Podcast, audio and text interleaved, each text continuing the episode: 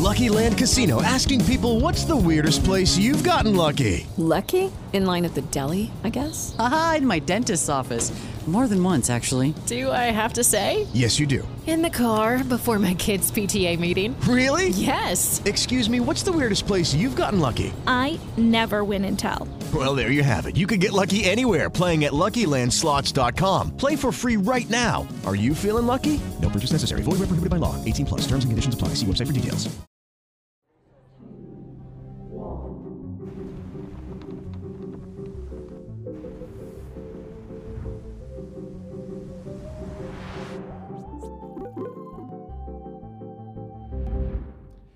Salve, salve, amigos da ciência em todo mundo. Muito boa noite.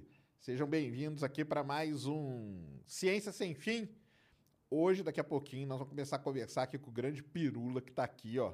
Hoje aí, ó, convidado de honra aí, ó, para aqui no Ciência Sem Fim. Vai ser legal demais o papo. Antes, aqueles recadinhos do coração. A nossa parceira aí, LTW Consult, você que tem uma grana aí, precisa investir essa grana, não sabe o que fazer com ela, tá com dívida, não sabe como se livrar das dívidas, então acesse aí LTW Consult, QR Code está na tela, o link está na descrição, eles têm lá um grupo de consultores que vão te ajudar. E o canal deles no YouTube é um verdadeiro curso de educação financeira, então vai lá, LTW Consult, aí parceira aí do Ciência Sem Fim, desde o início. Hoje nós temos, temos emblema, né, Mulambo? Então coloca na tela. Emblema aí, ó que Ah, maneiro, ó. Pra risar lá. Ó quem tá ali no cantinho, ó. Tá lá, tá lá, ó. Olha só, que Tá barato. lá. Depois você mostra pra ele, porque eu sei que ele é temperamental, né? É, sim, é, tá Então. sempre no... É, é, é o cameo, né? Ele fica sempre atrás ali, aparece É. de vez em quando. E pra resgatar, você usa a palavra paleontólogo. Depois o Pirula, Pirula vai explicar o que é um paleontólogo aqui daqui a pouco. E quem fez foi o Lipe Nero. É isso, Mulambo? Acertei, Pô, tá Lipe, vendo? muito legal, viu? Lipe Nero. Curti bastante. Isso aí. Não. Aí você, ganha aí o, o embleminha de presente Pô, que você legal, usar. cara. Muito bom. Você quer, quer conversar com a gente? Manda aí a moedinha do, do Studios Flow, o Sparks. Então você manda aí 5 de 10 Sparks, 5 de 20 Sparks. E se você quiser fazer propaganda, duas propagandas aí de 2.500 Sparks, a gente lê a sua mensagem aqui no final. É, tô falando aqui também dos nossos queridos aqui parceiros do Lego Dealers, ó, que mandaram esse Lego lindíssimo pra gente. Tem outros ali e nós vamos montar. Eu só tô esperando que nós estamos indo, nós vamos para um estúdio novo. Então eu quero fazer lá. Nós vamos montar com os convidados o Lego, entendeu? Eu já ia comentar, que eu ia falar que eu queria dar uma brincadinha depois Aqui, aí, ó. mas... Lego Dealer, esse aqui é o Lego Creator com, mesma com essas mesmas peças. Você pode montar três. E você vai lá no Insta dos caras, ó, tem tudo que é Lego, Lego diferente. Ó, olha, ele tá com o novo ônibus espacial aí, hein, Lego Dealers. Eu vou pedir esse aí, hein, cara. Pra gente montar aquele grandão ali, ó. Tem tudo da, do Star Wars, tênis que eu nem sabia, máquina. Eu fui descobrir que Olha tem a só. máquina mesmo de escrever de Lego. E ela escreve mesmo? Cara, não, eu acho que não, mas eu acho que ela não escreve. Ah, só falta, podia, Mas as podia ser- teclinhas, elas funcionam direitinho. É legal pra caramba. Então vai lá, Lego Dealers, que tá aí com a gente também. Muito maneiro. É isso então, Pirula, cara. Primeiro, cara, uma honra e um prazer ter você A aqui, honra cara. É minha, rapaz. Pra a gente honra é bater um minha. papo aí, cara. Grande Serjão, pô. Nossa, fazia- eu tava falando pra ele faz tempo que a gente não conversa, né? É, eu e Pirula, nós somos meio que vizinhos, né? E é uma vergonha que a gente se encontra tão pouco, né? É verdade, gente- nós somos vizinhos É. ali. Compartilhamos a mesma padaria, A mesma padaria. mesma farmácia. O mesmo esgoto, né? o que- mesmo- É, essa é a parte. Essa é a parte um pouco desagradável. É, compartilhamos os mesmos problemas Os de mesmos, saneamento da cidade. Mesmos, os mesmos, cara. Ali, ali não é mole, não, viu? Mas é. Cara, mas muito bom mesmo ter você aqui. Mais um membro aqui do nosso querido Science Vlogs Brasil. Ah, Um salve pra galera do Science Vlogs. Tá vindo aí. Eu quero, como eu falei, cara, minha meta é fazer todo, trazer todo mundo aqui. Vamos ver. Que bom que você tá aí né, engajado nessa daí, né? Bom que a gente não tá sozinho, né? Você tá lutando contra a anemia, É né? Na aí. divulgação da astronomia e da ciência. E contra a maré também, né? É, a é, gente exato. rema contra a maré. É, tá remando. Isso, Sérgio, já rema contra a maré desde que eu te conheço, cara. A gente se, a gente se conheceu numa Campus Party. Foi. E foi a primeira que eu fui também, que eu fui falar, eu, Iberê e o Átila. A gente foi fazer uma, uma apresentação lá, falar um pouco sobre divulgação. Isso já faz quantos anos? Foi 2000 e... Cara, Nossa. faz tempo, hein? Uns 2012, coisa assim. 2013, Tre- é, no pode ser, isso, é. pode ser. Não, não muito, né, é, não pode ser depois disso, não. Faz muito tempo, muito tempo. É. E aí você chegou todo animado tal, falou quem você era, fui E lá daquela conversei época você falou assim, cara, é cinco anos só. Lembra que você falou isso? E esses cinco anos já É que vai tá virando atualizando, dez. É, vai atualizando. atualizando, vai atualizando ali. É, o, o, pessoal me perguntou no 2020, você falou assim, ah, você acha que com a pandemia vai mudar o interesse das pessoas pela ciência?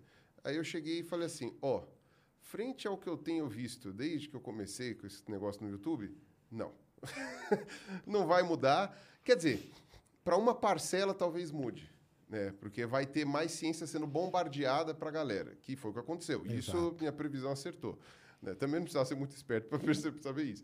Mas ah, o que a gente tem observado hoje na dinâmica da- das redes sociais e como as pessoas se informam, tal, não sei o quê, não vai mudar nada. Muito pelo contrário, os negacionistas vão ganhar força por alguns flancos, né? E foi o que aconteceu com o pessoal antivacina, né? E aí eu, eu recebo, eu tenho um vídeo de falando mal de antivacina, acho que desde 2012. Olha 12. só. Meu primeiro vídeo falando mal de antivaxxer foi, em- foi quando surgiu Nerdologia, né? Que aí o, o Alexandre e o Dave falaram comigo. Eu tinha, na verdade, eu tinha falado com o Atila, eles falaram assim: ó, vamos fazer dois vídeos ao mesmo tempo.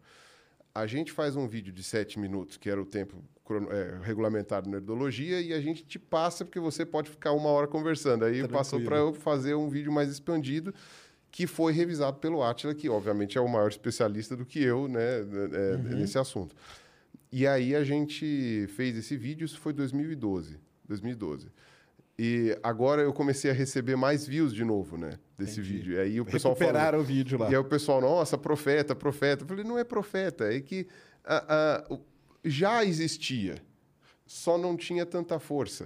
Né? E essas pessoas já estavam ali presentes, E né? Não tinham como aparecer também, né? Vamos dizer assim, né? Não tinha WhatsApp ainda, É. não tinha Telegram, não tinha tanto interesse assim das, da- das pessoas por esse assunto, então agora pipocou porque Exatamente. a galera arrumou aí, né? O emprego, né? Aumentou as vagas para antivacina, né? Aí a galera preencheu as vagas aí muito bem, infelizmente, né? E pensar que nesse meio tempo surgiram os terraplanistas que nem existiam ainda, né? Direito. É, o terraplanista pra mim era aquele tiozinho do boteco que ficava lá, o profeta, né? Ficava falando as coisas lá, ninguém ouvia. Aí a Mas aí internet é que tá, juntou. então, né? aí é que tá. É sempre é o tiozinho do boteco, né? Exato. É sempre o tiozão do boteco. que Uma hora. É, você ficava tudo, cara. ouvindo aquelas ideias lá do, do, do tiozinho que falava assim: ah, tá bom, putz, o cara não foi dormir ainda, a mulher dele não veio buscar, sabe? E o cara ficava lá é, tendo as ideias dele. Agora, o problema é isso, né? A internet, ela juntou, né? Ela juntou esse pessoal. Porque você tinha, né? O movimento terraplanista você tem, desde Ah, coisa, não, só que tinha. desde a- da década de 50. Era 200 pessoas, né? Em todos os Estados Unidos tinha 200 pessoas. Quer dizer, você não juntava mais do que isso, né? O resto ninguém dava levava a sério. Agora, aí aquilo, né? Eles têm aquele tipo de argumentação que pega aquela pessoa que não tem a bagagem mais, mais necessária. Porque isso é uma coisa que o Caio Gomes falava, que eu acho que é bem, é bem pertinente. O não o, o terraplanista inicial, o que começa, né? O que faz, o que dá o start na coisa. Esses daí ou estão trolando ou no- são caso perdido, né? Ah, e a gente sabe que teve uns que são troleiro mesmo, né? Os caras não são terraplanistas, começaram só pra zoar mesmo e depois, né? E ainda tem os que pegam o dinheiro dos outros ainda. Tá, né? é, Esses que pra mim são os piores. É.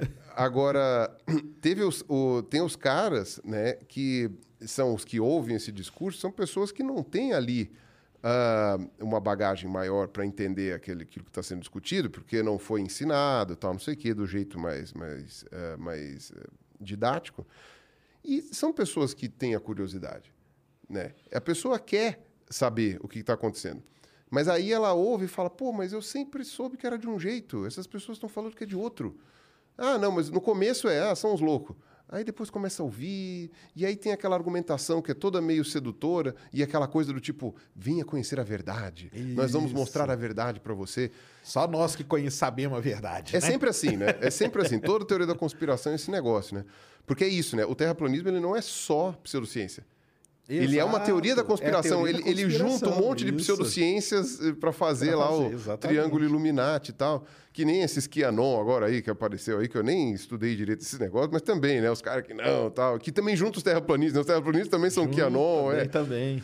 E aí eh, fica essa. essa é, é, como é que se fala? Pega esses incautos e são pessoas que estão tentando entender a realidade, de alguma maneira. Só que são pessoas que foram seduzidas ali por um lado que é. é, como é que se fala? De pessoas que se esforçam para isso, né? Estão, estão engajadas ali no movimento. Enquanto que, e, e- isso é uma coisa, né? Eu usava terraplanismo de mau exemplo, porque eu falei, ninguém vai ser terraplanista, né? Ah, isso daí é acreditar que a Terra é plana e tal. Ah, depois que passaram a acreditar de fato que a Terra é plana, né, eu perdi o meu mau exemplo. Aí não tem mais como. Mas ah, eu percebi que ninguém nunca tinha perdido tempo tentando justificar para as pessoas por que a Terra era redonda. Exato. Porque é um negócio tão, tão tipo, óbvio, né? Tão óbvio. E isso é algo que eu tinha percebido. Foi assim, isso também. Olha que interessante, como é que as coisas são, né? Foi 2012 que ah, o, o Atila me chamou para fazer, para dar uma aula, porque ele dava dando um curso de aperfeiçoamento para professores em ciências, que é uma coisa muito importante, né? Um curso de atualização para professores, porque a gente sabe, né? A quantidade de professores que tem, que a, a, a onda, né? O, mare- o tsunami veio, levou, e eles não souberam para onde correr, eles nem sabem de onde veio. Os alunos começaram a aparecer com questionamentos que eles nunca tiveram que responder. Né? Nunca precisaram responder. E eles falaram, pô, mas isso daqui é óbvio. Mas não é óbvio. Porque aquele aluno foi contaminado por esse negócio da verdade que você não sabe e tal. E aí o professor ele tem que estar munido daquele tipo de argumentação para entender o que, que aí eles não estavam munidos. Isso 2012, hein? Isso 2012. E aí o pessoal fala, não, porque a fake news, né? a a- como é que fala? A pós-verdade e tal. E aí eu brincava, até conversava com o Fafá isso daí, né? A, a ciência, ela é macaca velha já na questão de fake news. Porque, eh, porque hoje a fake news está em tudo, né? É, é qualquer coisa é fake news, né? Então é coisa de política, é coisa de esporte, é coisa de gente famosa, é coisa de não sei o quê. Tudo, tudo tem fake news. Mas a ciência, ela é macaca velha nessa questão de ter pessoas engajadas em desmentir a ciência. Né? Eu, como trabalho com evolução, né? Então, quer dizer, bi- biólogo já, já toma porrada na cara, assim, no primeiro ano de faculdade, né? Tipo assim, olha, tem gente que acha que a tua profissão é brincar de casinha, né? Então, eu falei assim, tá bom, então vamos ter que... que... A gente já tem por obrigação, quer dizer, nem todo mundo absorve isso, né? Mas, geralmente, quem vai para uma área mais de docência ou para divulgação científica tem obrigação de saber desmontar pelo menos alguns argumentos ou como explicar para deixar a pessoa já mais imune ali a um argumento mais falacioso ou outro. E então a gente meio que já estava calejado. Então lá por 2012, né, que eu já discutia com criacionistas, sei lá, desde 2003, não, 2003, 2004, 2005, mais ou menos.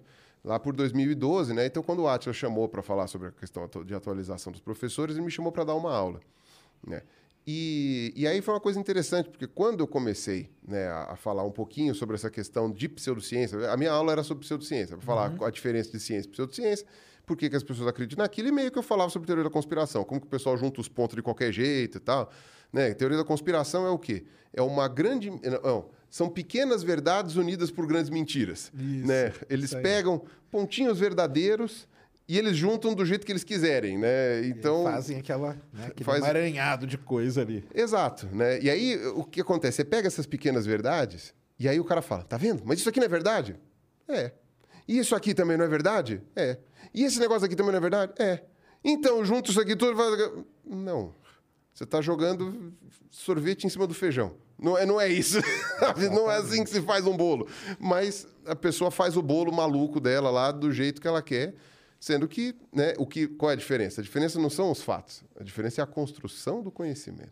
E a construção do conhecimento é que faz a diferença. E é isso que a gente. te- Todos os artigos mostram que é o jeito de você eh, conseguir ser é, ter sucesso no- na alfabetização científica das pessoas é você não dá o conheci- ah, simplesmente os fatos.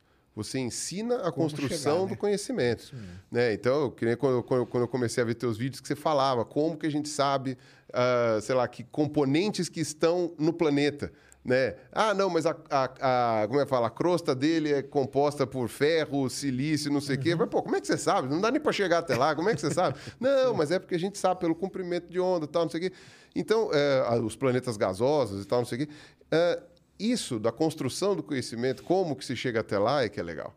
Né? Quem foi o primeiro que descobriu isso? Por que, que descobriu? Como foi a pesquisa que foi feita? Porque isso vai transformando aquilo numa historinha e a pessoa vai entender como é que é a lógica. Né? Então fala assim, ó, se eu estiver errado, então vai acontecer isso. Se eu estiver certo, tem que acontecer isso. Faz o teste. Putz, deu errado. Faz o teste. Olha, deu certo. Que foi aquela oportunidade mágica que o pessoal teve, acho que foi em 2015, né? Não, 2016, das ondas gravitacionais, né? Isso. Que foi a luta de todo mundo da- das exatas, né? Para tentar explicar para o público leigo o que, que eram as ondas gravitacionais e por que, que aquilo era foda. Né? Exatamente. E, e vocês, no caso, conseguiram explicar muito bem. Eu até pulei essa parte que eu falei, puta, eu vou falar tudo errado com essa parte de, de física aí, eu vou me embananar. Até que eu ia bem de física no colégio, mas esqueci tudo. Agora, aí depois o pessoal explicou e aquilo foi muito legal. Infelizmente, né, nas, ah, eu, eu senti que depois daquele frenesi naquele mês ali, ninguém mais deu trela para aquilo, mesmo no ano de 2016, que foi um ano também cheio de coisa, né? Mas mesmo naquele ano, ninguém deu muita trela para pra, as ondas gravitacionais, que foi uma pena. Mas eu, eu. Enfim, essa questão foi o que eu expliquei meio que naquela aula. Eu lembro que foi assim. Eu, eu citava, né? Eu sempre citei isso daí, porque era necessário naquele momento, em 2012, 13. Eu sempre citava, quando eu ia falar de teoria da conspiração e pseudociência, eu tinha que citar o Olavo. Porque é, ele sempre foi o tradutor das, das, das ah, teorias da conspiração dos Estados Unidos para o português. Né? Era basicamente o que ele fazia. Ele, ele traduzia do inglês, ele pegava aqueles sites eh, lá dos Estados Unidos, tudo cheio dos, dos doidão, traduzia para o português e colocava isso naquelas aulas dele lá do curso dele lá, maluco. E aí o que acontece? Ele fazia esse tipo de, de, de, de tradução, e aí, eu, e aí eu falei: se você vai ouvir teoria da conspiração aqui no Brasil, provavelmente você vai esbarrar no Olavo. E provavelmente os seus alunos que forem perguntar alguma coisa Vão estão, coisa dele, estão né? em algum submundo ali da internet que caiu ali. Né? E aí, como muitos do- adolescentes de escolas, até mesmo até escolas mais ah, menos favorecidas, digamos assim, né? os alunos às vezes têm, assim, eu não gosto de videogame. E os meios de videogame na internet era só aquilo. O pessoal bombardeava um ou outro, jogava um vídeo do velho aqui, um vídeo do velho ali, e aí começava a questionar. Não, porque o flúor faz mal, não, porque o cigarro não mata, não, porque tem o feto na Pepsi, não, porque tem não sei o quê. E aí o pessoal começava a criar essas ideias, né? E a, e, a, e a espalhar, e aí começava a falar, não, porque não sei o quê, porque não sei o que lá. E aí ele questionava a evolução, já desde o começo questionava a vacina, questionava todas essas coisas, a coisa só foi expandindo. Né? Hoje, parece até. eh, na época o pessoal falava, você está dando trela para um velho um que não, não, não faz diferença. Eu falei, não, faz porque quem fica sabendo dessas teorias da conspiração aqui, ou sabe falar inglês muito bem, Exato. ou ouve por ele, né? Porque você tem que também entrar num submundo de, sei lá, de, de qual chan ali para chegar nessas coisas lá nos Estados Unidos em inglês, né? E aí falava, não, não sei o quê. E aí, obviamente, depois que o pessoal descobriu o YouTube, aí foi o desbunde, né? Aí a galera foi. Tanto é que né, os nossos conhecidos aí também, né? Terraplanista, negador da mudança climática, toda essa galera por incrível que pareça, sempre tinha um vídeo com o velho, sempre tinha não sei o quê, ma- né? matriculado no curso do velho, alguma coisa assim. Então, quer dizer, ele é o hub né, de, de espalhamento. Aí eu falava isso daí para os professores, os professores falavam, mas quem é esse cara? Eu falei assim, vocês podem não saber quem ele é, mas vocês vão ouvir falar dele. E a galera não dava trela, cara. Não dava trela na época. Eu era o, o sabe, eu falava assim, ah, cara, você tá lutando contra moinho de vento. Eu falei, tá bom. Aí parei de falar, porque eu cheguei e falei assim, tá bom, eu tô dando publicidade de graça para ele. E de fato tava. Eu fiquei até me sentindo culpado uma época. Eu falei, puta, cara, eu fiz aquele vídeo lá da Pepsi que acabou, o pessoal começou a ver muito. Eu falei, putz, cara, eu tô dando publicidade para ele. Eu quase tirei o vídeo do ar. Porque eu falei, eu tô me, me queimando. Mas eu falei, ah, meu canal não é lá grande coisa, a galera nem assiste isso daí, não vai dar trela. Mas aí, no fim das contas, né? Eu sei que eu apresentei o Olavo para muita gente, né? Mas eu falei, não vou mais fazer isso. Aí parei. Mas aí, e eu falava nos bastidores. Falava, gente, não dá trela, não fala. Ó, esse cara tá crescendo, ó, esse cara tá crescendo, esse cara tá crescendo. Aí agora é isso, né? Guru do presidente e tal, não sei o quê, e virou aquela coisa. Eu falei assim, é, né? Aí o pessoal também, pirula profeta. Eu falei, não é questão de ser profeta. É que, é, sabe aquele negócio? Imagina uma área de várzea que o pessoal construiu e alaga. Ah, é. Né? Imagina essa área. E a água, quando a chuva é muito forte, ela sobe até o fim do quarteirão. Não, dá dois quarteirões de água. A- a- a- inunda daquele negócio de submergir a casa inteira. E aí o pessoal, quando começa a alagar no quarteirão de cima, né, quer dizer, quando está no quarteirão de baixo, você chega e fala, ó, vai alagar, hein, vai alagar. Aí o pessoal, ah, vai alagar nada, não sei o quê, está reclamando aí, não sei das quantas. E aí, quando alaga o de cima, né, e a sua casa já não dá nem para ver mais, o pessoal fala, olha, os caras da casa de Profeta, baixo eram né? profeta. Não, é porque a água baixa na nossa bunda primeiro, né, porque o pessoal da ciência sempre foi mais vulnerável para aquele negócio, né, ficava aquela coisa ali para baixo.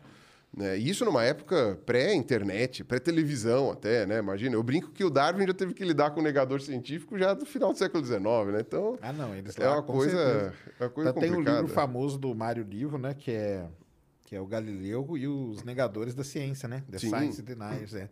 Sim, Que é bom pra caramba. E o, mas isso aí que você falou é um dilema que a gente vive, né, cara? Porque você pega assim e fala: será que eu vou lá e faço alguma coisa contra? Porque é esse negócio, né? Pô, eu preciso falar alguma coisa contra, mas eu vou estar dando ibope pro cara, porque aí a pessoa vai lá, vai conhecer através dele, e aí eles vão, né? Porque, na verdade, eles usam isso, né? Porque eles vão, fazem, tipo, react, xingam. Cara, mas eu, cara, deixa numa boa, pode xingar à vontade, porque se você começar a trocar, você vai se ferrar, porque a galera vai pro lado deles, entendeu? Não, pior que é. E aí, eh, esse, esse dilema, né, que você falou que é bem antigo mesmo, né? Várias pessoas também falavam comigo, falavam, ah, pirula, não sei o quê. E aí, na minha cabeça, como que eu resolvo esse dilema? Né? Que uma hora você tem que chegar numa conclusão. É o tamanho de quem. E da, tamanho ou a relevância de quem está te questionando. Tipo, quem está te questionando? Essa pessoa. Tá bom, eu vou lá, vejo qual o alcance dela. E aí, não é questão de arrogância. Ah, meu canal é maior tal. Não, não é isso. É ver o alcance mesmo. Tipo, a pessoa alcançou mil pessoas. Aí eu chego e falo, ó, mil pessoas, provavelmente dessas mil pessoas já pensavam que nem ele.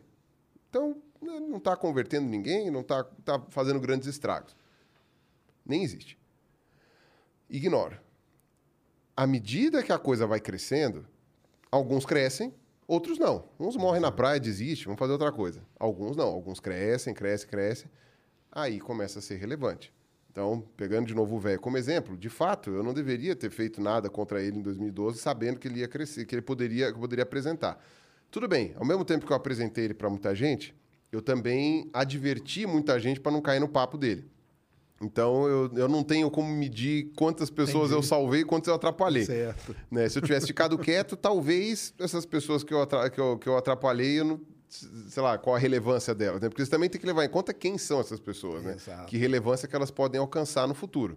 Né? Não teve um aí que falou que começou a gravar vídeo por minha causa, Então. né? Que falou assim: ah, eu fiquei inspirado no pirula, tal, não sei o quê, mas só que para gravar vídeo ruim, né? Para gravar vídeo contra a ciência. Então, né? E angariou aí dinheiros a rodo, né? E um monte de coisa. Então, ah, a gente vê esse tipo de realidade. Mas, então eu vejo muito pelo impacto, sabe? É, o pessoal fala, ah, você está dando trela, sei lá, para um deputado que falou bobagem. Cara, o cara é um deputado. Tudo bem, tem uns deputados de baixo clero lá que, se você não falar, ninguém sabe que existe, está falando com três. Tem outros que não. Ah, você está falando do- de um fulano, não sei o quê. Não, beleza, mas olha o que está acontecendo.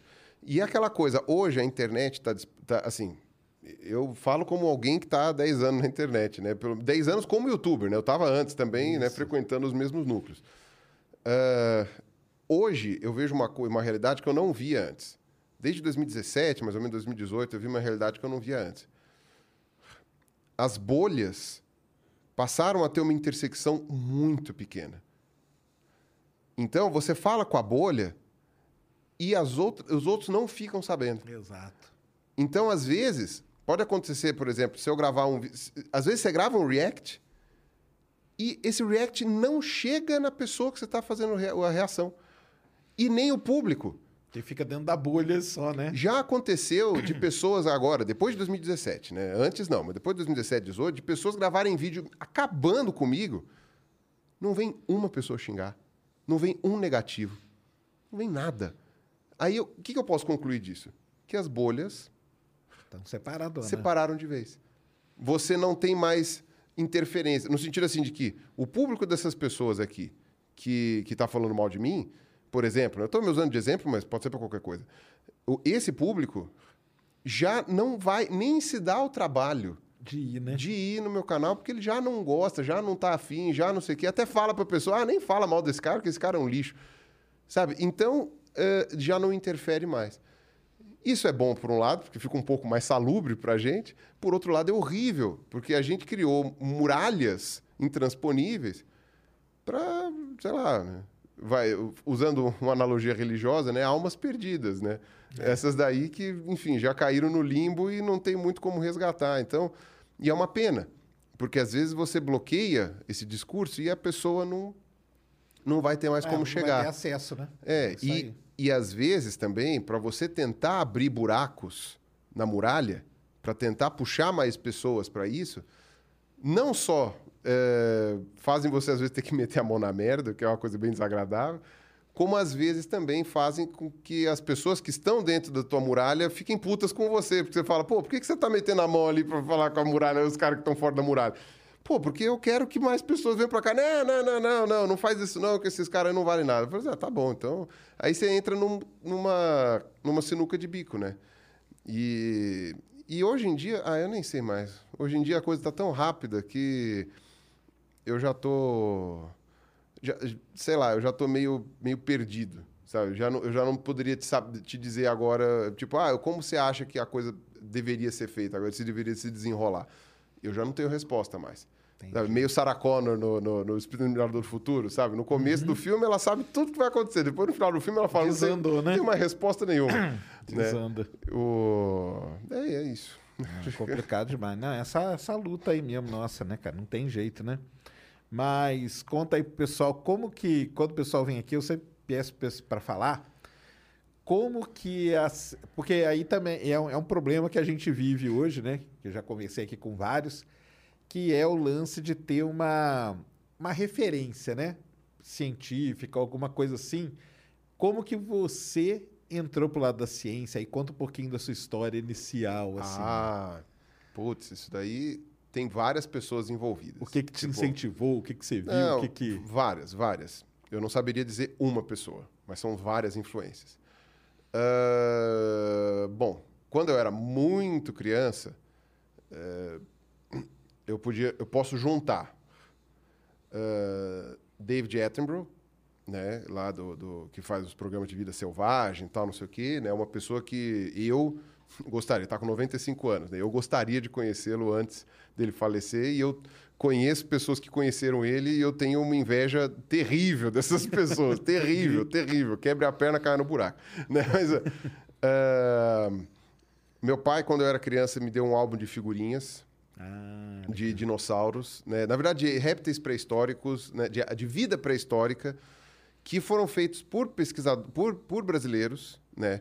Inclusive, um deles, né, é um cara que eu falei recentemente com ele e quero, inclusive, chamar ele para fazer uma live e tal, não sei o quê, porque esse cara, sem ele saber, né? Porque ele não sabia disso, né? Ele, ele foi um dos autores desse álbum de figurinhas, e que é o Flávio Molina, né, que é um herpetólogo, né, ele trabalha mais, ele- na verdade ele trabalha com várias áreas de conservação na parte de répteis, mas eu, eu conheci ele trabalhando com, quando ele trabalhava com tartarugas. E, e foi engraçado, porque a primeira vez que eu trombei com ele no museu, né, eu cheguei lá e falei assim, ah, não sei o eu sou o Flávio Molina. Eu, Você é o Flávio Molina. do álbum. O cara que fez o álbum de figurinhas. Aí eu falei assim, é, eu tava no doutorado. Aí eu cheguei e falei assim, eu tô aqui por tua causa. E o cara, tipo, sem, sem ter a menor... Ele falou assim, ah, que legal, que bom. Eu falei, não, não, não, você não tá entendendo. Eh, eh, sabe, aquela coisa assim... E eu conheço várias pessoas, depois que eu entrei pra internet, várias Que pessoas tiveram que tiveram como- uma história muito parecida com a minha. que maneiro. que às vezes não lembram que foi ele que escreveu. Que eu sabia. Porque eu falei assim, um dia eu vou conhecer esse Flávio Molina. Porque eu quero saber quem é esse cara. Porque esse cara fez um- uma, uma virada na minha vida. Né? Ah, Eu tinha é seis anos de idade, sei lá, sete anos de idade, uma Olha coisa só, assim, que meu pai deu aquele áudio. Meu pai também foi responsável, mas aí ele ficou, ai meu Deus, o que foi que eu fiz? Né? Ele falou assim: ah, ela é criança, vai gostar de dinossauro, depois vai passar. E o legal é que É, você foi não- lá ver. Não passou, não passou. E você foi lá ver quem fez, né? Fui lá ver quem fez, não- a pessoa exatamente. só pega o álbum e pronto, né? Mas você foi atrás, né? fui lá atrás para ver, né? E, e, e, por exemplo, também tem outras pessoas que me inspiraram, né? Então, falei do David Attenborough, falei dele. Teve, por exemplo, tem um tio meu, um casal de tios, na verdade, que são veterinários, né? Que me inspiraram muito também nessa questão mais de lida com bicho e tal, né? Não fui para veterinária, fui fazer biologia, mas ah, teve uma inspiração muito grande ali. Meu avô, ele me emprestava aquela, aquela biblioteca Life, você deve lembrar disso daí, né? Dos anos 70 que era uma biblioteca que tinha vários, vários grupos. Tinha biologia, tinha geologia, tinha não sei o quê. Alguns eu consegui salvar. Né? Então tem ali a- o volume de planeta Terra, sistema solar tal. Isso aí é legal, muita Tinha gente. de que história também, né? Tinha É, Egito Antigo, né? isso. Os maias, pá. O pessoal Era- que tá vindo aqui, o Salvador, o Reinaldo, falaram daquela. Lucky Land Casino asking people what's the weirdest place you've gotten lucky? Lucky? In line at the deli, I guess? Aha, in my dentist's office. More than once, actually. Do I have to say? Yes, you do. In the car before my kids' PTA meeting. Really? Yes. Excuse me, what's the weirdest place you've gotten lucky? I never win and tell.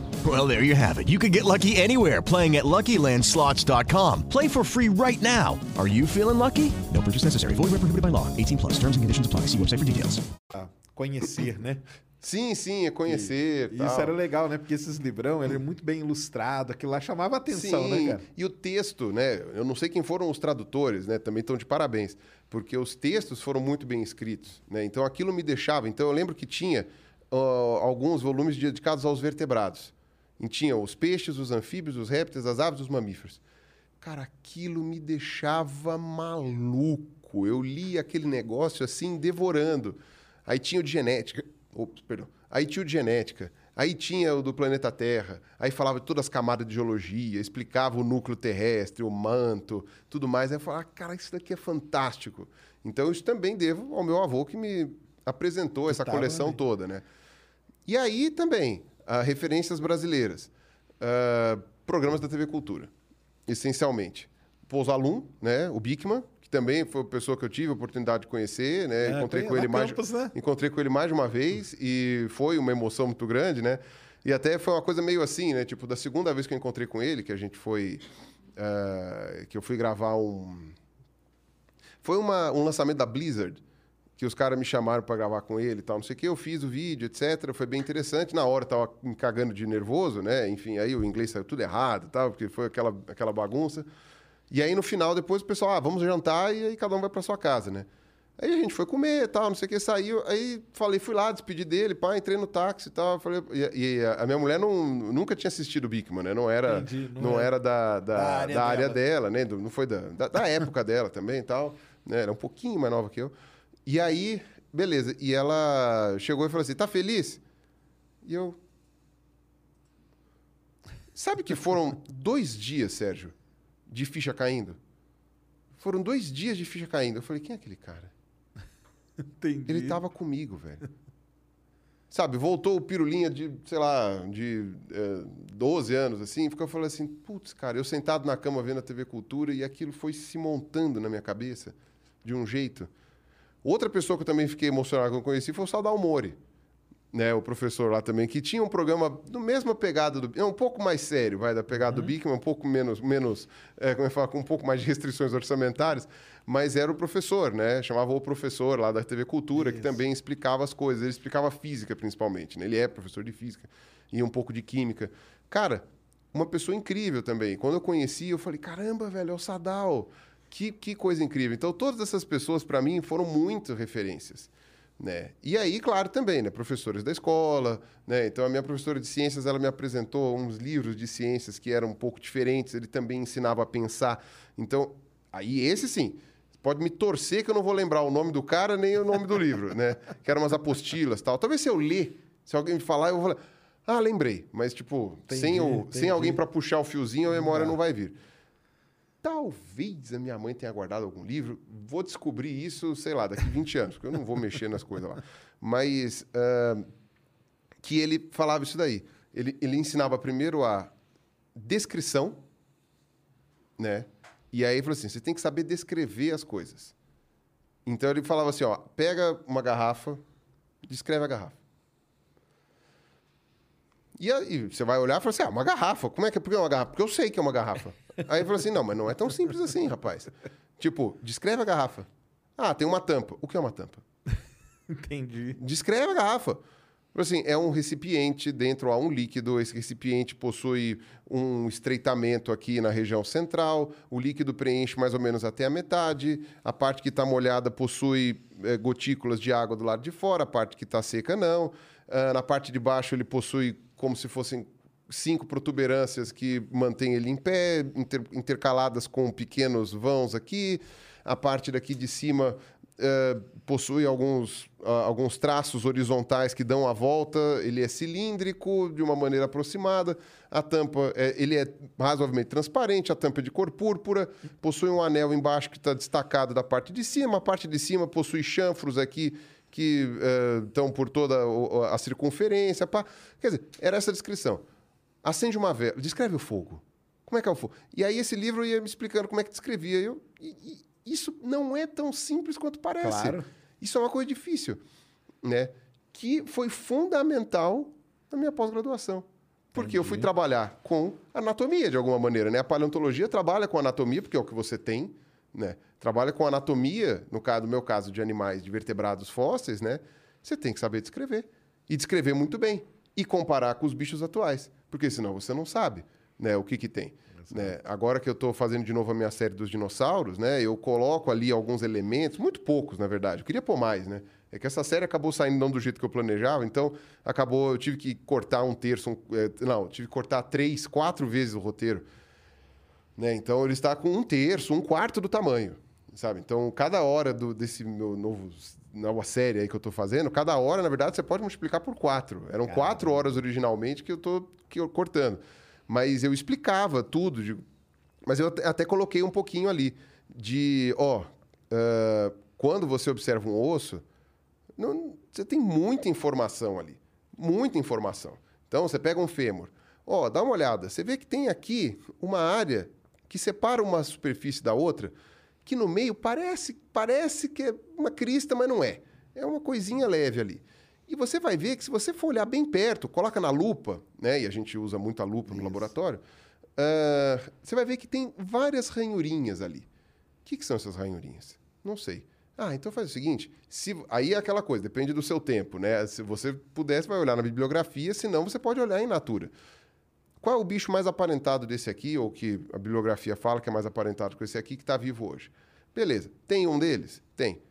Abre vê ali a, a perna dele. Sabe aquele, aquele quadro famoso, aula de anatomia, né? Tal, não sei o quê. Então, abre, vê o que tem. Você, o que, que as mesmas coisas, né?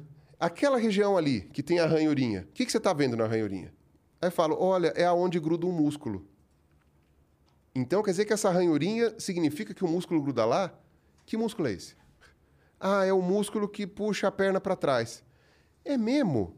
Que interessante, é o músculo que puxa a perna para trás. Então o fóssil tem o mesmo musculinho.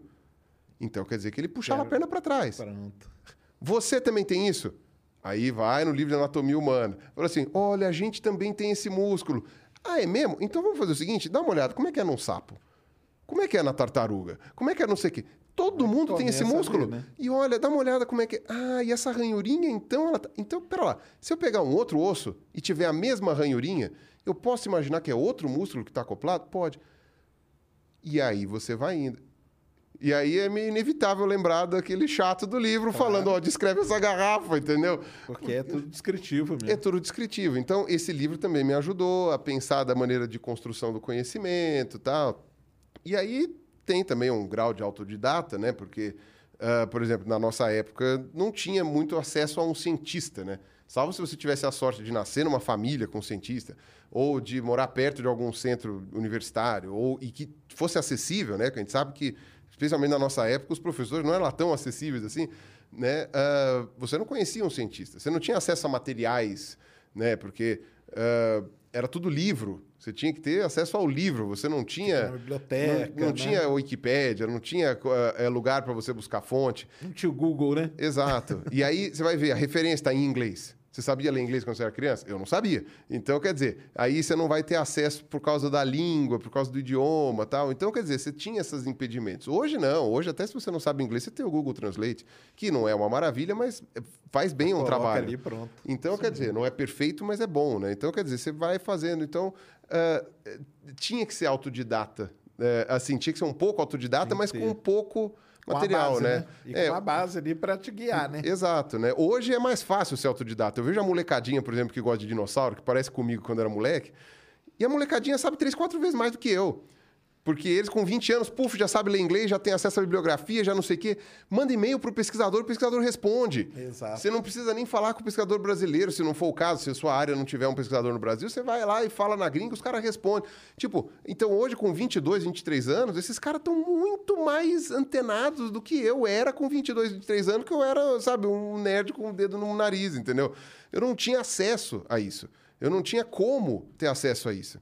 E mesmo que me desse material, eu não ia saber ler, porque eu não sabia ler inglês. né? Então, quer dizer, Exato. tinha todas essas limitações. Então, hoje, inclusive, o pessoal que está trabalhando comigo aí nessa série dos dinossauros, que está me ajudando, então é o João, do, do Coelho Pré-Cambriano, é o Johnny Mingau, é essa galera toda. Cara, eles são pessoas muito novas, né? Eu chamo de moleque, pode ser ofensivo, mas é que eles são muito mais novos que a gente, muito. E eles estão anos-luz na minha frente de saber uma cacetada de coisas. Porque tiveram acesso a isso numa época muito mais, eh, mais antiga, né? ou melhor, mais antiga não, muito mais eh, jovem, né? uma era muito mais jovem do que quando eu tive acesso a essas coisas. Né? E, e não são pessoas hiper privilegiadas, no são ricas, né? E tipo, não, teve oportunidade de fazer. Não, Ah, não, fizeram. que a informação tá fizeram ali, né? A informação tá ali. Eles ali. gostavam, né, do assunto, foram lá, focaram e, tipo, pegaram. Né? Então, tipo, imagina, na nossa época também, para você conseguir ter acesso a muita coisa, você tinha que ser rico também, né? Muito rico, né? Para conseguir viajar, para conseguir não sei o quê, né? Tudo isso daí. É, hoje, você não precisa viajar. hoje você pode fazer as coisas da sua casa. Então, você, é, eu percebo que tem essa vantagem. Então, você vê, você me fez uma pergunta simples que demorou 40 minutos, mas Não, falei, não, mas é essas são minhas. Não, é referências, porque né? Isso é super importante, né? Porque todo mundo que teve aqui eh, normalmente fala isso, cara. O- e hoje o que parece é o seguinte: parece que tá tão fácil as coisas que, tipo, o cara fala assim: ah, cara, tá ali qualquer hora. Eu vou ali e vejo, entendeu? E na nossa época, não, né? Tipo, pô, tem um livro, cara, tem que ir lá agora e ver agora tal. Então, isso acho que meio forçava a gente a ir atrás dessas coisas. Hoje a pessoa pensa assim. Era uma raridade. Exato. Hoje, como tá ali a qualquer hora, cara, depois eu vejo isso. E esse depois vai passando. E aí você perde aqui- esse fio aí, né? É, e depois é- fica. E a gente acaba dando bastante valor ao fato do aquilo estar disponível. Né? Uhum. Com então, por certeza. exemplo, eu lembro, e, e assim, isso porque era uma época em que você já tinha muita internet, muita coisa. Quando eu estava no mestrado, né, o pessoal chegou para mim e falou assim: olha, cara, você vai precisar muito de um livro, né? Que é o Biology of Reptilia, que, não, Osteology of Reptilia, que é do, do Romer, que é um pesquisador é, fantástico, que foi, que inclusive o museu dele é o museu lá de Harvard, né? Que foi um, ele foi um dos fundadores, que é o de anatomia comparada, né? Então, é que fazia exatamente isso que eu estava falando para você. né? aí É. comparativa. Exato. E o museu é super legal. Eu nunca fui em Harvard, mas o museu é super legal, tal, não sei o quê. E aí o que acontece? O, eu, era super difícil, porque na biblioteca tinha um número limitado de volumes, né? Os professores que tinham esses volumes guardavam as sete chaves, porque não podia dobrar a folhinha, não sei o quê. E aí eu falei, eu vou comprar um desses livros. Mas você não achava para comprar, até porque não tem versão em português, tal, não sei o quê. E aí eu falei, bom, eu vou... né, me deram uma dica de um site gringo que vendia livros usados, né? E também estava fora de catálogo, tinha isso também, né? Não era em qualquer Ah, lugar que você é achava o livro. é. O livro é de 56, 54, não lembro agora. Então, tinha toda essa, essa dificuldade. E eu falei, tá bom, vou tentar achar esse livro. É, na época eu estava com bolsa, né? O livro não era barato, mas o dólar estava um, um para um e três, uma coisa assim. O dólar na época, tá, isso faz um certo tempo, né? Então eu falei, ah, eu vou comprar esse livro. Comprei E livro não era tarifado, né? Acho que ainda, né? Estavam querendo tarifar livro, não sei se estão tarifando já, mas, enfim, para mim é um absurdo. Mas, enfim, aí é, não tarifava, chegou o livro lá em casa. E aí vira uma relíquia. Ah, é, né? Aí o livro vira uma relíquia, porque é difícil de achar, é difícil de encontrar, né? Não, não tem mais tiragem, o livro só tem em inglês, as tiragens são poucas, tem muita procura, pelo menos do pessoal da área, né? E eu peguei aquele livro, não sai da minha casa. Não vai sair, vai ficar aqui. Tipo, seis, sete anos depois, todo mundo tem o PDF desse livro e distribui. Exato. Então, por um lado, a gente dá mais valor para essas coisas, né? Pela, pela, por termos pego essa, essa fase. Com certeza. Por outro lado, né? E a gente, eu pelo menos dou bastante valor ao fato de existir esse PDF. Porque imagina que, sei lá, um vazamento molhou meu livro. Entendi. Agora tá digital, né? Agora tá digital, Você recupera entendeu? de algum jeito, Só né? que de alguma maneira a molecada mais nova que não pegou essa fase acaba ficando mal acostumada. Porque fala, ó, ah, mas todo mundo tem esse PDF. Eu falei, é, não tô dizendo que não tô aqui fazendo uma ode ao, ao suor, né? Ao sangue, né? Não, você tem que ralar que nem eu, né? Que tem que achar, buscar um livro na biblioteca, mandar a vida da gringa, não sei o quê. Não, não tô falando isso. Mas tô dizendo que é, é mais fácil. Né? Não, e você não certeza. tem noção da facilidade, né? Exato. É que nem quando eu perguntei para aquele professor, né, o professor Setembrino lá, que fez 99 agora, né? Que eu perguntei para ele como é que era. Eu falei, professor, quando o senhor era... Até o senhor, sei lá, entrar na faculdade, não tinha geladeira. Né? Como é que era a vida sem geladeira? Ele falava, é, tinha que comprar no dia, né? Comer no dia, comer né? no dia, ou na, naqueles três, quatro dias, não sei o quê. E a gente não percebe essas facilidades como são, né? Que a gente teve, né? Privada. Sabe? Exato, Meu avô foi conhecer privada com 30 anos, sei lá, 25 anos, né? Eu vi antes, você, ah, buraco no chão, bacia turca, né? Você se vira. E a gente se acostuma mal. Fala, Pô, não tem, tem vida sem privada, né? Você fica pensando, né? E o pessoal sobreviveu, né? Setembrino tá lá com, com né, 100 90, anos. 99, É, fez então. agora em setembro, né? Família, Tá aí, família né? Petri Não tem aí. é. problema, né? Não, é, é a coisa, você vê como é que é, né? Vai adaptando. Mas é aquilo de você dar valor àquilo que você viveu, né? Não, isso aí acho que é o mais importante mesmo. Daí você vai, é igual, na- igual eu falo, né, pessoal? A gente escrevia pra NASA, né, cara? Carta pra vir uma, um uma pasta com um monte de fo- foto. Hoje, cara, você entra aí, pô, ah, Aí os caras veem a foto e falam, ai, que foto horrível é isso que a pessoa não sabe dar o valor, entendeu? Ela Exato, não sabe dar o valor. aquela coisa- Ela olha uma foto e fala, caramba, mas pô, por que, que não foi? O meu, meu iPhone 13 faz uma foto melhor. entendeu? Aí a pessoa não entende tudo. Isso Sérgio, aí é liga- terrível. liga-. Agora vai parecer aqui que a gente tá na conversa da saudade, né? Os dois, os dois tiozinhos, né? na- no- mas ah, a gente pegava, eh, como é que é? Telefone. Né? Exato, tinha um- eu não lembro quem que me contou de um professor que trabalhava em parceria com uma equipe nos Estados Unidos. E não tinha telefone que fazia ligação internacional, porque não era qualquer telefone que fazia. Tinha um orelhão no campus que fazia ligação internacional e ainda por cima tinha aquele delay né, da, da resposta e você ainda tinha que eh, como se fala, ligar na central ali daquele lugar, não, por exemplo, ligar na secretaria, eu quero falar com o professor. Não tinha telefone na sala do professor, mesmo sendo nos Estados Unidos. Era na secretaria de chamar o professor. Então, não tinha e-mail para você combinar, tinha carta. Você combinava por carta. Então, ele ia, e aí, é, no orelhão, você tinha que ficar pondo a ficha. né? Exato, O claro. cara levava um saco de ficha. Assim e a ficha ia embora rapidinho, né? Porque é gringo, né? Era internacional. Levava os sacos de paper, torcer para não chover, né? E colocava lá para discutir os resultados com o professor em inglês no telefone, naquela ligação que ainda tinha um atraso de resposta, né? Ruim, com E- atraso. E, colocando a ficha. E colocando a ficha. Ô, meu Deus, vai cair. E se caiu, Acabou. até fazer outra ligação, Exato. mais sei lá quanto tempo. Né? Digitando 47 números, né? Porque é 000, não sei o que, não sei o que lá, blá, blá, blá. Cara, aquilo, imagina, cara, que qualidade de vida que era aquilo, né? Hoje, como a coisa melhorou, você faz uma ligação, liga no Skype, liga no Zoom, já na hora tá falando com a pessoa tal. Não, Então, e aí o pessoal fala, nossa, mas que coisa, por que, que demora tanto tempo, cara? Eu falo, cara, vocês não estão ligados no que, que é demorar, não. não, porque era pra ser uma rápida. Eu falo, não, cara, não é assim, as coisas não são assim do jeito que você quer, na hora que você quer, né? é complicado. Essas não, mas coisas isso são aí complicadas. é... E aí você foi fazer biologia por causa dessa- dessas referências todas. É, eu fiquei numa dúvida uma época se eu fazia desenho né? Ah, é, eu, eu na época gostava muito de desenhar e, enfim, a galera falava que eu tinha talento. Até acho que eu fazia bem na época. Eu, como eu parei de desenhar, agora tá, só- são uns rabiscos, mas na época até que eu me Entendi. esforçava, fazia um Desenhava negócio bonitinho. Bicho mesmo? Desenhava tudo, eu fazia caricatura, fazia às vezes umas paisagens, Ah, eu gostava, eu me divertia fazendo isso, né? E aí você vai treinando, vai aprendendo, né? E aí beleza, e eu gostava, e o pessoal falava, ah, vai trabalhar com ilustração, tal, vai fazer, sei lá, design ou, enfim, é, marketing, qualquer coisa assim. Caramba. Eu falei, ah, pode ser, mas eu gostava de bicho. Eu desenhava bicho também, fazia essas coisas. E aí o... eu falei assim, bom, vamos ver o que eu vou escolher, né? E ó, a minha mãe, ela é formada em artes plásticas, né? Então ela estava puxando para a área dela, né? Entendi. Falou assim, ah, não, vai para minha área, tal, não sei o quê. E ela nunca gostou de bicho, né? Ela, falava- ah, ela tinha uma raiva, né? Eu falava, pô, meu filho foi gostar junto de bicho, né?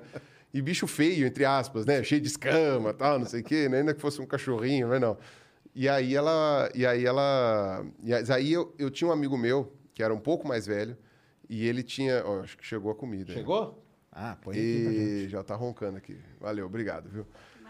Então, e aí ele era um pouco mais velho, esse meu amigo, uns dois anos, e ele tinha entrado, ele também desenhava, ele foi um grande eh, incentivador para eu voltar a desenhar, inclusive, né? Para eu voltar, olha não, para eu só. continuar desenhando, né? Que é o, o Aníbal, inclusive, se estiver vendo aí, um abraço e tal.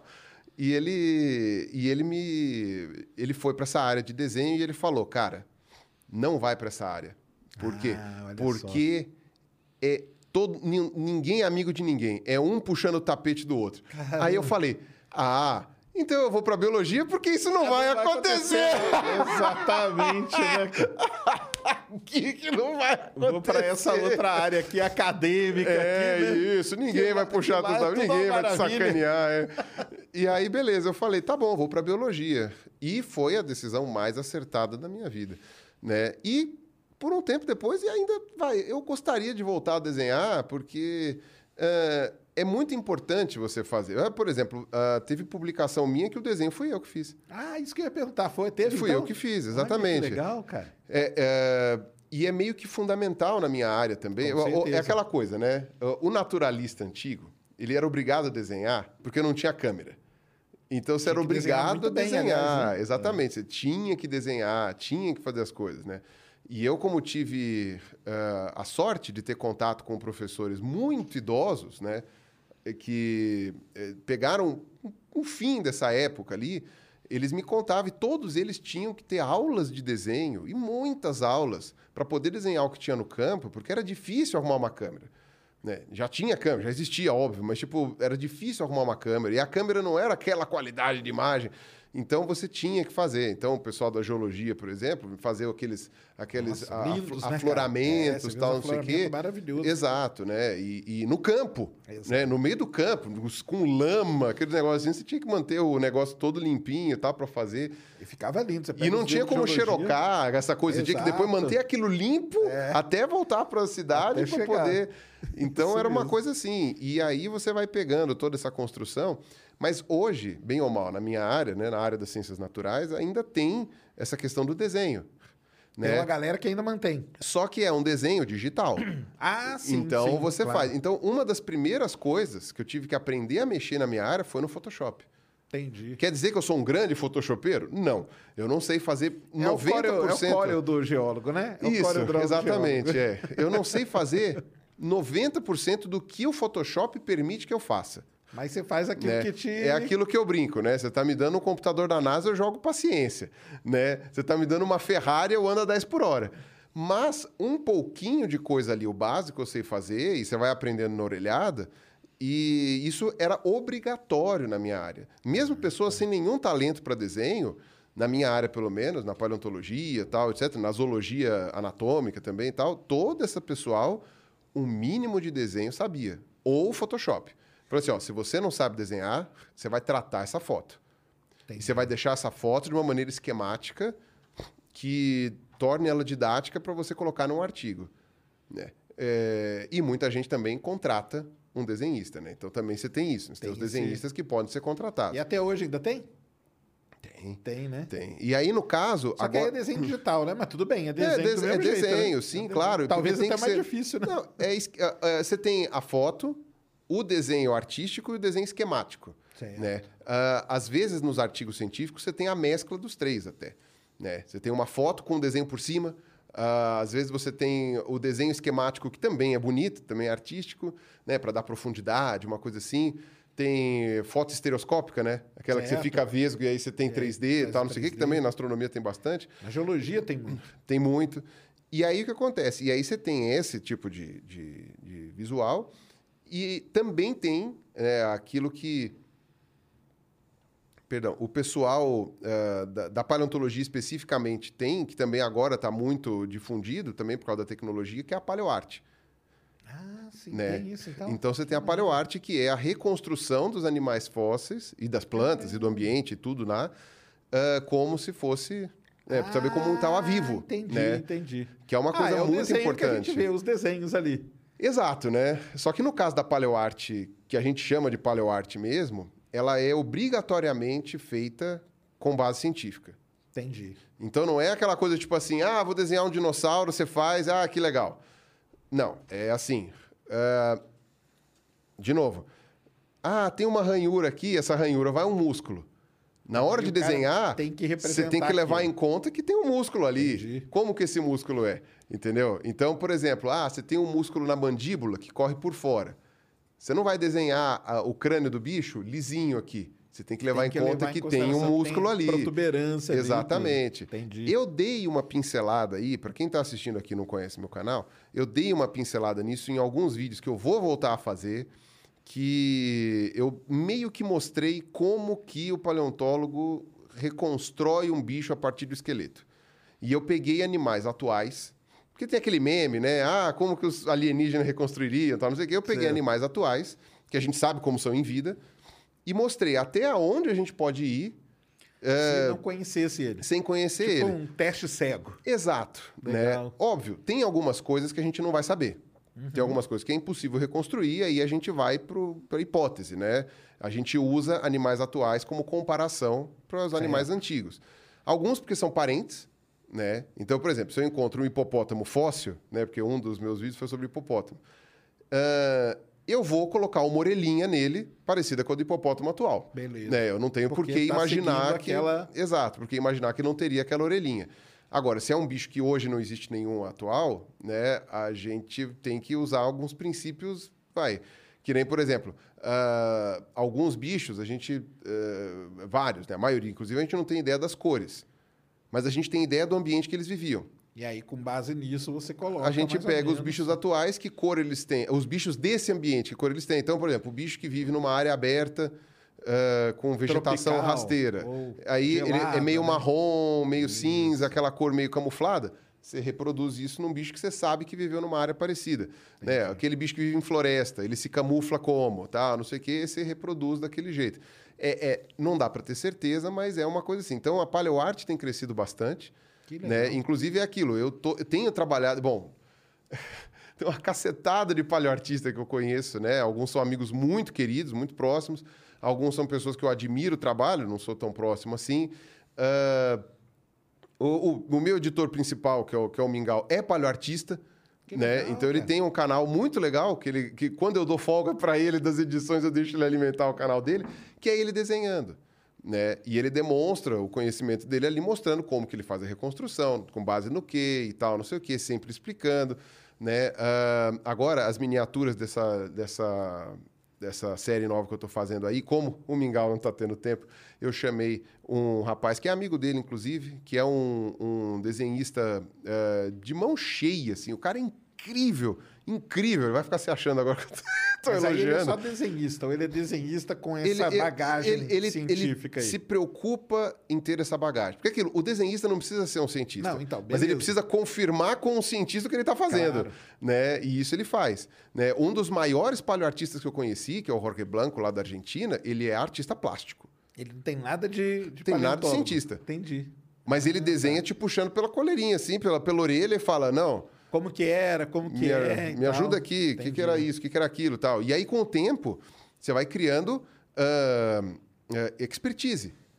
Então, ele Ah, não. sim, à medida que você vai então, sei lá, é- vai- é o, o. Jorge, né, que é argentino, vai desenhar o Carnotauro, por exemplo. Ele não precisa mais perguntar para cientista nenhum, ele já sabe como é o Carnotauro de ponta cabeça, porque ele já viu o fóssil, já falou com quem descreveu, já falou com não sei quem, entendeu? E aí esse rapaz que está fazendo as miniaturas, né, que é o, o Matheus Gadelha, é, o Instagram dele é Paleoli. Paleo underline Li, L-E-E, do Bruce Ah, Lee. legal. Paleoli. O cara manda muito bem, mas muito bem, né? E aquela pessoa que também, se não fosse a internet, né? Se ele tivesse nascido 20 anos atrás, coitado, não ia ter chance nenhuma de se conhecer. Quer dizer, teria essa chance se por um acaso conhecesse um pesquisador, tal, não sei o quê, né? Porque tinham paleoartistas naquela época, só que eram Certo. pessoas com certos contatos, alguma sorte e tal. Né? E aí você vê que esse moleque tá fazendo um trabalho muito bom. Né? Também chamo de moleque não de depreciativa, porque são pessoas muito mais novas que eu, né? Isso, Então isso. acaba ficando isso. Então, ah, são pessoas trabalhando aí nessa questão da, da, da paleoarte, que também é uma interface muito importante. Que legal. Né? E É, Nos congressos o pessoal deve aparecer, porque na geologia tem isso Tem, também. tem. E aí tem até sessões em congresso de geologia dessa galera que desenha, sabe? Até para você poder encontrar esse pessoal e tal. Aí às Exato. vezes você escreve um artigo, o cara fala: "Ah, cara, você quer que eu ilustre seu artigo?" E é Em vez mó de legal, né? É- cara, eu acho muito legal isso. Ah, você sabe quem é cientista? Aliás, uma puta acadêmica e também é paleoartista? A Aline. A Aline, A claro. Aline, do colecionador de ossos. Lógico. Era uma tremenda cientista, uma tremenda acadêmica, tremenda divulgadora científica e ainda por cima paleoartista. Paleoartista. É polivalente, ela faz de Ah, tudo. legal ela sabe tudo junto. e aí que assim. ela, eu quero chamar eles aqui também, cara. É, então, o Tito também, o marido dela Isso. e tal, que é... Porque é- aí eles fazem aqueles desenhos lá, então é ela que faz. Os desenhos Eu acho que os desenhos é ela né? que faz. Eu não sei, porque ela também conhece muito paleoartista. Às vezes, quando não dá tempo de você fazer, você chama alguém. Mas ela. Mas é, é de mão cheia, de mão cheia. Ela apresentava trabalho no congresso, assim, de Que desenho legal. e tal. Uma coisa bem legal. Então tem E- esse ramo aí, pra quem quiser, ó, gosta de desenhar e gosta de, de ciência, tem isso aí, né? Sim, seguir, sim, né? claro. Né? E óbvio, no começo a pessoa talvez não tenha aonde buscar muito bagagem científica, mas hoje é muito mais fácil, né? De você buscar. Não só porque você tem em quem se inspirar, como também porque você Lucky Land Casino asking people what's the weirdest place you've gotten lucky? Lucky? In line at the deli, I guess? Aha, in my dentist's office. More than once, actually. Do I have to say? Yes, you do. In the car before my kids' PTA meeting. Really? Yes. Excuse me, what's the weirdest place you've gotten lucky? I never win and tell. Well, there you have it. You can get lucky anywhere playing at LuckyLandSlots.com. Play for free right now. Are you feeling lucky? No purchase necessary. Void where prohibited by law. 18 plus. Terms and conditions apply. See website for details. você tem os artigos disponíveis para você. Então, às vezes, se você manja um pouquinho de, de- de Mas aí anatomia. quem gosta também, eu acho que começa até imitando, né? Desenho de dinossauro. Sim, sim, vai imitando tal. Acaba aprendendo um pouquinho, né? Sim, não, e é uma coisa que, é, é, se você gosta, você vai se Claro. afundando naquilo, né? E eu, quando pego um assunto que eu gosto muito, eu vou me, me aprofundando e aquilo vai virando uma, uma coisa, vai... eu vou dizer que fica... é, ah, enfim, fica uma coisa muito... é, Puta, me fugiu a palavra, mas que seja. Vai. Enfim, e, por exemplo, um assunto que não é a minha área, mas que eu me aprofundei muito para fazer um vídeo que eu queria fazer desde o começo do canal, que eu sempre quis fazer, só consegui fazer no passado, que eu me aprofundei muito, fiz um roteiro de 14 páginas que eu tive que enxugar para 8 páginas, né, ou menos até, que foi o vídeo da eh, evolução e dispersão dos hominídeos né, que eu fiz, que foi assim, é um dos vídeos mais... tra- Não, ainda é o vídeo mais trabalhoso dessa história, da- da- do meu canal. Ainda é o vídeo mais trabalhoso da história do meu canal. Não teve nenhum que superou, né? Ficou eu e o Mingau, assim, varando madrugadas, assim, tipo... Nossa, eu, eu lá é em casa, ele lá no. Paraná, a gente, tipo... Não, no, no Santa Catarina, desculpa. Ele fazendo isso e a gente, para deixar alinhado, tudo bonitinho, assim, para deixar a coisa certinha. E ainda passou um monte de coisa que eu não queria, que não foi assim e tal, mas tinha que soltar uma determinada hora. Cara, aquilo eu me afundei de cabeça naquele assunto. E aí, como era a evolução e dispersão dos hominídeos, eu fui, eu fui, eh, como se fala, passei do nível da nerdice, queria colocar até, sabe, as, as últimas dispersões, né? coloquei até o homem da lua, tal, não sei o quê, eu pus de tudo, é, né? Eu falei, a minha ideia era aonde to- os hominídeos já chegaram. E aí, hominídeo vai desde os ramos fósseis até os ramos atuais, né? Que aí é orangotango, gorila, chimpanzé, bonobo e, e humano. E aí os humanos até onde eles chegaram. Eu falei, eu tenho que colocar aonde todos os humanos já chegaram. Claro. Aonde os hominídeos já chegaram. 12 pelo menos chegaram na Lua. 12 pelo menos chegaram na Lua. Isso aí. Então eu tenho que falar. E teve o, o Han e o. E o Han, claro. E o Coisa, que foram os dois chimpanzés que foram pra, Tá em órbita. Eu tive que colocar. Eu falei, são hominídeos, tive que colocar os chimpanzés que foram em órbita. Era o Han e o. Ah, o outro eu esqueci, cara. O Han é o famoso. O Han é o que foi e voltou dando risada. Eu falo que ele quando Ele foi e volta, voltou dando risada. Falo, os, ele tá dando é, risada. o- os- os dois foram e voltaram. Um deles é, morreu cedo, mas não foi por causa disso, foi uma doença que ele teve, mas era genético. E o outro viveu até a velhice. É. Né, o Han acho que viveu até ficar velhinho. O- E esses dois aí que foram. Que, que eu tive que colocar também. E aí eu tive que ler de tudo. Eu tive que ler. Daqui a pouco vai ter que atualizar, porque de acordo com Elon Já. Musk, Não, vai já- virar interplanetária a espécie humana. Olha só, tá vendo? É, aí, não, mas vai ser aí, pro é futuro aí. Não, já tem para atualizar umas três, quatro coisas que foram descobertas Entendi. do ano passado para Ah, cá, não, né? isso já vai isso fazer aqui um é ano que eu já muito- tenho esse vídeo, né? Mas e é complicado porque esse vídeo foi polivalente. Eu tive que ler muita coisa. Óbvio que eu não fiz sozinho, né? Por exemplo, chegou uma hora que eu não achava referência nenhuma. Fui atrás do Reinaldo, né? Fui atrás do Mark, que é um amigo meu que é antropólogo, né? É paleoantropólogo. Fui atrás da Kelly, que também trabalha um pouco com genética. E, tipo, todas essas pessoas foram me ajudando, né? A Kelly Nunes, o Mark Huber, né? E eles foram me ajudando a montar ali um cenário. Mas por quê? Porque eu fui atrás de eh, algumas irradiações humanas, algumas distribuições humanas para ilhas, para continentes, tal, não sei o quê. A gente sabe por questões genéticas e de idiomas porque a gente não tem muita questão arqueológica ali. Então você tem que ler sobre línguas, você tem que ler sobre genes, você tem que ler sobre eh, losse eh, perdido ali, né? Que, que é coisa, um, um- locus genético, ah, uma, um idioma, por Isolado, quê, uma por que, que aquele idioma né? é assim ou não, né? Comparação cultural, né? Então, tipo, sei lá, ah, esse aqui tem uma tecnologia que lembra daquele lá, pode ser ou não, né? Mas principalmente idioma, né? Que é o que o pessoal mais usa, porque eh, se o idioma parece muito com o outro, tem a mesma estrutura, a chance daquilo ter sido Isso, originado, né? é, ter surgido independentemente é muito pequena, né? Então vai indo.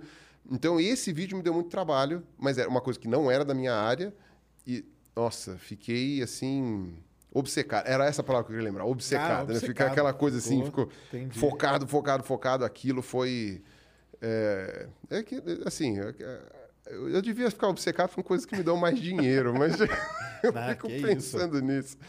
E aí, É, que é isso. É, que é isso, né? Vai que é falar, pô, eu quero dinheiro também, ó. Me dá dinheiro. Ó. Vocês querem, me dão dinheiro. Eu quero, eu quero sim, eu tô reclamando. e, o... e aí você fez a biologia na graduação e no mestrado, aí você fez mestrado e tudo em... Mestrado e doutorado foi eh, oficialmente no departamento de zoologia, mas eu fiz com paleontologia. Ou seja, eu trabalhei com animais fósseis, Fósseis. né? Com crocodilos, no caso, particularmente. Os seus são os crocodilos, né? São crocodilos do interior do estado de São Paulo, do Bauru, do- da Bacia Bauru, né? No caso, foram encontrados em... Os, que eu trabalhei especificamente foram encontrados em General Salgado, que é uma cidadezinha ali perto de São José do Rio Preto. Algumas pessoas conhecem, outras não, mas é uma cidade muito pequena. E... Mas que em fósseis ela é super rica. Tem um monte de fósseis de General Salgado que foi descrito. O interior de São Paulo e Triângulo Mineiro, enfim, tri- é, pedaço do Goiás, Mato Grosso tal, todo esse pedaço ali, Mato Grosso do Sul, é, era- é muito rico em fósseis de crocodilo, principalmente do período Cretáceo, que é, ah, era uma época que você tinha ali uma região ah, muito propícia, né, que esses bichos se desenvolveram ali e foram extremamente diversos naquele momento. E hoje a gente descobre no registro fóssil exatamente, né? Eles estão em abundância, né? Você encontra com muita frequência. Crocodilos têm uma vantagem, né? De ter, por exemplo, ah, ossificações dérmicas, né? Que permitem, facilitam um pouco a, a fossilização, né? Ou seja, uns ossos um pouco mais resistentes, um pouco mais grossos. Então a gente acaba encontrando bastante em profusão. É bem. Bastante em profusão, é meio, meio pleonasmo, mas enfim, né? eu acabo encontrando bastante e é, e é- e é bem legal, assim. Eu, eu Mas você, viajei nunca, você nessa. nunca quis ir pra área de dinossauro mesmo, não? Eu te, tem, tem uma publicação com dinossauro que eu fiz com, meu, com a minha antiga equipe, né, lá do Museu de Zoologia, que foi um dinossauro que a gente encontrou no norte de Minas. no norte de Minas, né, que é o Tapuiasaurus. Ah, depois a equipe que continuou lá no laboratório também publicou agora o Scorpio, não, Spectrovenator. O Spectrovenator, que também é um, é, é um terópode, aí é um carnívoro. Né, eles publicaram agora, que é da mesma região, foi encontrado junto, inclusive, no mesmo bloco de pedra. um bloco do tamanho dessa mesa aqui, foi encontrado junto, lá do norte de Minas. né, em Coração de Jesus, a cidade é perto de Montes Claros, Né? Coração de Jesus é uma cidade mais antiga que Montes Claros. Foi um polo né, urbano, sei lá Na quantos época, anos né? atrás, e aí migrou para Montes Claros em algum momento, mas é uma cidade que se mostrou ali, que a região rural ali, a gente encontrou esses fósseis, né? Ah, e aí, enfim, se mostraram ali. O legal foi que eu pude participar de todas as etapas. É muito legal quando você pode participar de Ah, todas as é etapas. né? Então, por exemplo, Você do, teve no campo e tudo. do meu bicho, é, tanto dos bichos é, que eu trabalhei, quanto desse. Quer dizer, eu trabalhei com todos eles, né? tanto dos crocodilos quanto desse dinossauro, eu pude pegar toda a fase. A fase de prospecção, a fase de coleta né, do campo, a fase de preparação e a fase de publicação. Né? E ilustração e tudo mais. Né? Então, ah, teve toda essa, essa gama de coisas aí que facilita bastante. né? Eu comecei como preparador. Né? Entendi. Preparando os fósseis e tal, não sei o quê. Para que ser também é- analisado, né? Exato, para saber se eu tinha algum talento para coisa, né? Primeiro você dá aquele fóssil que não é tão importante assim, né? Vai que o cara quebra tudo, depois você dá um fóssil, você vai aumentando a relevância, claro. né? E aí eu fui fazendo isso e aí eu, é, era aquilo mesmo que eu queria. Eu, eu me considero um cara com bastante sorte, na verdade. Ah, que eu fez consegui, o que, que gostou mesmo. fiz né? aquilo que eu gostei. É. E, o, e o YouTube surgiu quando aí na sua, na sua jornada? Eu, então, eu comecei a. Na verdade, eu. O YouTube ele surgiu. A primeira vez que eu vi um vídeo no YouTube, que eu nem sabia que existia esse negócio. Quer dizer, eu sabia que existia o YouTube, né? Tanto é que eu, eu, eu usava o YouTube como, sabe, só para ver uma coisinha ou outra que eu precisava, sabe, para dar risada. Ou, sei lá, às vezes era um negocinho pequenininho que eu queria baixar. Às vezes já tinha uns videozinhos, sei lá, uh, ornitorrinco nadando. Putz, Entendi. eu precisava do ornitorrinco nadando, tal, não sei o quê. achava ali eu achava, pegava. pegava. Aham. Né? Mas era uma coisa bem simplória, né, na época, o YouTube, né? Uma coisa bem simples. Aí o primeiro vídeo do YouTube que eu vi foi um vídeo do Felipe Neto. Ah, né? foi o Felipe- Foi o Felipe Neto. Foi o primeiro vídeo que eu vi. E aí eu falei, cara, Dá pra fazer um dá negócio, pra fazer um né? negócio legal, hora da hora, né? E o Felipe Neto, ele tem, assim, vai, ele é um cara extremamente talentoso. Né? É uma pessoa muito talentosa e ele sacou isso já logo no começo muito antigo. Né? Porque hoje fazer o que ele fazia é fácil, porque todo mundo já faz, né? Agora, o que ele fazia na época, que você tinha três, quatro canais, e ele pe- pegava assim, ele criou uma identidade visual, ele criou um estilo de se mostrar na câmera, criou um estilo de edição, criou um jeito de... Ele criou tudo aquilo lá, daquilo que hoje ele não faz mais, né? Até fala que, enfim, era um espírito da época, né? Era o Zeitgeist, né? Que hoje, ele não... hoje aquilo lá seria bem, ah, digamos assim, ah, inadequado, digamos assim, socialmente falando, mas... O cara criou tudo aquilo. Claro. Né? Claro, teve suas inspirações, mas todo mundo tem inspiração, né? Você não cria as coisas do zero. Né? Você não faz, você não faz uma, uma, uma escultura sem ter argila. Né? Então, Ah, não, lógico, você né? precisa disso. E o Felipe Neto é um cara extremamente talentoso. Né? E, e aí aquilo, eu falei assim, cara, é isso. É isso.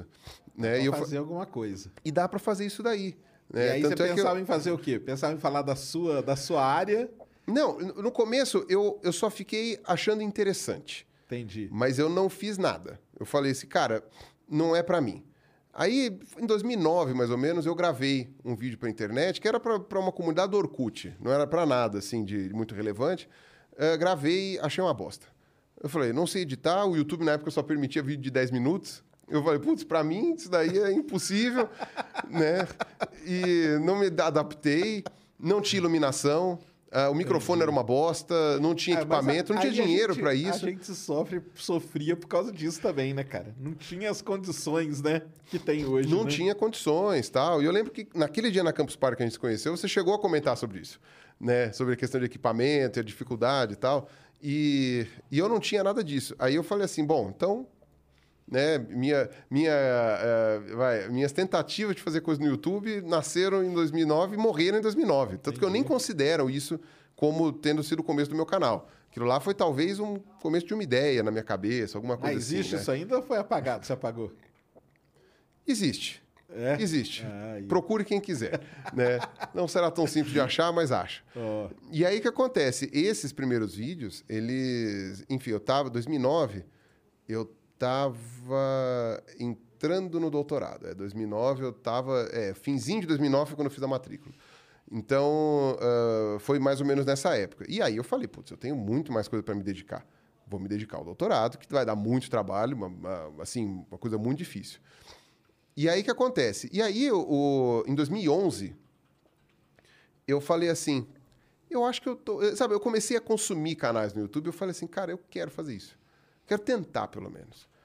Aí, de novo, fui lá no, no canal do Felipe Neto e falei, que programa ele usa para editar? Aí eu peguei o programa. Aí eu falei, vou ter que a- a criar uma vinhetinha. Aí fiz uma coisinha bem tosca lá. Falei, vou ter que aprender a mexer nesse programa, o básico do básico para aquilo que eu preciso saber. Aí que nem eu fiz com o Photoshop. lá atrás, né? Isso, key. que nem eu fiz com o Photoshop, né? Eu, tipo, aprendia só aquela porcentagem de coisa que eu precisava para poder... Que dava Isso. passar ali e ir embora, né? E seguir. É. E, e aí, beleza. Aí eu falei, bom, eu vou me direcionar para isso. Fiz alguns vídeos com uma camerinha Cybershot que eu tinha ganhado de presente do meu tio, que ele tinha, é, enfim, ele me deu quando eu defendi o mestrado. Que eu falei assim, olha, presente para você e tal, não sei o quê. Que foi justamente esse tio que é veterinário que me inspirou Olha muito, só. né? Aí, ó, Então ajudou também no canal também, ó. Putz, cara, esse tio foi, foi, foi- Na prática, foi meu padrinho, né? Na, na minha vida, né? Esse meu tio aí, ele foi uma pessoa muito querida, porque ah, os meus padrinhos de fato, né? Do ponto de vista católico e tal, não sei o que, meus padrinhos de fato eram meus avós que morreram muito cedo, né? Então, esse, os meus tios, né? Tanto ele quanto a minha tia, eles que me, me abraçaram, né? Do ponto de Que vista legal. de, de área, essas coisas todas. E esse meu tio me deu essa câmera de presente. E eu falei, eu vou gravar com ela. Hoje a imagem é uma bosta daquela câmera, né? Sei lá quantos megapixels que tinha, né? Mas na época era o que eu tinha para trabalhar. Aí em 2011 eu fiz esses vídeos. E aí o que acontece? Olha que interessante, olha como é que as coisas são. Eu tô contando toda a história aqui, né? Você perguntou, Conta aí, você me Pra contar, chamou mas é aqui, contar- contar vamos até meia-noite, hein? O Sérgio não vai dormir hoje, né? Ele vai. é pra a contar família mesmo. dele aí, ó, já peço desculpa aí pra família do Sérgio e tal, vai, vai tarde para casa hoje. Ahn, aí o que acontece? Eu ganhei no doutorado, né? ah, uma coisa que eu nem achava que eu ia conseguir ganhar, eu ganhei um grant do American Museum, lá em Nova York, para passar um tempo estudando lá. Na verdade, era de um mês, era um grant de um mês. Era um grant para visitar a coleção, né? E, e conseguir. Na época era 1.500 dólares. O dólar estava um para um e meio, então não era tanto dinheiro assim, mas assim as coisas eram um pouco mais baratas também Claro, naquela época, né? aham. Bons tempos, 2011. E me preparei todo, né? Não tinha nem passaporte, não tinha coisa, né? Eu já a única vez que eu tinha viajado para fora naquela época já tinha sido um ano antes que eu tinha ido para Argentina para um congresso. Nunca tinha saído do Brasil antes disso, né? Nunca tinha ido mal para outros lugares, né? Porque, enfim, nunca né, eu- eu- nunca me faltou nada, mas também nunca sobrou, né? Então, minha família nunca teve é, dinheiro para ficar viajando, assim, não sei o quê, mas nunca me faltou nada. E aí, aquela coisa, eu falei, bom, vou, tirei todos os passaportes, todas as coisas, é, corri atrás de um monte de coisa, mas eu falei, eu vou lá para tirar foto dos fósseis, eu preciso de uma câmera boa. E na época o pessoal levava a câmera do laboratório, né? Porque essas câmeras eram muito caras. E aí você tinha aquelas câmeras que eram do laboratório, que é propriedade da universidade, né? E, e que eram emprestadas mediante uma série de coisas e tal. Só que, eh, na, naquele momento, eh, uma das câmeras do laboratório tinha sido roubada Caramba. num trabalho de campo. E pior que nem foi, sabe, não dá nem para culpar os alunos que estavam lá. Porque foi realmente uma daquelas coisas, infelicidade, assim, né? Tipo, que a câmera foi, foi furtada, na verdade, e, tipo, não, não dá para culpar ninguém ali, né? Eh, e aí, além de não ter mais a câmera do laboratório, ninguém mais queria ceder câmera para um aluno cabaço que ia viajar, né? E aí, o que acontece? Eu falei, bom, não tenho não tenho muita muito o que fazer, mas eu vou ter que separar uma grana para comprar uma câmera. Aí o pessoal me falou da B&H lá, né, de Nova York e tal, que é aquela loja que tem quatro andares. Eu Tá falei, maluco, né? vou ter que comprar uma câmera lá. E eu não manjava nada de fotografia. Não manjo até hoje, né? Hoje eu sou cabaço até hoje, mas eu sabia, velho, eu tive que aprender uma outra coisa, pelo menos para aquilo que eu precisava, para meu, o meu ofício. E aí também eu falei, putz, não vai sobrar dinheiro para eu comprar uma câmera boa, né? Mas eu vou ter que separar, vou passar fome lá, mas vou, vou ficar lá, vou ter que comprar, né? Porque a câmera boa ia ser uns 700 dólares, pelo menos. Né? Eu falei, pô, se eu vou ganhar 1.500, 700 dólares, vou passar um mês lá. Eu ia passar mais de um mês, na verdade, porque eu ia viajar para outros lugares, aproveitar que eu estava nos Estados Unidos, viajar para outros lugares para ver outras coleções de fósseis para eu estudar. E aí eu falei assim, putz, não vai dar dinheiro. Né? E aí, olha a minha sorte. olha a minha sorte. Um outro tio, um outro tio, esse do lado da minha mãe, que também nunca teve muito, muita grana, ele foi demitido do emprego dele, que ele estava há décadas, né? Era professor de inglês, e ele ganhou uma puta bolada de FGTS. E é interessante, porque não, não tinha muita, sabe assim, eh, eu sempre fui muito próximo desse tio, a gente sempre gostou muito, mas nunca teve uma questão financeira, porque, enfim, né, era, era o- o- ninguém tinha nada, né? E aí, quando eu estava indo para os Estados Unidos, o meu tio chegou e falou assim: Ah, não, mas você, a coisa? Não, acabei de ganhar esse dinheiro aqui, não, eu pago a tua câmera. Olha Aí ele legal. pagou minha câmera. Eu não ia conseguir. Não, eu ia ter que comprar aquela câmera, mas eu ia passar um aperto violento ali, né? Com o resto dos dias. Exatamente. E, E aí, aí também teve. bancou a Eu câmera. também tive a ajuda, né? Olha, também não posso esquecer, lembrei agora também. Tive a ajuda de uma prima da minha mãe, que também que era professora da, da PUC, e que também tinha se aposentado naquele momento, ganhou os. o- eh, ah, todos os direitos trabalhistas, tal, não sei o que, babá, né? Na verdade, ela não foi aposentada, ela foi demitida numa época que a PUC demitiu um monte de gente.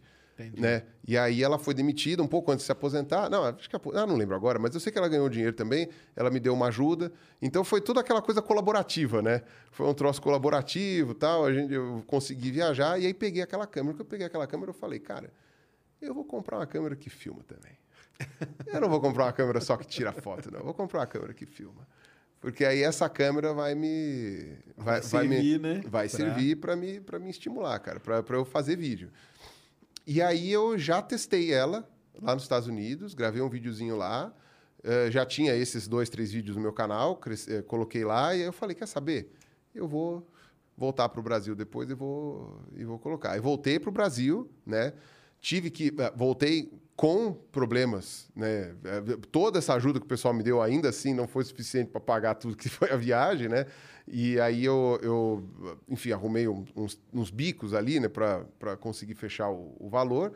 E aí tive, né, também uma, eh, como se fala, uma chance ali de gravar um vídeo ou outro lá em 2011 mesmo, tal, não sei o quê. E aí a gente falava de ateísmo, falava de questão assim, de pensar, por exemplo, falava das falácias, de pensamento crítico, pensamento cético, né, que é fundamental na ciência, mas eu não focava tanto na divulgação científica, eu não falava tanto de ciência.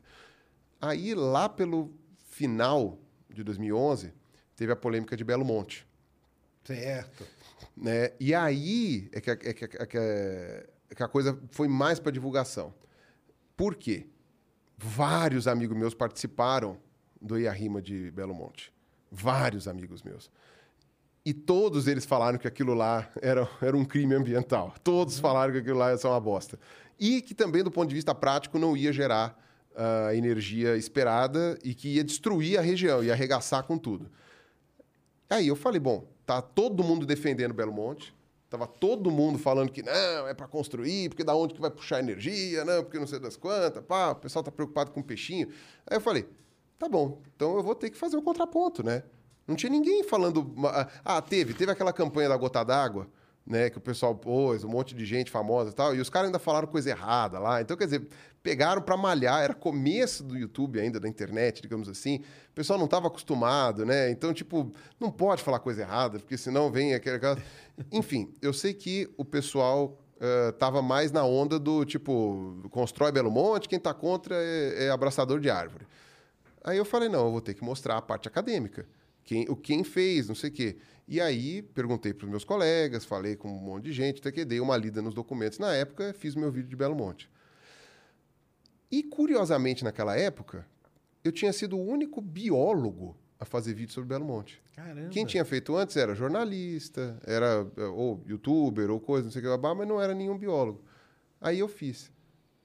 Aí o que acontece? Fiz, começou a ganhar algum destaque o vídeo, mas não muito.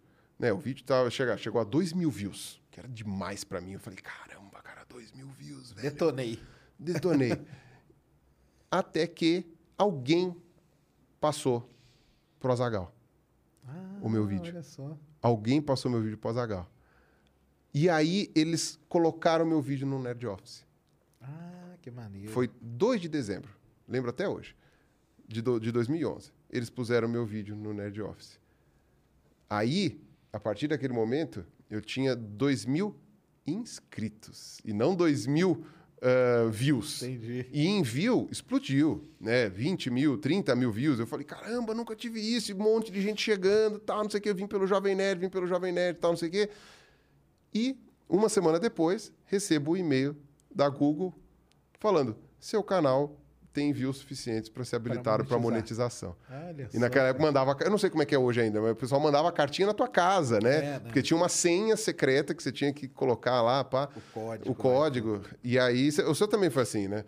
Então, e aí eu falei aquilo, né? Então, ah, das pessoas que eu preciso agradecer no começo do meu canal, então foi essa parte da minha família, né, que me ajudou. Tem o Yuri também, né? O Yuri Greco, que foi meu colega da faculdade também. A gente fez curso de evolução junto e tal, não sei o quê. O cara que eu co- conheço há décadas já, né? Meu amigo de longuíssima data. Que também... Ele começou a fazer vídeo muito antes de mim, né? E infelizmente parou. Parou, né? É uma pena. né? Mas eu... Quem sabe ele não volta, não é mesmo? E aí o que acontece? O Yuri também me ajudou, me incentivou muito na época. Ele tinha alguns inscritos, ele puxou muito pro meu canal. E, e o Jovem Nerd e o Azagal. Sem o Jovem Nerd e o Azagal, eu, tinha, eu falei isso daí. Sem eles, não tinha canal do Pirula. Eu tinha desistido em 2012, talvez esticar até 2013 e teria parado junto com o Yuri, provavelmente ali, mais ou menos naquele miolo ali. Quando eles colocaram, deu aquela, deu aquela guinada, né? com o Jovem Nerd e o Azagal. E não só isso. Eles não foram relevantes só na, na, na fazer as pessoas descobrirem o meu canal. Eles foram relevantes em fazer o meu canal ter um norte, de alguma forma. Porque o meu canal sempre foi meio eclético. E eu nunca fiz questão de cortar assunto que eu queria falar Certo. né? Agora eu tenho preguiça, é diferente. Mas eu não queria cortar assuntos. Eu queria falar dos assuntos que eu queria, mesmo que fosse muito heterogêneo. Continuei falando de ateísmo, continuei falando sobre questões de pensamento crítico ou assuntos da sociedade que me interessavam, né? Eu sempre fui um progressista, então eu falava disso daqui e ali. E também falando sobre a questão ambiental, porque aí as pessoas passaram a me cobrar que eu falasse da questão ambiental. E aí, tudo isso foi para a questão científica junto, né? O ambientalismo, é, o ambientalismo é uma, posso dizer que é uma ideologia ou alguma coisa assim. Não vou me pegar aqui na semântica dos termos, mas só que ele é extremamente dependente da ciência. Né? Então, não posso dizer que o ambientalismo é um ramo da ciência, porém, é, ele depende da ciência para existir. Então, eu me, Tá considero um, ali, me né? considero um ambientalista, mas a ciência vem junto ali com toda aquela bagagem, e aí os meus vídeos passaram também aí para um ramo da ciência, para ir para um lado mais de tipo de colocar, é, bom, acho que desde o meu primeiro vídeo eu coloco fonte na descrição, Legal. né? E isso é uma das poucas coisas que eu acho que fui eu que comecei. Ah, de fato. ter sido mesmo. Eu acho que eu fui o primeiro a colocar fonte na descrição. Eu acho que foi isso. Né? Coloca todas ali ainda. Eu né? coloco todas, né? Eu, eu, eu acho que, olha, eu acho que eu fui o primeiro mesmo. Eu não lembro de ninguém que colocasse fonte mesmo na descrição, tipo bibliografia, né? Eu, eu não me lembro.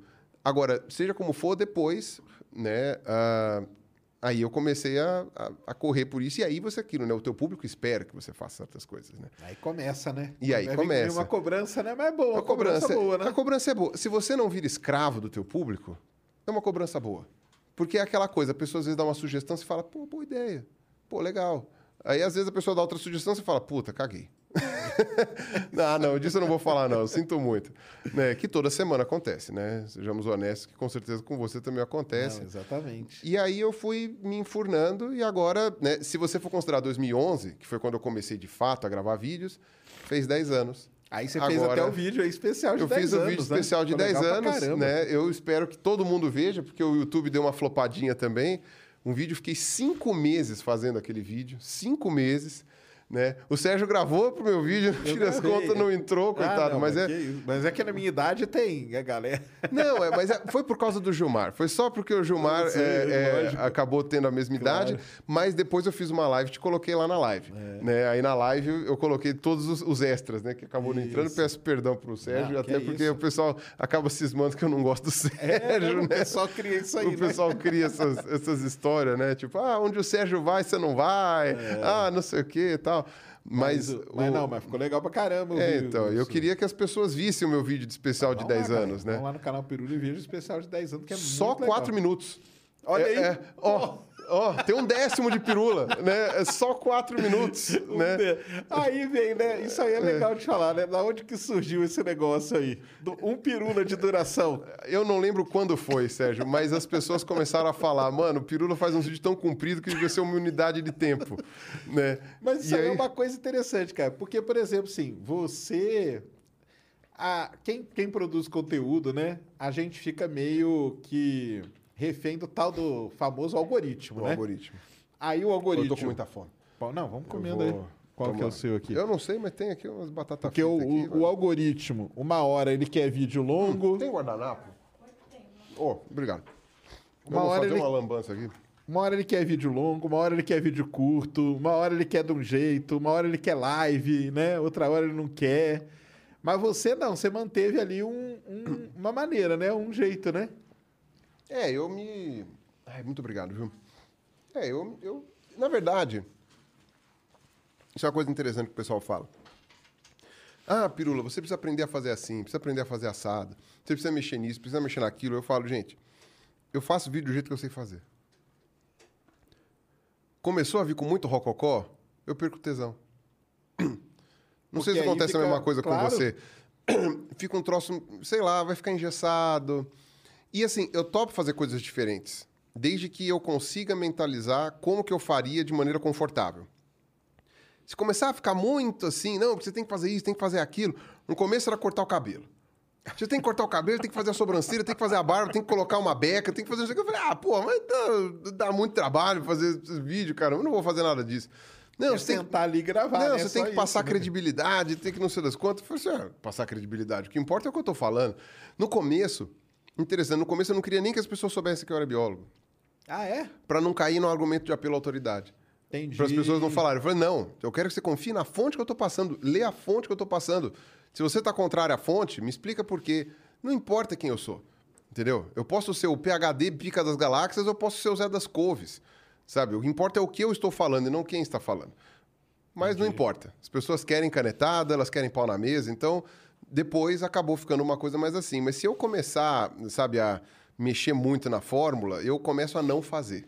né? Agora, óbvio, tem também a questão de que eu estou mudando, né? Eu estou mudando, eu já não tenho mais paciência para fazer muita coisa, eu já estou cansado. Perdão, eu tô, eu, é eu tô uma com uma gastrite legal. horrorosa, tá, gente? É por isso que eu tô. Mas uma coisa legal sua é isso, que tipo assim, você não tá nem aí meio pro algoritmo, né, cara? Hum. Não se preocupou, porque a galera vai mudando, né? Eu deveria me preocupar. tentar. Não, então, a gente- a gente deveria se preocupar. Mas acaba que a gente não se preocupa, mas eu acho que porque o nosso algoritmo é o nosso público, né? Então você ensinou o seu público a gostar daquele jeito, né? Tem isso. Então, vamos supor agora. Agora o pessoal fala assim: não, o YouTube agora vai ser negócio de shorts, 30 segundos e tal. Falei, pô, entendeu? Aí, por exemplo, o seu público que gosta dos vídeos longos, cara, ninguém vai assistir, né? Então, Ninguém vai assistir. você cria o seu, você educa o seu público, né, naquele esquema que você aprendeu a fazer. Porque eu falo no meu caso, por exemplo, Lucky Land Casino asking people what's the weirdest place you've gotten lucky? Lucky? In line at the deli, I guess? Aha, in my dentist's office. More than once, actually. Do I have to say? Yes, you do. In the car before my kids' PTA meeting. Really? Yes. Excuse me, what's the weirdest place you've gotten lucky? I never win and tell. Well, there you have it. You can get lucky anywhere playing at LuckyLandSlots.com. Play for free right now. Are you feeling lucky? No purchase necessary. Void where prohibited by law. 18 plus. Terms and conditions apply. See website for details. eu faço pauta quente. Sim. Então o pessoal sabe, Não ó, sei como você consegue só saiu, fazer isso, saiu mas é uma incrível. notícia, o pessoal fala, e aí, já fez vídeo dessa notícia aqui? Porque o pessoal sabe que o meu vai ter a pauta quente, entendeu? Eu não faço a pauta mais fria. tipo, O, o Pedrão, né? Não, Pedro alguns, alguns sabe. vídeos você até faz pauta fria. Você explica algum conceito e Ah, tal, é, que eu já não, vi. Mas explica ali no meio, né? Mas sempre tá com uma, uma notícia, né? E, e é assim, né? Cara, é o jeito que comecei e é o jeito que educou o público, né? Então vai Exato. embora, né?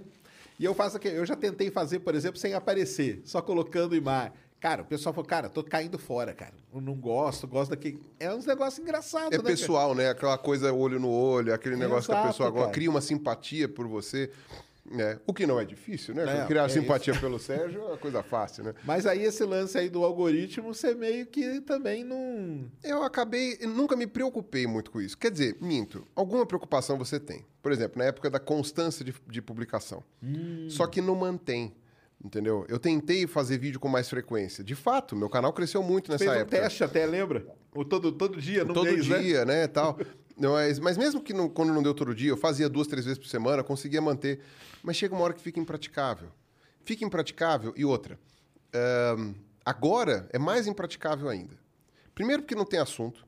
E segundo que se tiver assunto, ah, vai dar trabalho demais para pesquisar e montar o vídeo. Nesse sentido. entendeu? Do que eu faço. Não, não, não tenho tanto talento para ficar correndo atrás de pauta quente que nem você. e. E eu também manjo muito pouca coisa, né? Então, tipo, eu preciso sempre. E aí, aquela coisa, eu leio um, um artigo. Hum, não sei se eu entendi isso direito, vou ler outro artigo. Hum, não sei se eu entendi isso direito, eu vou pegar esse livro. Ai, putz. Aí já Eu vou mandar um e-mail né? pro fulano que ele vai me explicar. Aí, uma semana, passou uma semana. Então eu não consigo publicar vídeo todos os dias, ou nem com uma frequência maior. E depois, também passou que agora eu estou passando por um processo de afunilamento de assunto também. Antes eu falava de quase tudo. Mas por quê? Entre outras coisas, porque não tinha ninguém que falasse. Hoje, tem, por exemplo, se não existisse o, o Space Today, as pessoas iam saber alguma coisa de astronomia, eu ia me sentir obrigado a ler sobre astronomia para falar para as pessoas, porque eu falei, putz, não vai ter ninguém para falar, eu preciso falar. Hoje tem você, eu falo, não, gente, vai lá ver o vídeo do Sérgio, acabou, entendeu? Tá, tá completo lá e tá muito melhor do que eu, e o cara fala com propriedade. Melhor do que ficar me cobrando o lance das, das ondas gravitacionais. Eu tenho certeza que eu ia ser obrigado a fazer um vídeo sobre isso. Eu não fiz porque já tinha um monte de gente. Tinha você, tinha o Primata Falante, o Pedro Ló já estava. Não sei se ele chegou a fazer na época, mas, enfim, tinha um monte de gente. E aí eu falei, bom, então eu vou. Eu vou. fo- Fui focando cada vez mais na minha área, porque Legal. Começou a aparecer gente em todas as áreas. Então, área de saúde. Ah, beleza, a área de saúde ainda de vez em quando fala uma coisa ou outra, como o negócio da Covid e tal. Mas, pô, agora tem um monte de gente, né? Tem as meninas no Cabelo Cientista, tem o Olá Ciência, tem uma galera, né? O próprio Atila, que falam sobre isso com muito mais propriedade que eu. Eu falei, ah, eu, por que, que eu vou ficar dando murro em ponta de faca, tentando não sei o quê? Posso ter, obviamente. Tem aquilo que você falou, né? Tem uma parte do público que só ouve se foi eu que falar. Tipo, falou assim: ah, não, não. Essa, é, sei lá, vai, o, o Olá Ciência, eles manjam muito. Mas eu quero ouvir da sua voz. Porque o jeito que eles explicam não é o jeito que você explica. E toca eu ter que falar com eles, eu ter que fazer não sei o quê, pra me fuder, pra conseguir buscar o assunto pra falar. Mas, em geral, eu tô afunilando. Né? E o pior é que, dentro do meu assunto, também já não preciso também falar de tudo. Porque tem o colecionadores de ossos, né? Com a Aline e o Tito, né? Agora, agora nem de crocodilo fóssil eu preciso falar, porque tem a Lucy, né? Do, do Make Science BR, que, que é especialista em crocodilo fóssil também, que nem também. eu. Então, quer dizer, aí. eu, se eu quiser aposentar, eu não aposento porque não posso também, né? Que eu gosto, né? Eu tenho um umas ideias. dinossauro, ué. Tá, tá fazendo a série. Ah, aí. mas mesmo, mesmo assim. é- aí- aí o que acontece? Eu começo a fazer aquilo que eu estou com vontade de fazer. Mas é legal também, né? Se outras pessoas vão fazer igual, fazem, né? É, Paciência, eu faço aquilo que eu quero fazer. Mas outros assuntos, eu tenho me. me eh, não digo que tolhido, mas falo, ah, eu vou gastar meu tempo com outras coisas, porque já não é mais tão urgente que eu faça. Né? Existe o contraponto. O contraponto está posto lá. Eu não preciso. Eu posso reverberar as vozes de quem fala melhor do que eu sobre determinado assunto, do que eu ser a voz. Eu não preciso ser o protagonista de tudo. Entendeu? Que nem quando teve aquele lance da mudança climática. Não tinha ninguém falando da mudança climática do ponto de vista de rebater o Felício. Não tinha ninguém. Um puto. E a única pessoa que estava falando alguma coisa era o professor Alexandre, só que o professor Alexandre não tinha alcance. Alcance nenhum, né? Ele tava ali preso, né? Ele estava preso, na, na- na- sabe, naquelas poucas pessoas que ele conseguia na, na rede social dele. Aí eu cheguei e falei assim: olha, eu vou ter que fazer alguma coisa. E aí, quando eu gravei o primeiro vídeo, só pedrada. Segundo vídeo, só pedrada. Aquilo foi me dando ódio, porque eu falei, ninguém entende, caralho. Porque aí virou aquela questão da carteirada. Ah, você é biólogo, tem PHD, o caramba 4, não sei o quê. Mas você não é climatologista.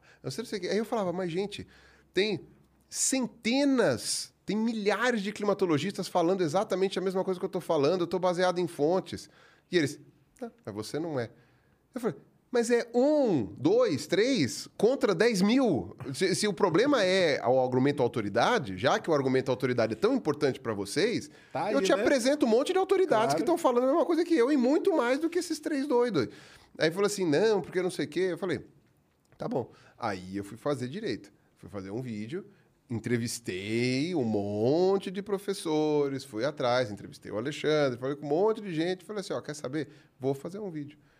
Com, assim, o áudio do vídeo tá uma porcaria, né? A imagem tá com iluminação toda tosca, mas eu fui, entrevistei e tal. Não sei o que o pessoal chama de documentário, eu acho que não tem tamanho, não tem eh, qualidade legal. para isso.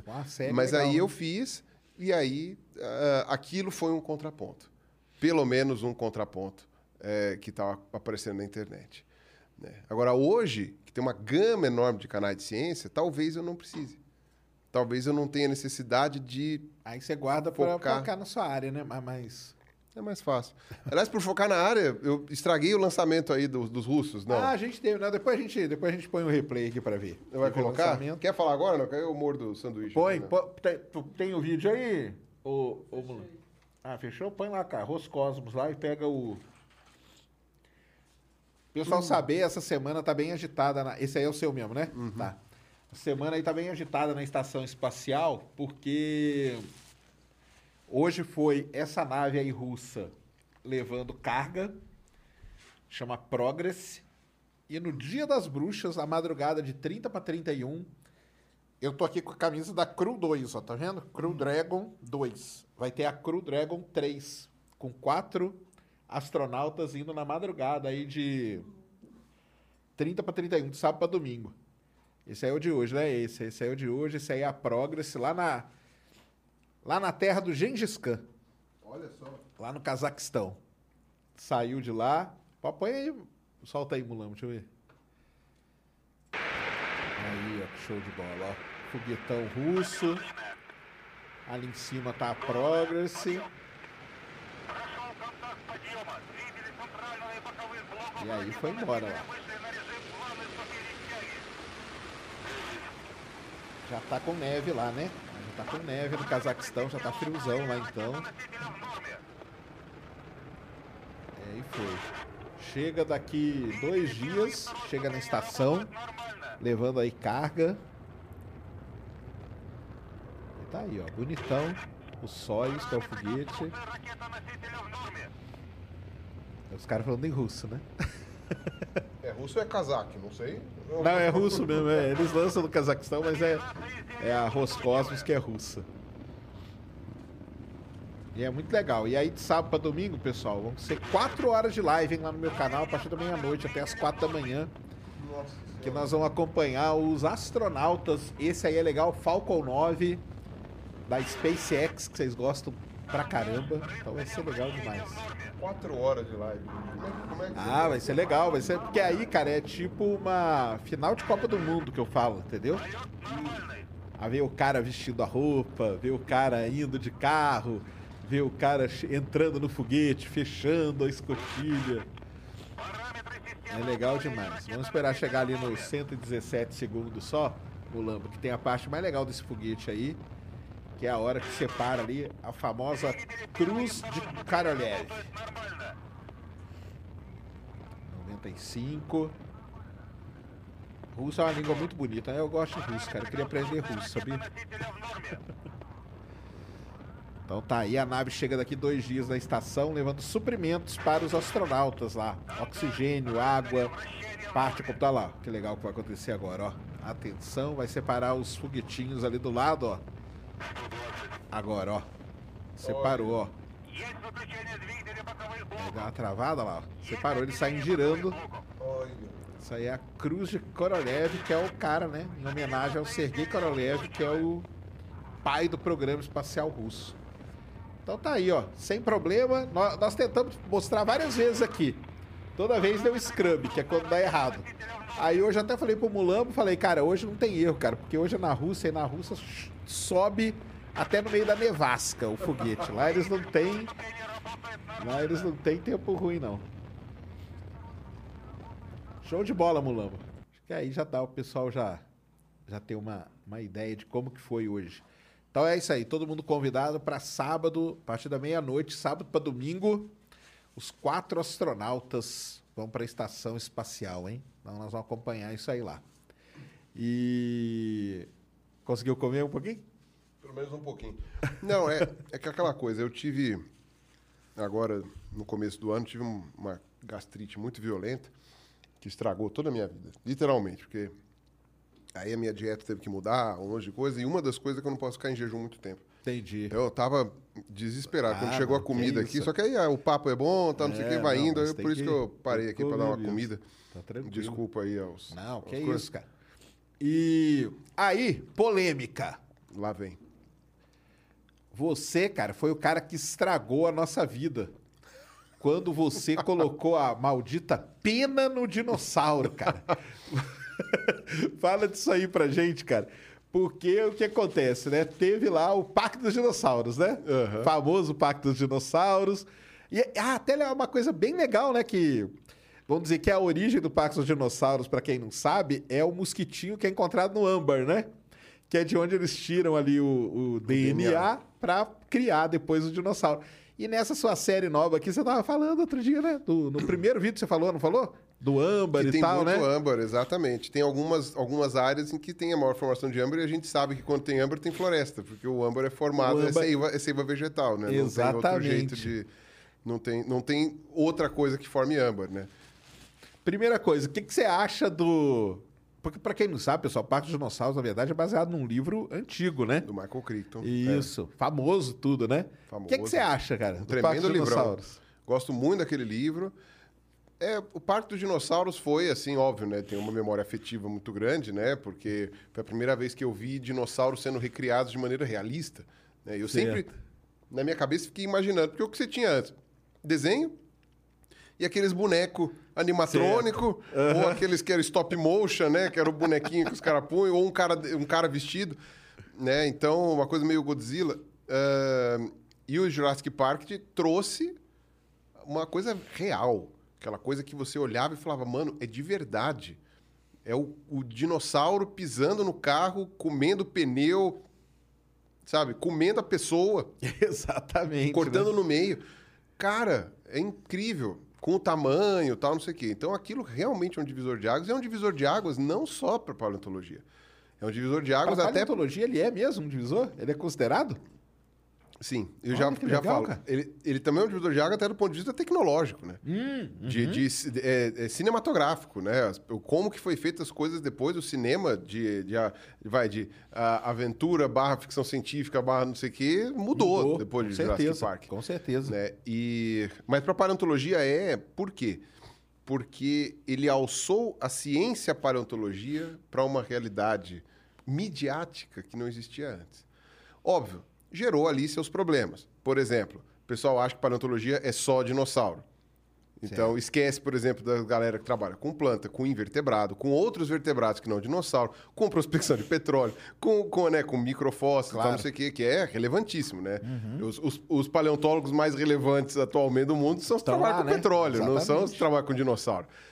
Que, caso vocês não saibam, petróleo não é formado por dinossauros. Exato, tá? exato. Pessoal acha que é, né? A gente, a- a- eu lembro no Twitter que a gente comentou, a, a gente foi, eh, entre a, não foi cancelado, mas a gente quebrou corações ali aquele dia. Que o dinossauro, é, assim, os, os- o petróleo é formado por eh, microfósseis, né? Por animais Plâncton, unicelulares ou muito, muito pequenininhos, animais ou, ou, bactérias ou plantas, tal, não sei o quê, porque é, é protozoários, né? Que não é nem animal nem, nem planta que são fossilizados aos montes, né? E aí aquilo lá é que vai ser pressionado e sofrer pressão e, e peso e o tempo, tal, não sei o que, formar os hidrocarbonetos e tal. Então é, é essa que, é- apesar de ter o pessoal do petróleo inorgânico, né? Tem, tem uma essas galera. coisas, o Russos, aliás. O- A Russos. teoria é russa. E adivinha quem trouxe pro Brasil? Quem trouxe pro Brasil essa teoria? Adivinha! Ora porra! Ai, não sei o quê. Mas essa aí o pessoal Combus- já... Combustível fóssil ao cu do tamanho, aquelas coisas, né? Enfim. Mas, os- até os russos, eles falam que, que não é totalmente inorgânico, né? Tá Na teoria deles tem que ter um pouquinho ali, porque senão não tem como também, né? Não dá pra surgir do nada. É, eu, eu sei que eh, o Jurassic Park foi um divisor de águas. Uma das coisas que gerou foi esse problema foi isso de achar que paleontologia é só dinossauro, mas por outro lado estimulou muita gente a virar paleontólogo. Foi o livro lá que você viu quando era criança, né? Exato. Foi, Foi, o a, Jurassic foi, a- Park. foi a- o conhecer da, da, da galera, foi o Exato. light, né, seu, foi, o a- Jurassic Park, né? Foi- exatamente. Jurassic Park, assim, praticamente todo mundo que eu conheci, que era, vai, cinco anos mais novo que eu, Começou a fazer por causa disso? começou na, na paleontologia você é conhece, todo viu? mundo Olha que maneiro, todo cara. mundo é, filho de Jurassic Park filho Olha sabe? só que demais. então você gerou esse impulso na paleontologia muitos profissionais e aí quanto mais profissional você tem numa área mais conhecimento acaba aparecendo e tipo a, a área avança É bom pra né? área, lógico, né? então, o século XXI, né? Porque aí você tem, obviamente, começa nos anos 90, mas o século XXI Assim, eu acho que você fez mais pesquisa no século XXI do que no século XX inteiro. Não estou falando de relevância no Não, sentido entendi. de descoberta. Mas de quantidade, sim. Quantidade. Século XX pode somar o XIX. Isso aí Século foi uma, uma coisa mundial? Foi? Foi mundial. Foi mundial. Foi então foi- mundial. Foi, um divisor mesmo. Foi um divisor de águas. Que doideira. E, e aí, por isso que mesmo tendo roteiros de qualidade extremamente duvidosa, o pessoal ainda vai assistir os novos filmes, né? Do Jurassic Park e tal, não sei o quê. E aí, o que acontece? Jurassic World e tudo mais.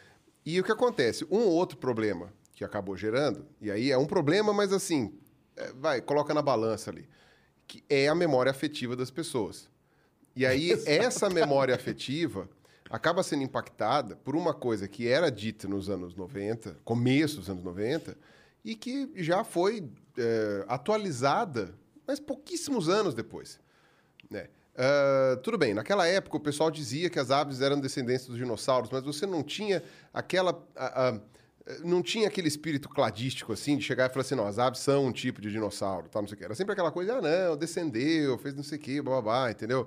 Ah, mas não tinha ali aquela preocupação, e muito menos essa questão das penas. O pessoal falava, ah, sim, mas tem o Archaeopteryx ali, tem não sei o quê, e acabou. Logo, alguns anos depois, poucos anos, Jurassic Park saiu acho que em 93, acho que em 94, 95, o pessoal começou na China a descobrir fósseis de dinossauros, não avianos, né, não eram aves, cobertos de penas, por causa do tipo de preservação incrível que tem por lá. Caramba. No começo até acharam, ah, é falso, é montagem, Entendi. é artesanato. Não. Sério? Como não. chegaram a ah, pensar isso? Ah, no começo acharam, né? Porque o pessoal. Mas durou muito pouco, porque o pessoal foi lá ver e falaram: não, cara, é incrível, essa preservação é incrível. E eram os primeiros dinossauros não avianos cobertos de penas.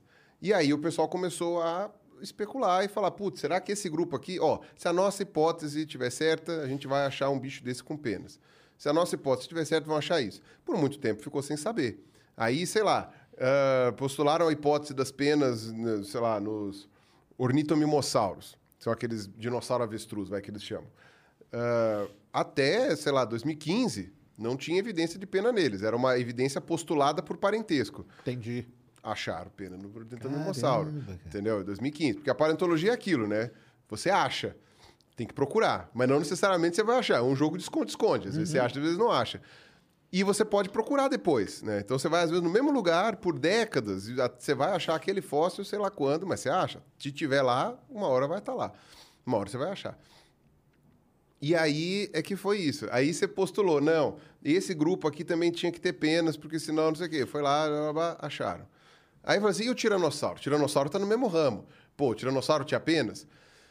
Esse, por causa do tamanho, o pessoal hoje especula que provavelmente não tinha, ou se tinha, era só enfeite, né? Não era uma coisa assim. Porque a pena, ela é, antes de ser uma coisa para voar, ela é um tecido de revestimento, né? Que nem pelo, né? Nos mamíferos. Proteção. É uma ali, né? proteção, tal, contra mosquito, ou então para revestir, ou para chamar fêmea, enfim, sabe, para camuflar, tem uma série de coisas. E quando é, é, o pessoal achou também na China, né, porque tem essa preservação incrível, tal, não sei o quê, um fóssil de um bicho da linhagem do tiranossauro, não é um tiranossauro ainda, Entendi. mas é da linhagem do tiranossauro, coberto de pena.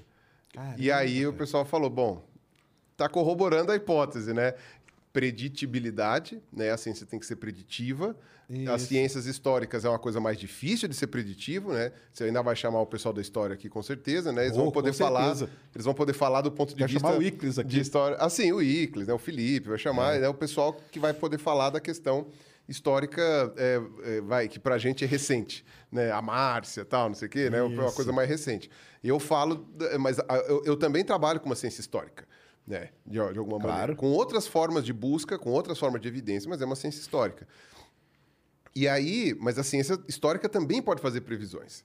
Né? Fa- Fazer predições, não é previsão. Previsão é a astrono- astrologia. Né? Eu vou fazer predições. né? Ainda que o pessoal da história, né, da parte de humanas, trabalhe de outra forma né, e, e tenha um outro entendimento, na paleontologia, eventualmente, você pode. Como?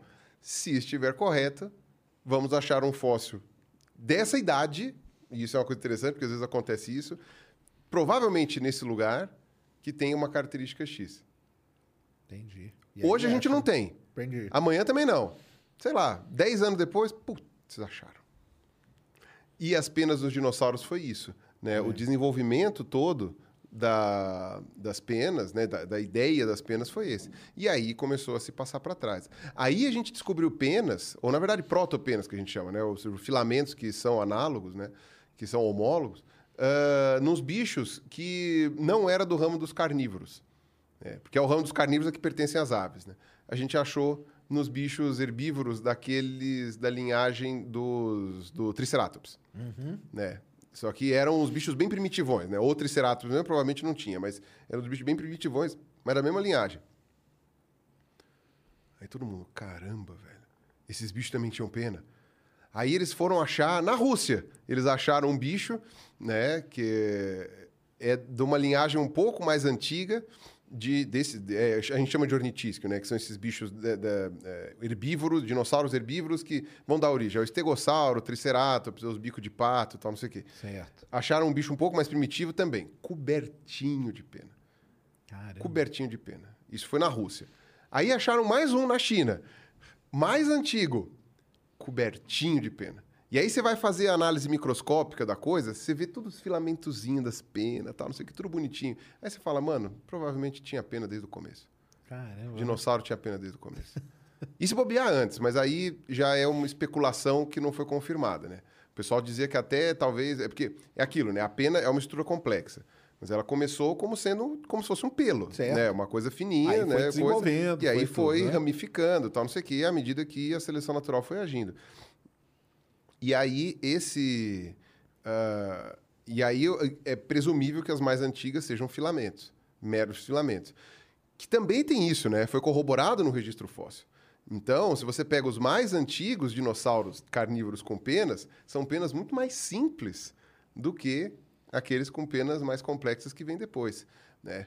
E com, a- com as penas das aves atuais.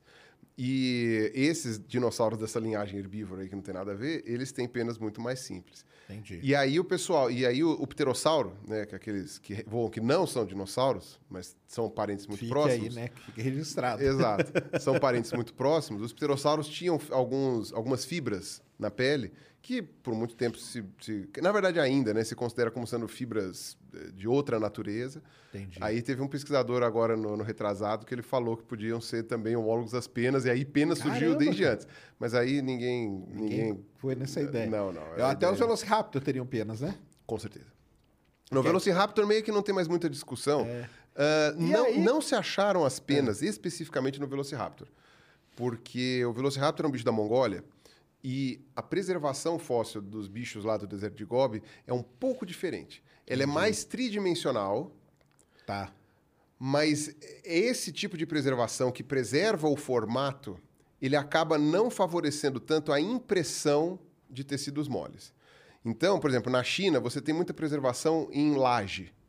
A laje é aquela coisa que você dá uma pressão no fóssil de tal maneira que você consegue fazer. Aquela carimbada. É, Gutenberg, tá ligado? É a prensa, sabe? Você aperta, dá aquela carimbada e fica aquela impressão. Só que qual é uma consequência des- desagradável? Amassa o fóssil também. Aí você Então- não tem o osso, nada, tá tudo destruído, mas você tem tá a- estrutura ali. É, o pessoal consegue bastante informação e dependendo de como amassa, até consegue ficar uma coisa bem bonitinha. Há uma pequena tridimensionalidade ali, mas é pequena. Geralmente está tudo amarfanhado. No deserto de Gobi, eles têm um tipo de preservação, até porque era um arenito um pouco mais... Era outro tipo, era um arenito um pouco mais grosso e tal. Eles têm uma preservação mais tridimensional. O bicho foi soterrado inteiro e ele não foi amassado, entendeu? Foi, sei Certo, lá, certo. uma tempestade de areia veio e soterrou inteiro do jeito que estava. Mas, em compensação, o tegumento não preserva porque você não tem a, a- a prensa, né? Não tem o Gutenberg ali para apertar. o carimbo. Então, o Velociraptor em si, a gente não tem evidência de pena nele, é, a pena preservada, infelizmente. A menos que a gente encontre o Velociraptor em outra formação, que não o deserto de Gobi, que até hoje a gente não achou. Mas a gente tem ah, marcas na ulna, né, que é esse osso do braço, que possuem pequenas, pequenos... eh, eh, Furinhos. é furinho, é, umas, umas bolinhas, assim, bem na linha, assim. Uma linhazinha. Que seria onde a pena estaria encaixada. Nas aves atuais, Ah. especialmente as aves mais primitivas, como pato, galinha, etc., você tem é, Exatamente. exatamente essas áreas para inserção dessas penas aqui. Então a gente teve essa evidência, né? Que eu acho que atualmente não tem ninguém tem ques- muita dúvida, questionando, não. não, essa parte. Então E você que, tem. que você acha que os filmes não atualizaram? O que, que você acha? Aí é uma série de coisas. Bom, para começar. te- Porque aí vie- vieram os outros, né? E com essas, os caras podiam ter atualizado, será que não? Podia. Na verdade, se você pegar o Jurassic Park 3, eles puseram uns penachos na cabeça. Isso. Na cabeça. Na cabeça. É. Mas se você for ver, uma coisa interessante é, primeiro, ah, do ponto de vista, a desculpa deles. Ah, desculpa, é A porque vai, desculpa ser, deles. vai ser a mistura ali É, genética, a né? desculpa deles é porque não é o bicho. Entendi, né? Então é uma mistura genética e tem a questão do continuismo, né? Você não Sim. pode atrapalhar o continuismo da coisa. Se os bichos não tinham pena lá no começo, como é que surgiu pena do nada? Essa é a desculpa deles. Ahn, eu digo que há uma outra desculpa. Hum. Uma outra desculpa. Ah, o fandom é muito chato. Entendi. O fandom é muito chato. Se o aparece pessoal... pena, a galera fica revoltada, A né? galera mais, ah, digamos assim, conservadora nesse aspecto, né? Não estou falando de política, estou falando do filme. Sim. Ah, eles dão um ataquezinho de pelanca, né? Quando você fala que o dinossauro tinha pena. Eles falam, ah, não sei o quê. Eles dão mesmo, minha cara? memória afetiva, memória afetiva. Falo, Ah, pô, sabe? O cara ainda, sabe? ah, te- sabe, corta esse cordão umbilical Eu aí, falo- sabe? Para de usar zoando, chupeta. Eu falo zoando, mas tem a galera que Para de fica, usar né? fralda, sabe? Para de usar chupeta, cresce um pouco, sabe? Pô, que coisa. É- é- tem pena e acabou. A gente já sabe que tinha pena, aceita que dói menos. Aí fala assim, ah, não, porque não sei o quê. Mas tudo bem, isso é uma, uma, ah, é uma parcela pequena, mas se você for ver, do ponto de vista de vendas, do ponto de vista midiático, dinossauro com pena não vende bem. Entendi. Não dá aquela Ele ia ficar coisa. fofinho, né? As pessoas acham que fica fofinho. Sempre que eu vejo, né? Sempre que o pessoal fala, né? Eu sigo uns perfis no Instagram de focoeiro, né? Sempre que a galera fala, nossa, fica fofinho, perde o respeito, não sei o quê, eu falo, ó, faz o seguinte, vê o pessoal voando águia, né? Pega uma arpia, sabe a arpia, Sei, né? Que aqui no sei, Brasil tem. claro. Tem uma garra do tamanho da, maior que a garra do Velociraptor. É maior do que a garra do Velociraptor, objetivamente. Porque o Velociraptor era um bicho pequeno. Né? O que, aquele do filme lá é um outro gênero que, por um período muito pequeno, o pessoal sinonimizou com o Velociraptor, mas também não colou. Né? Então, eh, pega uma arpia aqui do Brasil. Pô, a arpia leva uh, cachorrinho. Tem histórias, né, que não foram confirmadas, mas tem histórias dos indígenas de arpia levando criança. Recém-nascida ou muito cara. pequenininha. Entendi. É um bicho muito grande. Aí você vai falar, tipo, ah, pô, o bicho com pena perde o respeito. Ah, ninguém leva a sério. Vai levar a sério lá, pô. Você não chega perto. Eu já, eu já coloquei, assim, tipo, sabe, já tinha um amigo, até o próprio Yuri foi focoeiro uma época e tal. Colocou aí eu, aquela Aí eu ia luva, lá, né, põe a luva, põe um negócio assim, cara... No começo, depois você se acostuma, mas no começo você dá uma distanciazinha da cabeça, assim, pô, aquele negócio lá fura o teu crânio. Né? Ou, ou dependendo do tamanho, né, do bicho, né? Se for um bicho maior e tal. Então, ah, a, a galera fica meio assim, mas você tem uma questão de venda do pessoal falando, mano, a galera criou um, uma... um- Uma um- imagem, uma né? imagem no, no, eh, no inconsciente coletivo de que esses dinossauros eram escamosos como lagartos. Se você coloca pena neles, as pessoas não reconhecem. Então, isso é um trabalho que agora tem que ser desfeito, digamos assim, né? dada toda a relevância que o Jurassic Park tem, mas isso é um trabalho agora que tem que ser desfeito, de refazer, as de fazer as pessoas aceitarem que esses bichos tinham penas. né? E isso é uma coisa complicada, porque isso foge da alçada do próprio filme. Sim, claro. Porque, por exemplo, esses dias, né, Mary redeemed a $50,000 cash prize playing Chumba Casino this year. I was only playing for fun, so winning this was a dream come true. Chumba Casino is America's number one social casino experience. It's serious fun. With over 80 casino style games to choose from, you too could win life changing amounts of cash. Be like Mary. Log on to chumbacasino.com and give them a whirl. That's chumbacasino.com. No purchase necessary, void or prohibited by law. 18 plus. Terms and conditions apply. See website for details. The voice in the preceding commercial was not the actual voice of a winner. Ah, eu vi uns livrinhos de dinossauro para criança. Eram uns livros, eu não lembro agora de que país que eles vieram, mas estavam traduzidos para o português. Traduzido bem mal, inclusive.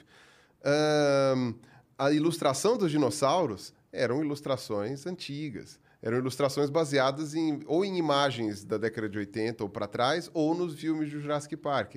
Então eram os bichos sem O pena. pessoal ajuda ainda a propagar essa Exato, imagem. É muito deles, difícil, né? porque são atirados por muitas vias. Os filmes são sempre reprisados, e tem que ser reprisados, e eu, quando posso, também assisto de novo. O, como se fala? Tem um bicho, né, que é o, o Oviraptor, né, que ele foi, foi nomeado assim porque o pessoal achava que ele comia ovos, porque ele foi descoberto em cima de, de ovos quebrados. Só que aí depois, com novos achados, descobriram que, na verdade, ele estava chocando os ovos. Caramba. Era a mãe ou o pai, né? Enfim, Entendi. vai saber, que estava chocando os ovos. E hoje a gente sabe que esses bichos eram cheios de pena também. Então era tipo uma galinha. galinha. Era tipo uma galinha ou um avestruz, que seja, que estava lá cobrindo. E o bicho foi caluniado, né? Como ladrão de ovo, na verdade, estava protegendo, né? Morreu protegendo os filhotes, né?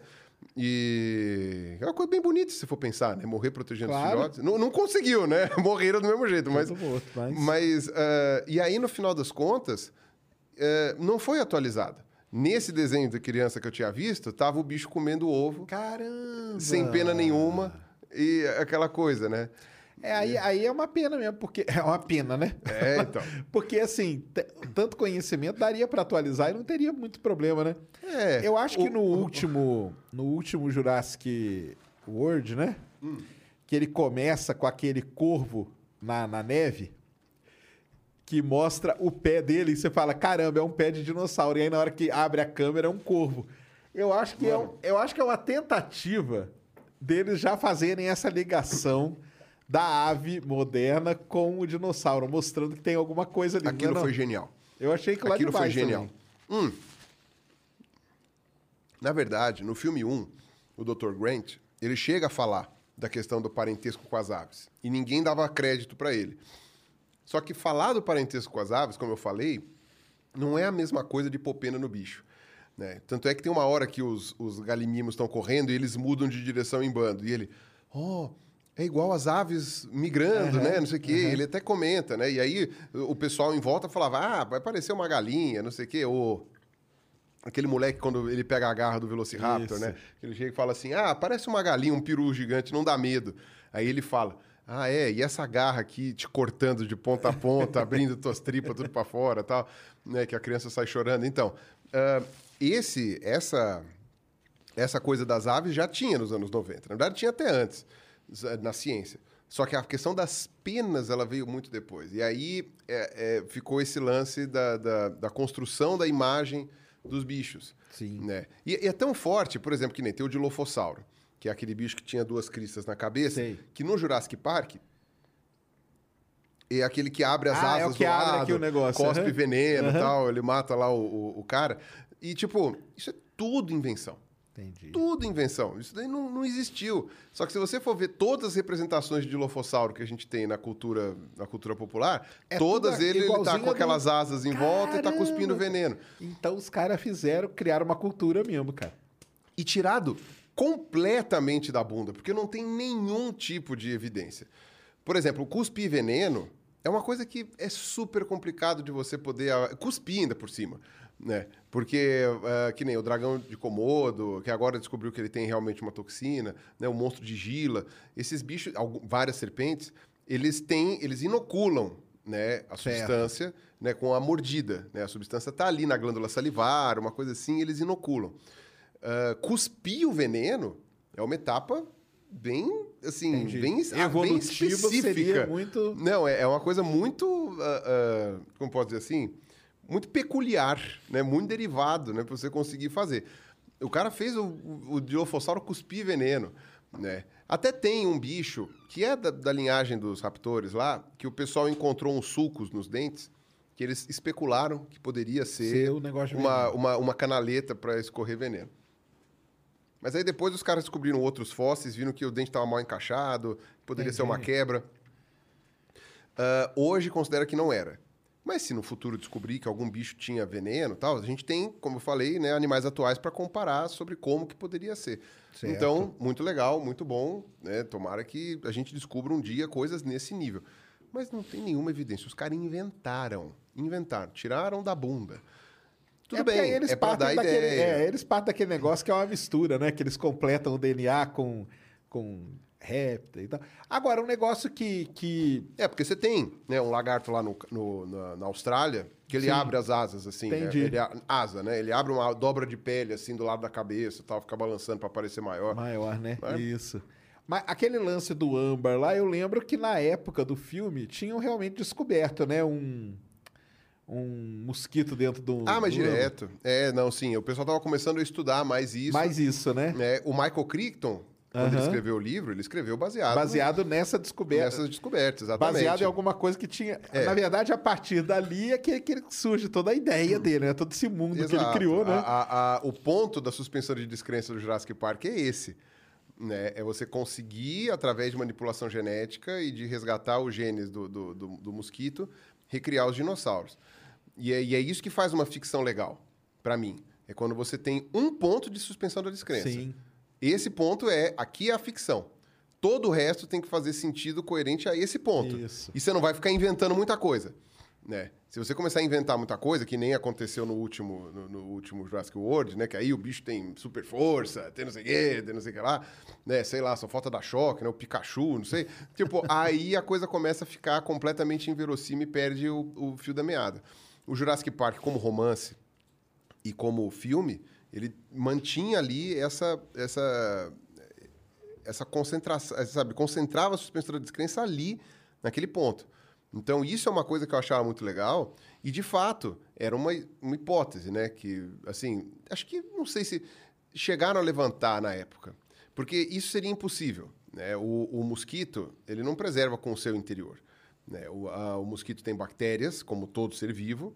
Ele fica preso no âmbar e as bactérias comem ele lá dentro e acabou, entendeu? Ele fica oco praticamente. Só que o âmbar preserva a casquinha, né? Esses bichos são artrópodes, eles têm a cobertura de queratina, então, tipo, Então você vê lá. ele um mosquitinho perfeito ali dentro do âmbar, né? E a gente tem fóssil de mosquito, de formiga, de abelha, de borboleta, de praticamente de barata. Bom, barata, até, a gente tem fóssil de todo tipo de inseto, e aracnídeo, e crustáceo, tem alguns também. Tipo, é, é, tem, tem essa coisa. Inclusive tem de vertebrados pequenos, tem de lagarto, tem no âmbar, tem, de- tem rabo de dinossauro no âmbar, tem é, pena preservada. Tem várias coisas preservadas no âmbar que são muito interessantes. No filme, eles vêm, acho que da ai, República Dominicana, eu acho, que tem realmente umas minerações de âmbar lá pelo Caribe.